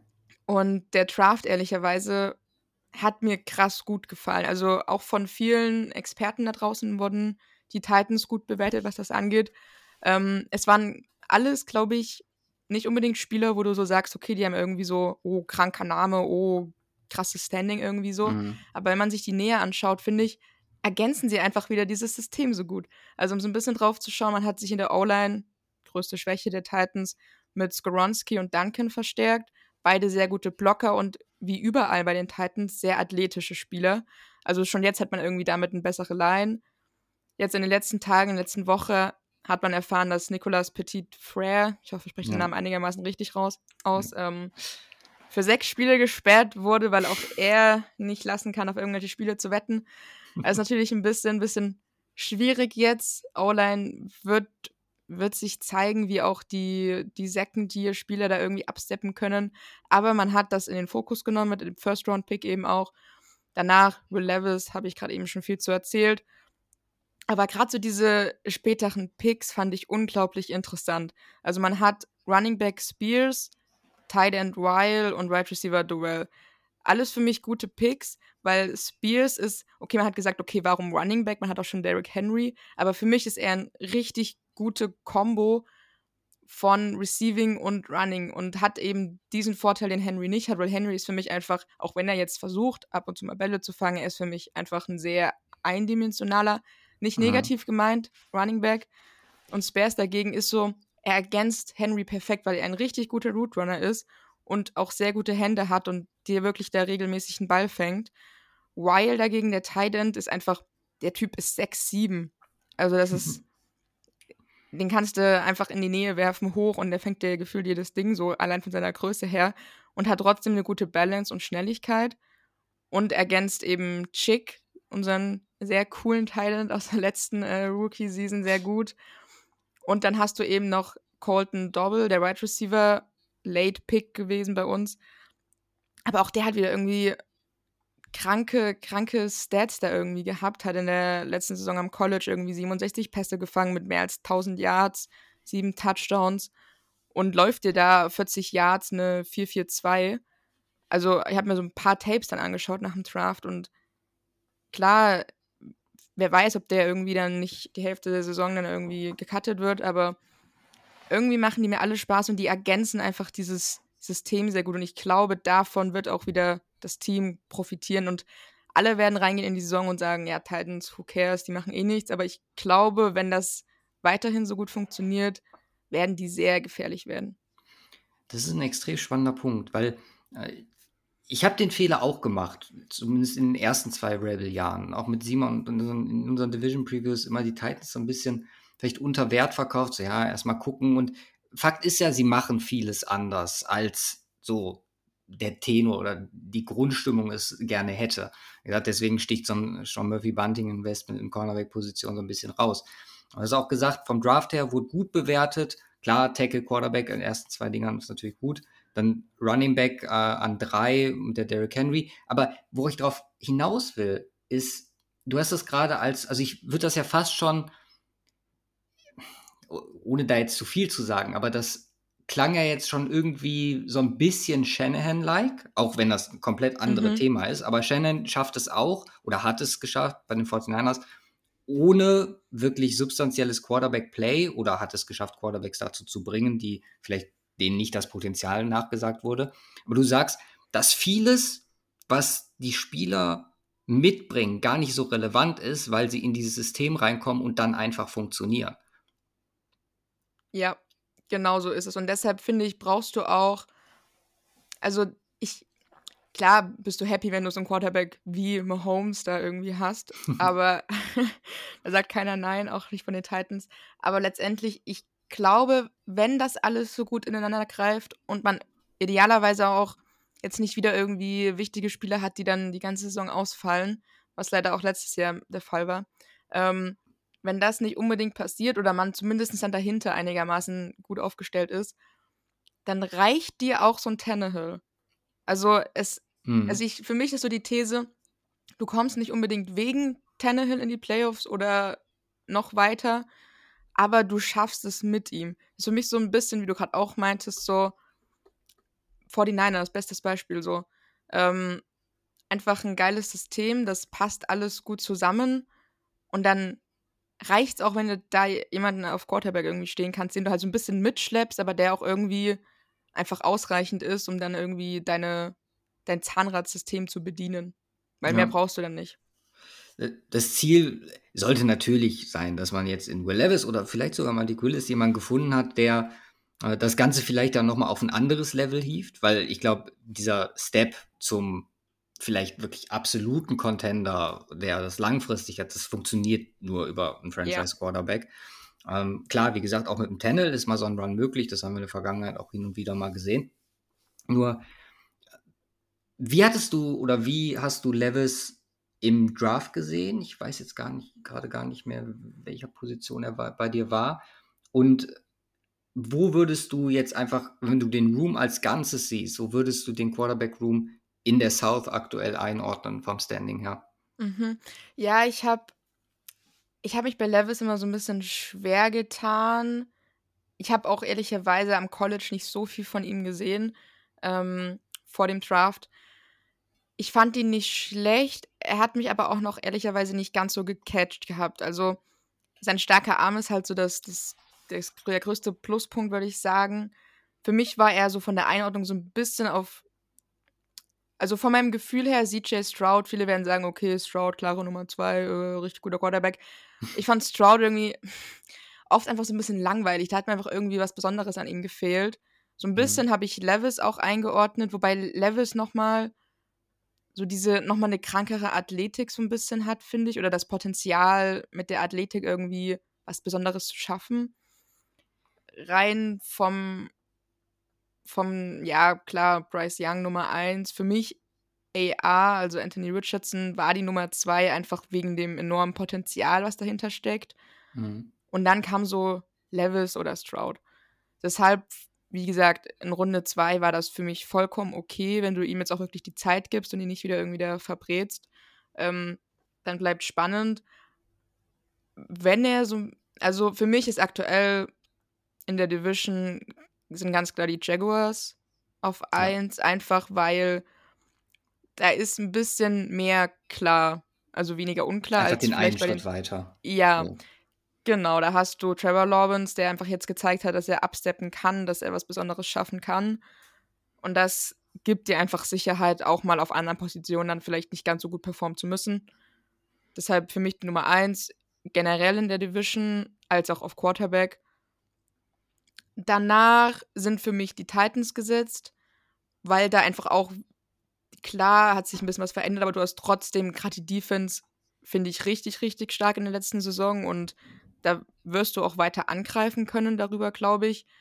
Offense habe ich gerade schon viel erzählt, fühle ich mich persönlich sehr wohl. Ich verstehe, wenn man es von außen betrachtet, irgendwie alles noch so ein bisschen eine Blackbox ist, was auch verständlich ist. Du hast sehr, sehr viele junge Spieler.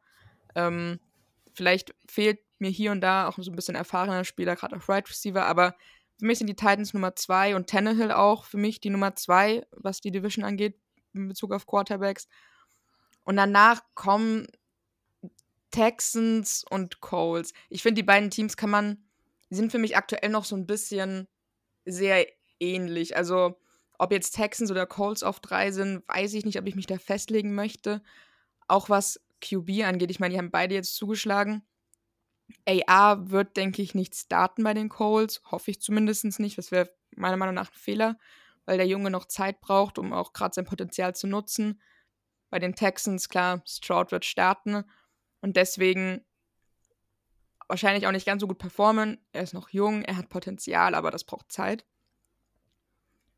Ja, wenn sich AR richtig entwickelt, kann das sowieso eine ganz andere Nummer werden. Das ist Zukunftsmusik, aber das ist so aktuell für mich so die Einordnung. Und ich finde auch den Mhm. Gap nochmal deutlich größer als in teilweise anderen Divisions zwischen Jaguars und Titans und dann Texans und Colts. Also beide Teams irgendwie, also Texans und Colts, für mich so eine Blackbox. Da fehlt einfach auf vielen Positionen, da fehlt einfach noch zu viel überall, habe ich das Gefühl. Okay.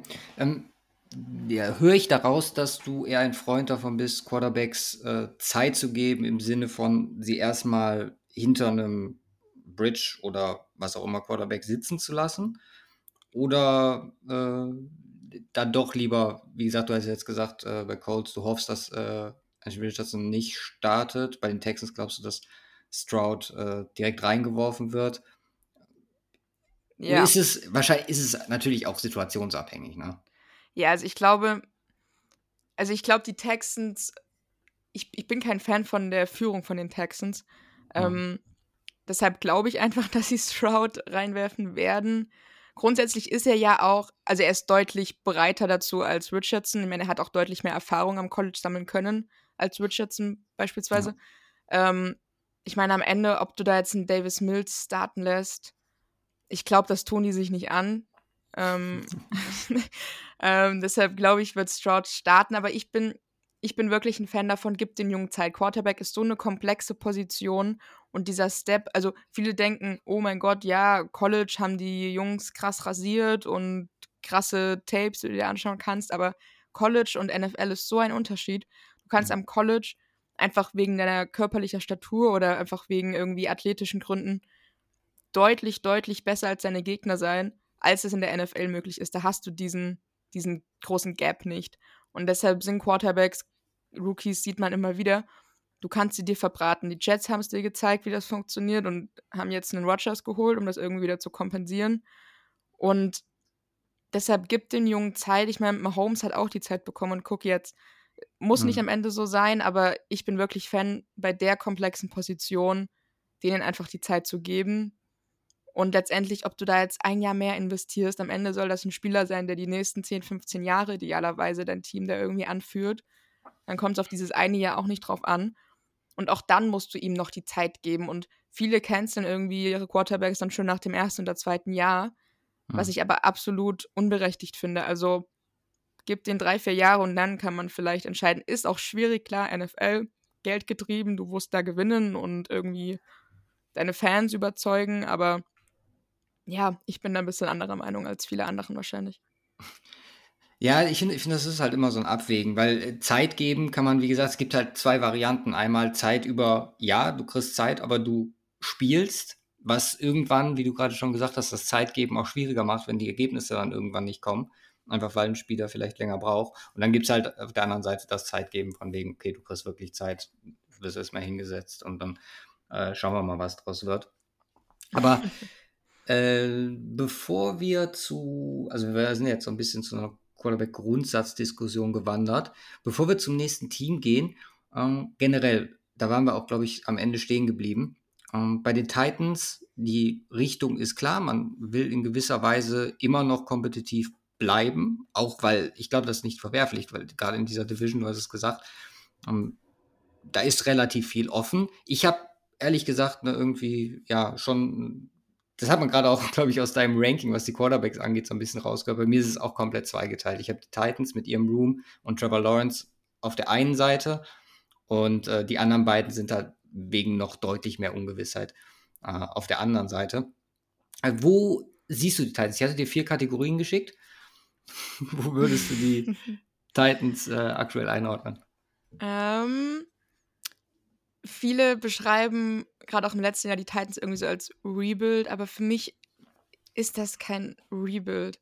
Hm. Also, ich finde es schwierig, da eine Kategorie zu nennen. Ich glaube, sie sehen sich weiterhin als Contender. Beziehungsweise, ja, okay, sorry, nicht Contender, Playoff-Contender. Mhm, okay. ähm, also Playoff-Team.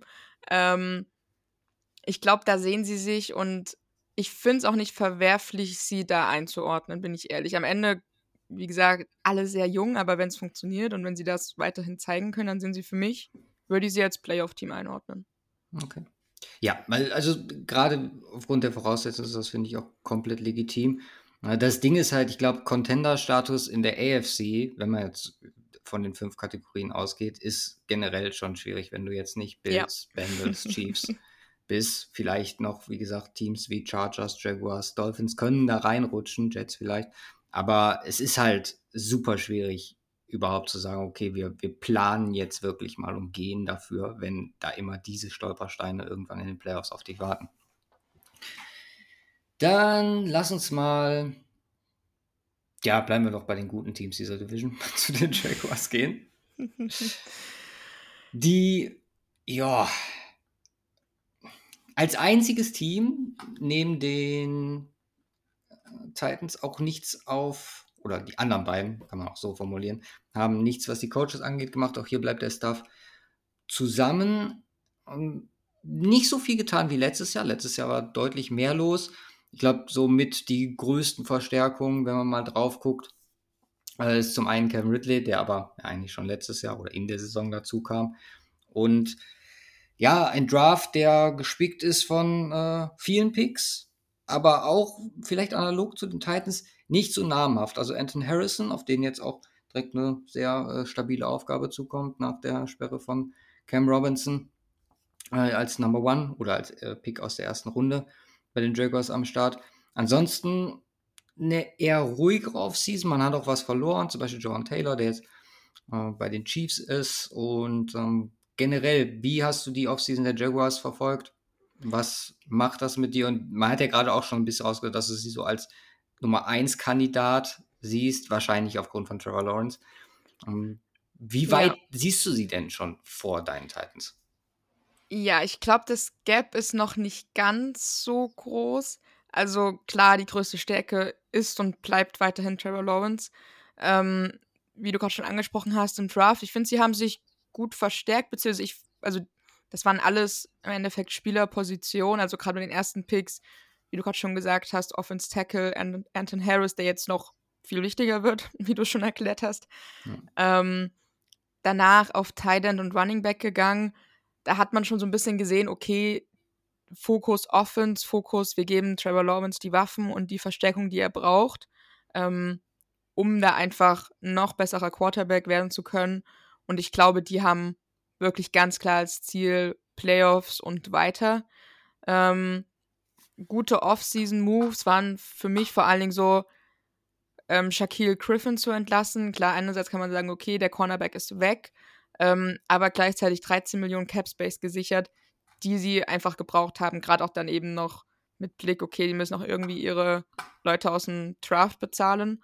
Ähm, was ich auch sehr gut und sehr wichtig fand, ähm, war der Franchise-Tag für Tight Evan Ingram, Ingram mhm. ähm, weil der hatte einfach eine echt richtig gute Saison mit den, mit den Jacks letzte Season. irgendwie 73 Receptions, 766 Yards. Das waren beides Career High für ihn. Deshalb war es einfach wichtig, dass er beim Team bleibt. Das haben sie geschafft. Das war gut. Ähm, für mich so ein bisschen, also schwierig zu sagen, für mich schlecht. Ähm, sie haben ihren Edge Rush Defender Arten Key verloren an die mhm. Titans. Deshalb ähm, als Titans-Fan finde ich sehr gut, weil ich mag ihn und er war wirklich meiner Meinung nach wichtig für das Team. Also 4,56 gehabt, war der beste Wert quasi im, im Team der Jacks. Ähm, war ein wichtiger Spieler in der Defense. Und den dann abzugeben, ist eine Sache. Nochmal eine andere Sache, ihn an einen Division-Rivalen wie die Wahlen wie die Titans abzugeben, tut, glaube ich, nochmal mehr weh. Ähm, deshalb da letztendlich auch Einbußen für, für den Pass-Rush ähm, der Jaguars in der kommenden Saison, auch wenn sie grundsätzlich noch gut aufgestellt, aufgestellt sind. Ähm, aber ich glaube, grundsätzlich kann man schon sagen, war eine gute Offseason, alles Sinn gemacht, auch wenn es jetzt nicht so die krassesten Namen waren. Und deshalb für mich vor den Titans, auch wenn der Gap nicht so groß ist, ähm, aber auf jeden Fall festgesetzt in den Playoffs, meiner Meinung nach. Okay. Und die können sich da, glaube ich, auch, auch zumindest ein, vielleicht zwei Runden durchsetzen. Zumindest haben sie das Potenzial dafür. Okay, das finde ich spannend, weil das Ding ist, also für mich hängt das ganze Konstrukt Jaguars einfach komplett an der Entwicklung, die diese Spieler machen. Die Säulen sind eigentlich durchgehend alle jung, also vor allem halt Trevor Lawrence in der Offense und auch wenn man die, die Keyspieler so in der Defense guckt, du hast gerade von Arden Key gesprochen, der jetzt nicht mehr da ist, sowohl äh, Jaron Walker als auch Calvin Chason sind Picks aus 2020 respektive 22. Josh Allen ist sogar 2019, also gerade was auch die Front angeht, ist man da sehr auf äh, die Entwicklung, beziehungsweise bei Josh Allen müssen wir nicht wirklich viel über Entwicklung mhm. sprechen, der ist halt schon relativ da. Um, ähm, Secondary das gleiche. Andrew Cisco war jetzt auch im ersten Jahr okay. Ich denke schon, dass man sich da ein bisschen mehr erwartet. Holt einen Andrew Wingard jetzt dazu als äh, Veteran. Ähm, man hat einiges, glaube ich, in den letzten Jahren so ein bisschen auf, äh, auf Cornerback auch verloren. Jetzt ist äh, Tyson Campbell äh, am Start. Das, wo ich darauf hinaus möchte, ist einfach ähm, generell dieses Konstrukt Tackle, auch so eine Thematik. Wir haben bei Anthony Harrison gesprochen, Walker Little auf der anderen Seite. Die Core-Spieler sind alle sehr jung und darauf zu hoffen, dass es alles eins zu eins funktioniert, zumal viele von denen letztes Jahr, glaube ich, noch weit unter ihrem Potenzial performt haben. Ich finde, diese, dieser Hype, der im Moment um die Jaguars versteht, der ist vielleicht etwas zu früh. Aber du siehst sie auch schon als, als fester Playoff-Contender. Ja, hauptsächlich aus der Division geschuldet. Mhm, ähm, okay. Aber, also gerade wie du schon gesagt hast, die O-Line definitiv so ein bisschen die größten Fragezeichen vielleicht. Ähm, man hat gesehen, was man mit der O-Line im letzten Jahr geschafft hat. Und meiner Meinung nach, ich meine, klar, du hast jetzt Robinson, der suspended ist. Ähm, dafür muss ein Rookie einspringen. Ist immer so ein bisschen fraglich, wie gut das funktioniert, gerade mit der O-Line, die schon auch jetzt nicht ohne ist, rein als Position, das irgendwie zu spielen. Aber gerade so ein Center, Luke Fortner, also ich glaube, gerade er wird absteppen. Mhm. Ähm, Brandon Scherf ist ein richtig guter Guard, meiner Meinung nach. Und ich, wie du sagst, unter ihrem Potenzial gespielt, trifft, glaube ich, gut. Und ich bin eigentlich wirklich positiv, dass die Jungs eine bessere, eine bessere Arbeit machen werden als letztes Jahr. Das, das wird besser aussehen. Ähm, und dann wird auch sicher Trevor Lawrence, beziehungsweise auch Travis Etienne, der immer noch ein, ein guter Name ist, also immer noch ein Spieler, der wichtig für das Team ist und auch von ihm erwarte ich mir einiges. Ähm, deshalb, ich, ich sehe eigentlich wirklich viele Pluspunkte jetzt über die Saison und wenn man letztes Jahr schon so eine echt gute Performance, gerade eben in den letzten Wochen, auf die es dann auch drauf ankommt, gesehen hat und dann mit diesen Pluspunkten, die ich sehe, daher kommen dann so meine positiven Erwartungen für die Jaguars. Mhm. Wie ist deine generelle Meinung zu Doug Peterson? Ich habe äh, diese Woche äh, PFF, die hatten einen Coaching-Ranking-Podcast, ähm, habe ich mir angehört. haben sie halt gesagt, so ja, äh, Doug Peterson, alles schön und gut, das, was er letztes Jahr gemacht hat, aber das hätten wir auch genauso hingekriegt, einfach aus dem Fakt herausgeboren, dass wir nicht Urban Meyer sind. Und äh, ich glaube, das hat man als Titans-Fan wahrscheinlich auch mit sehr viel Muße äh, im vorletzten Jahr begutachtet. Das Ding ja. ist einfach, ich war bei Peterson, oder bei Peterson springe ich immer hin und her. Zum einen, da, gab es natürlich das Super Bowl-Jahr, wo dann im Endeffekt so ein bisschen rauskam, wie viel Frank Reich seine Finger da im Spiel hatte, dass er oder diese Offense viel mehr auf seine Gedanken gemünzt war. Ähm, Peterson da mehr der Leader im Vordergrund war. So, hier hat man jetzt halt bei den, bei den Jaguars so dieses Szenario. Äh, du hast, glaube ich, gerade was so eine Personalie angeht, wie Peterson exakten Punkt getroffen, das, was du brauchtest nach so einem Urban Meyer. Aber für die Weiterentwicklung, jetzt mit Press Taylor zusammen, Mike McCoy in der Offense, das ist halt, ja, ich weiß nicht, ob ich da so excited bin, was generell die, die, die offensive Ausrichtung angeht. Aber äh, was, was hältst du von Mr. Peterson? Ja, ich verstehe auf jeden Fall den Gedankengang und klar, schlechter hätte man es definitiv nicht machen können als zuvor. Ähm, aber ich finde ihn trotzdem gut. Also am Endeffekt, du musst auch das erstmal schaffen in diesem einen Jahr. Also ich finde, die, die Jaguars haben einen krassen Step gemacht, quasi im letzten Jahr. Ähm, und ich bin mir sicher, dass er da wirklich viel damit zu tun hatte. Und ich finde ihn eigentlich gut. Also er ist jetzt nicht irgendwie so der mir direkt einfallen würde, wenn ich jetzt sagen, irgendwie drüber reden würde, okay, das sind jetzt die Best Coaches der NFL und die sind irgendwie besonders stark und mit denen kannst du alles schaffen. Aber ich finde, er macht seinen Job gut. Ähm, und ich meine, am Ende wird man es sehen. Also ich habe ein gutes Bauchgefühl bei ihm und denke, er wird auch weiterhin viel, viel Positives mit dem Team anstellen und auch das Team nochmal bisschen hinaufheben. Beziehungsweise, du brauchst ja nicht mal, du brauchst jetzt nicht mal mehr so einen Schritt zu machen wie im letzten Jahr. Mhm. Also es wäre ja im ersten Schritt schon richtig stark, wenn du das irgendwie hältst, beziehungsweise das einfach festigst und da einfach auch so eine Art Konstanz reinbekommst und das wirklich so von Woche 1 irgendwie schaffst. Und das traue ich ihm zu. Okay. Dann springen wir mal auf die dunklere Seite der Division. Und äh, starten mal, ja, ich glaube hier bei den Coaches ganz gut anzufangen. Also ist der auf der einen Seite bei den Texans äh, Demico Ryans, der jetzt äh, ja das äh, Zepter übernimmt, ehemaliger Defense Coordinator von den 49ers, holt sich Bobby Slowick von, äh, da sind wir wieder bei Pro Football Focus, als sein Offense Coordinator dazu. Und Mac Burke Defense Coordinator, also Staff komplett neu dazu, also Veränderungen findest du wirklich an allen Stellen. Ich glaube, die, die haben ja letztes Jahr schon diese Thematik gehabt mit Einjahresverträgen. Äh, einfach mal gucken, was man an die Wand wirft. Das hat man dieses Jahr wieder. Alleine, wenn man guckt, hier ist ein Shaquille Griffin zum Beispiel gelandet, ein Corey Little, ein Dancy Perriman, also richtige Journeymans, ein Greg Little als Offensive Tackle. Andrew Beck ist hier am Start, Dalton Schulz. Also man findet halt, also ich kann die Liste noch weiterführen, David Singletary, Mike Boone, Case Keenum. Du findest halt überall diese, diese, ja, äh, Spieler, die du immer mal wieder bei ganz vielen verschiedenen Teams siehst. Und äh, plus halt neue Bausteine, CJ Stroud, der Uptrade für Will Anderson. Ist ein, ja, ich glaube, wenn man über Rebuild spricht, das ist halt genau das, was wir in den letzten zwei Jahren bei den Texans gesehen haben.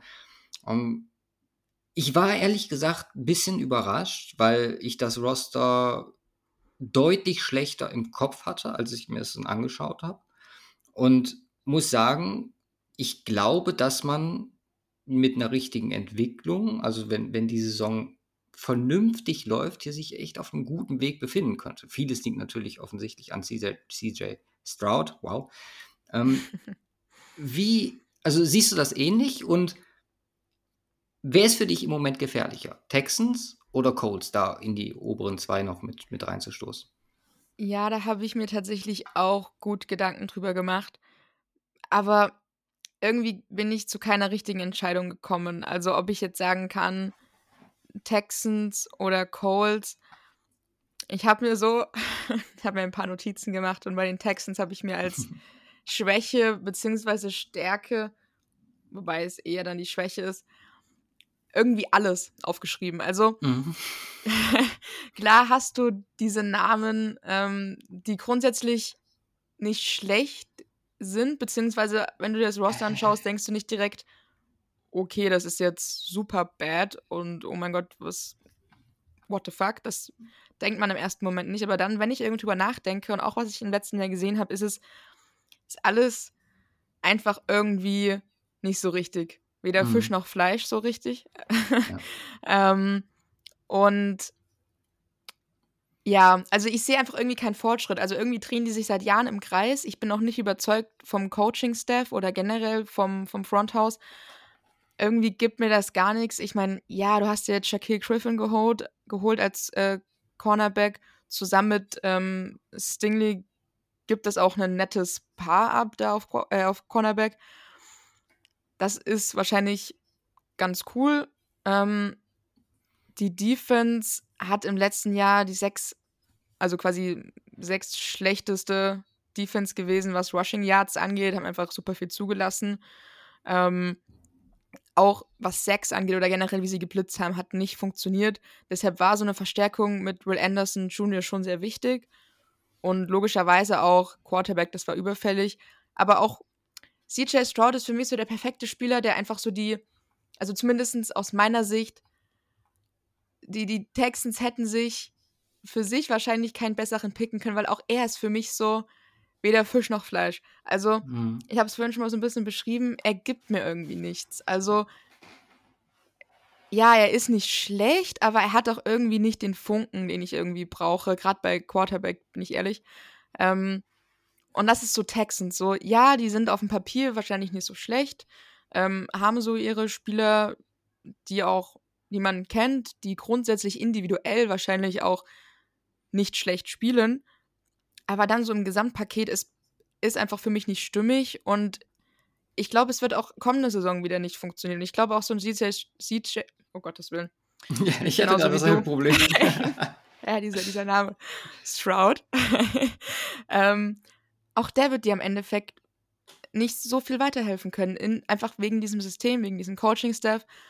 Und das Team wird sich auch nächstes Jahr für mich, denke ich, wieder, wieder im Kreis drehen und irgendwie wird da nicht viel bei rumkommen. Und auch die Colts, wenn man sich irgendwie die Colts anschaut, die sind irgendwie für mich aktuell, die nehmen sich da nicht viel. Also irgendwie sind das für mich beides Teams, wo ich einfach nicht sehe, dass sie jetzt, ich sehe keinen klaren Rebuild, mhm. weil irgendwie da, da, da, dafür ist es irgendwie zu wenig, um das als Rebuild bezeichnen zu können, meiner Meinung nach. Aber ich sehe auch nicht, dass sie jetzt irgendwie in der Position sind zu sagen, okay, ich greife jetzt die Playoffs an oder so. Ja, das ist, finde ich, mega spannend. Du sagst, äh, siehst es eigentlich ziemlich ähnlich, weil normalerweise müsstest du sagen, mit Verpflichtungen wie einem Shaq Mason etc., all die Spieler, die ich eben noch aufgezählt habe, dass du zumindest kompetitiv bis zumindest annähernd, dass du nicht wieder so früh pickst. Auch ein Jimmy Ward zum Beispiel, das ist ein guter Safety, der aber aus einem, also von, dem, äh, von den 49ers kommt und Miko Ryans, denke ich mal, jetzt auch sein System in gewisser Weise mitbringen wird. Das ist halt jetzt, glaube ich, die große Unbekannte, ob das, was du gerade beschrieben hast, dieses auf der Stelle treten unter dem neuen Regime immer noch der Fall ist. Beim Front Office bin ich bei dir, da glaube ich, dass das so bleiben wird, ist halt irgendwie eine sehr eigene Art, ein Rebuild zu vollführen. Immer dieses, okay, wir, wir gucken einfach, das, was ich gerade gesagt habe, was kleben bleibt. Mhm. Und äh, eventuell, wie gesagt, wenn jetzt ein Dortmund Schulz eine Wahnsaison auflegt, dann haben wir die Möglichkeit, den Inhouse zu verlängern, eventuell sogar nochmal zu Franchise-Tacken. Oder halt einfach zu gucken, was, was an den, oder mit welchen Veterans wir weiterarbeiten und parallel halt junge Stützen wie ein Stroud und Anderson aufbauen. Finde ich vom, von der Herangehensweise gar nicht so verkehrt. Nur, das, ich glaube, die große Krux ist einfach, dass du es in den letzten Jahren, wo du den ähnlichen Weg gefahren bist, äh, nicht geschafft hast, das Ganze ja fortzuschreiten. Das ist, glaube ich, der, der, richtige Move oder die, die richtige Wortwahl dabei. Mhm. Und da, da, ist meine Hoffnung einfach, dass das äh, durch das neue Regime vielleicht jetzt in kleineren Schritten etwas nach vorne geht. Generell, wie, wie siehst du Demico Ryans? Also eben, was du eben gesagt hast, zeugt jetzt nicht davon, weil du glaubst, dass es wahrscheinlich auf einer ähnlichen Stelle bleibt. Ähm, er war ja schon ein sehr begehrter Kandidat in der Offseason. Ähm, du bist, warst kein Freund? Ja, also ich glaube, er wird seinen Job jetzt nicht so viel schlechter machen, als der, als in den letzten Jahren, was man von den Texans kennt.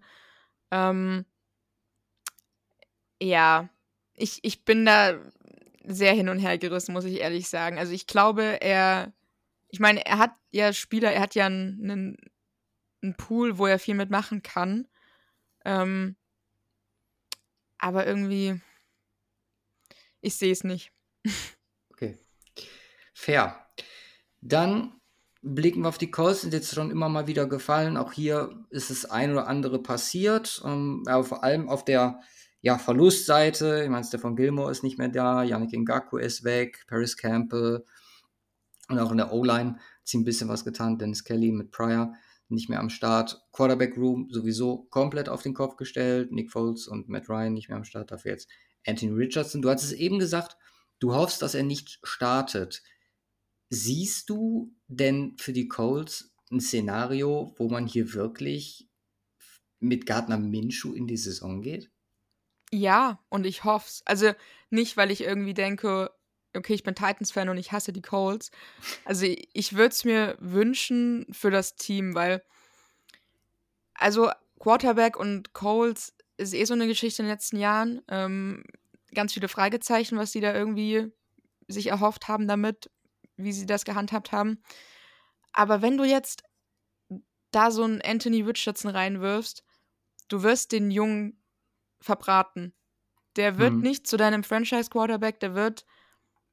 Der, man, man wird das gleiche bei den Jets sehen. Also, das, das hat einfach für mich gar keinen Sinn, weil der wird dir nicht deine Siege bringen, der wird frustriert sein, der wird wahrscheinlich vielleicht auch, ich meine, ich war nie Teil eines NFL-Teams, aber vielleicht wird er dann auch einfach nicht mehr so hoch angesehen im Team selbst, also beziehungsweise man wird vielleicht das Vertrauen in ihn verlieren und dann wird man nach zwei Jahren sagen, okay, ciao. Obwohl der mhm. Junge so viel Potenzial hat und du so viel mit ihm machen kannst, aber er ist einfach ganz klar der unerfahrenste Quarterback gewesen im Draft und deshalb für mich ganz klar kein Starter. Und ich meine, du hast, ich meine, ich hoffe, die haben sich Minshew mit einem Hintergedanken geholt, mit eben genau diesem Hintergedanken, weil ich finde Minshew gut. Also ich, ich fand ihn immer eigentlich ganz, ganz cool als Quarterback. Klar, ist keiner, mit dem du da irgendwie unbedingt in die Playoffs einziehst oder so. Das ist, glaube ich, allen bewusst. Aber der kann dir so eine solide Saison bringen, damit du am Ende irgendwie auf Platz 3 stehst, auch ein paar Spiele gewinnst und dann irgendwie deinen Richardson entwickeln kannst und auch tendenziell andere Spieler, die du geholt hast. Und der macht keinen schlechten Job. Und ich hoffe und wünsche dass auch den Coles-Fans da draußen, dass sie dann irgendwann in der Zukunft eben was heißt irgendwann tendenziell in den nächsten zwei, drei Jahren, mit Anthony Richardson wirklich so einen neuen Franchise-Quarterback haben und dann werden sie für mich direkt drei Stufen gefährlicher, bin ich ehrlich. Weil grundsätzlich, auch wenn da viele Verletzungen im Spiel sind, du hast mit Jonathan Taylor auch immer noch einen wirklich guten Running Back. Für mich war er nie die Nummer eins natürlich. ähm, aber der ist super, der gibt dir einfach nochmal viel mehr Variabilität Variabilität in der Offense, macht das Ganze nochmal gefährlicher. Gerade in Kombi dann zukünftig mit Richardson, der ja, was der für Pässe raushauen kann, potenziell, mhm. das ist Hammer. Und das dann, wenn du da diesen Quarterback hast und dann einen guten Running Back und grundsätzlich auch die Right Receiver, ja, sollte man gerade in der nächsten Saison nochmal investieren, meiner Meinung nach, aber Voll. Da, da kannst du schon gut was mitmachen. Also für mich vor allen Dingen so die, die größte Stärke bei den Colts ist einfach die Inter Interior Defense Line. Du hast damit die Force Buckner und Crofts Stewart einfach wirklich richtig gute Defense Tackle. Ähm, die haben eine richtig gute Performance gebracht, auch wenn sie vielleicht nicht so anerkannt wurden, aber die haben zusammen 144 Tackles, 88 davon solo, ähm, 29 Quarterback-Hits, zusammen 12 Sacks. Also das kann sich definitiv sehen lassen. Deshalb, da bist du defensiv schon mal gut aufgestellt. Ähm, und wenn du dann gerade so im nächsten Jahr, also worauf ich hinaus will, Colts sind für mich so ein gutes Rebuild-Team und im Vergleich zu den Texans erkenne ich da so ein Rebuild. Also mhm. habe ich zumindest das Gefühl, dass sie Potenzial haben, das auch mit dann dem nächsten Draft und dem nächsten Jahr schon sehr in die Zukunft gedacht. Aber wenn sie da nochmal gute Picks platzieren, wenn sie da vor allen Dingen ihre ihre Offense nochmal upgraden, sage ich mal. Und natürlich auch die Cornerbacks, weil für mich sind Cornerbacks bei den Colts so das größte Fragezeichen. Ja. Ähm, auch wieder gleicher Fall. Isaiah Rogers ähm, wurde entlassen, nachdem er die ganze Saison wegen des Wettens gesperrt wurde. ähm, größte Fragezeichen Cornerback. Also wenn du dich dann nicht irgendwie noch verstärkst, dann wird das schwierig, weil die Cornerbacks bei den Colts haben zusammen sieben Starts in ihrer Karriere. Deshalb ähm, schwierig. Ähm, aber da sehe ich zumindest eine positive Richtung und irgendwo glaube ich zumindest so zu verstehen, was sie vorhaben und das zu sehen. Und das sieht gut aus. Und wenn du dir das jetzt nicht alles wieder verbaust, indem du irgendwie alles überstürzt oder so, kann da, glaube ich, ein cooles Team draus werden in den nächsten zwei, drei Jahren. Ja. Ja, was äh, die größte Frage, die ich mir halt stelle, ist, wird die Situation zwangsläufig besser mit fortschreitenden Jahren, weil man jetzt auch dieses Jahr gemerkt hat, so die Defense verliert an ja, Power, an Manpower in gewisser Weise und die grundsätzliche Ausgangssituation für Anthony Richardson als Quarterback jetzt ist ja gar nicht so schlecht. Du hast Wide Receiver angesprochen. Klar, Josh Downs ist jetzt dazu gekommen, aber sehe ich genauso wie du. Das ist halt somit die größte Schwäche, auch weil Michael Pittman meiner Ansicht nach irgendwie noch nicht seine Versprechungen so ja, vollführt mhm. hat, wie ich es gerne gesehen hätte. Ich habe den super gerne gesehen bei USC damals. Und generell O-Line ist stabil. Du hast auch das, was du angesprochen hast, mit Taylor einen Running Back am Start, auf den du dich verlassen kannst, wenn er denn fit ist. Und dann, ja, ist halt die Frage. Also, wenn Richardson jetzt, sagen wir mal, ein Jahr sitzt und der Rest Zeit hat, gerade was Josh Downs und vielleicht auch Michael Pittman noch angeht, wenn man da nicht die Hoffnung aufgeben möchte, nochmal einen Schritt zu gehen, plus eine Alternative, dann ist es wahrscheinlich schon der, der richtige Move. Einfach zu gucken, ähm, ja, wenn man vielleicht auch die Ausrichtung des Teams insgesamt mit Shane Steichen lang, mittelfristig gesehen Richtung Offense den Fokus führen möchte, da ein Jahr zu warten. Nur wie gesagt, ich, vermute halt, dass du gerade was die defensive Stärke angeht, dann in gewisser Weise federn lässt und ja, dann ist es halt auch wieder so, so ein Ja-Nein-Weiß-Nicht-Spiel, so ein richtiger Balanceakt. Also ich, ich mhm. mag auch Chris Ballard super gerne und der trifft, finde ich, sehr, sehr gute Entscheidungen, was Draft und auch rund, rundherum so ein Team angeht. Und man sieht halt, dass alles so auf den Punkt zusammenzubringen, ist super schwierig. Ja, definitiv. Klar, du darfst dann auch nicht. Ich meine, es ist logisch, wenn du nur in Offense investierst, dann fehlt es dir irgendwo in der Defensive. Ähm, wie angesprochen, Cornerbacks, da musst du was machen. Aber selbst wenn du dann irgendwie sagst, okay, dann konzentriere ich mich, lass Richardson sitzen, lass die Right Receiver sich ein bisschen entwickeln, hol mir vielleicht noch einen guten Right Receiver. Die Line ist, wie angesprochen, gut. Ähm, da braucht man jetzt nicht unbedingt Löcher stopfen oder so. Ähm, dann hast du halt ein Jahr, wo deine Offense halt dir mal die Punkte bringt und die Defensive halt vielleicht ein paar mehr zulässt. Ähm, aber ich glaube, also ich, ich glaube, mit diesem Weg sehe ich mehr Positives, wenn man diesen gehen würde. Mhm. Und deshalb hoffe ich es auch für die Colts-Fans, weil ich meine, ich kenne es selbst, dass es keinen Spaß macht, wenn man jedes Spiel irgendwie haushoch verliert und irgendwie man keinen Fortschritt erkennt. Ah, das kenne ich auch als Broncos-Fan. Äh, nur zu Genüge. Beziehungsweise haushoch verlieren nicht, aber halt äh, generell Spiele zu gucken, wo maximal 20 Punkte fallen, ist halt äh, ja, auch nicht das Gelbe vom Ei. Vielleicht zum Abschluss ähm, auf die Division, Division insgesamt geschaut. Wir haben über das Potenzial gesprochen. Mein, klar, haben jetzt so ein bisschen rausgehört, dass dir äh, bei den Texans Quarterback technisch jetzt auch nicht so viel gibt, aber du hast nun mal jetzt Trevor Lawrence, Will Levis, Anthony Richardson und CJ Stroud am Start. Hat es für dich, also jetzt mal wirklich ganz wild gedacht, sogar gesprochen, das Potenzial, vielleicht eine der besten Division zu werden, wenn sich die Quarterbacks entsprechend entwickeln? Das ist halt immer die Frage, wenn sie sich entwickeln. Also wahrscheinlich im ersten Moment denkt man so, boah, ja, richtig cool, die sind alle irgendwie First-Round-Talent, mhm. da kann was richtig Geiles draus werden, aber am Ende zeigt uns ja die Erfahrung und die letzten Jahre, dass es in der Regel nicht der Fall ist. Ja. Und ich glaube, mindestens zwei von diesen Quarterbacks in der Division, ob es dann Stroud und Levis sind oder Richardson und Levis oder Richardson und Stroud, zwei davon werden nicht funktionieren. Bauchgefühl. Immer dabei, ja. Und ja, deshalb glaube ich nicht, auch wenn man im ersten Moment denkt, boah, ja, macht voll Sinn, aber nein. okay. Gut, dann würde ich sagen, vielen Dank, dass du da warst. Kurzer Off-Season-Überblick über die vier Teams. Äh, ihr findet offensichtlich äh, Saturday Kickoff und alles, was ihr zu Sarah wissen müsst, in den Show Notes, Twitter-Account und äh, ja. Ja. Sonst noch was zu verlinken?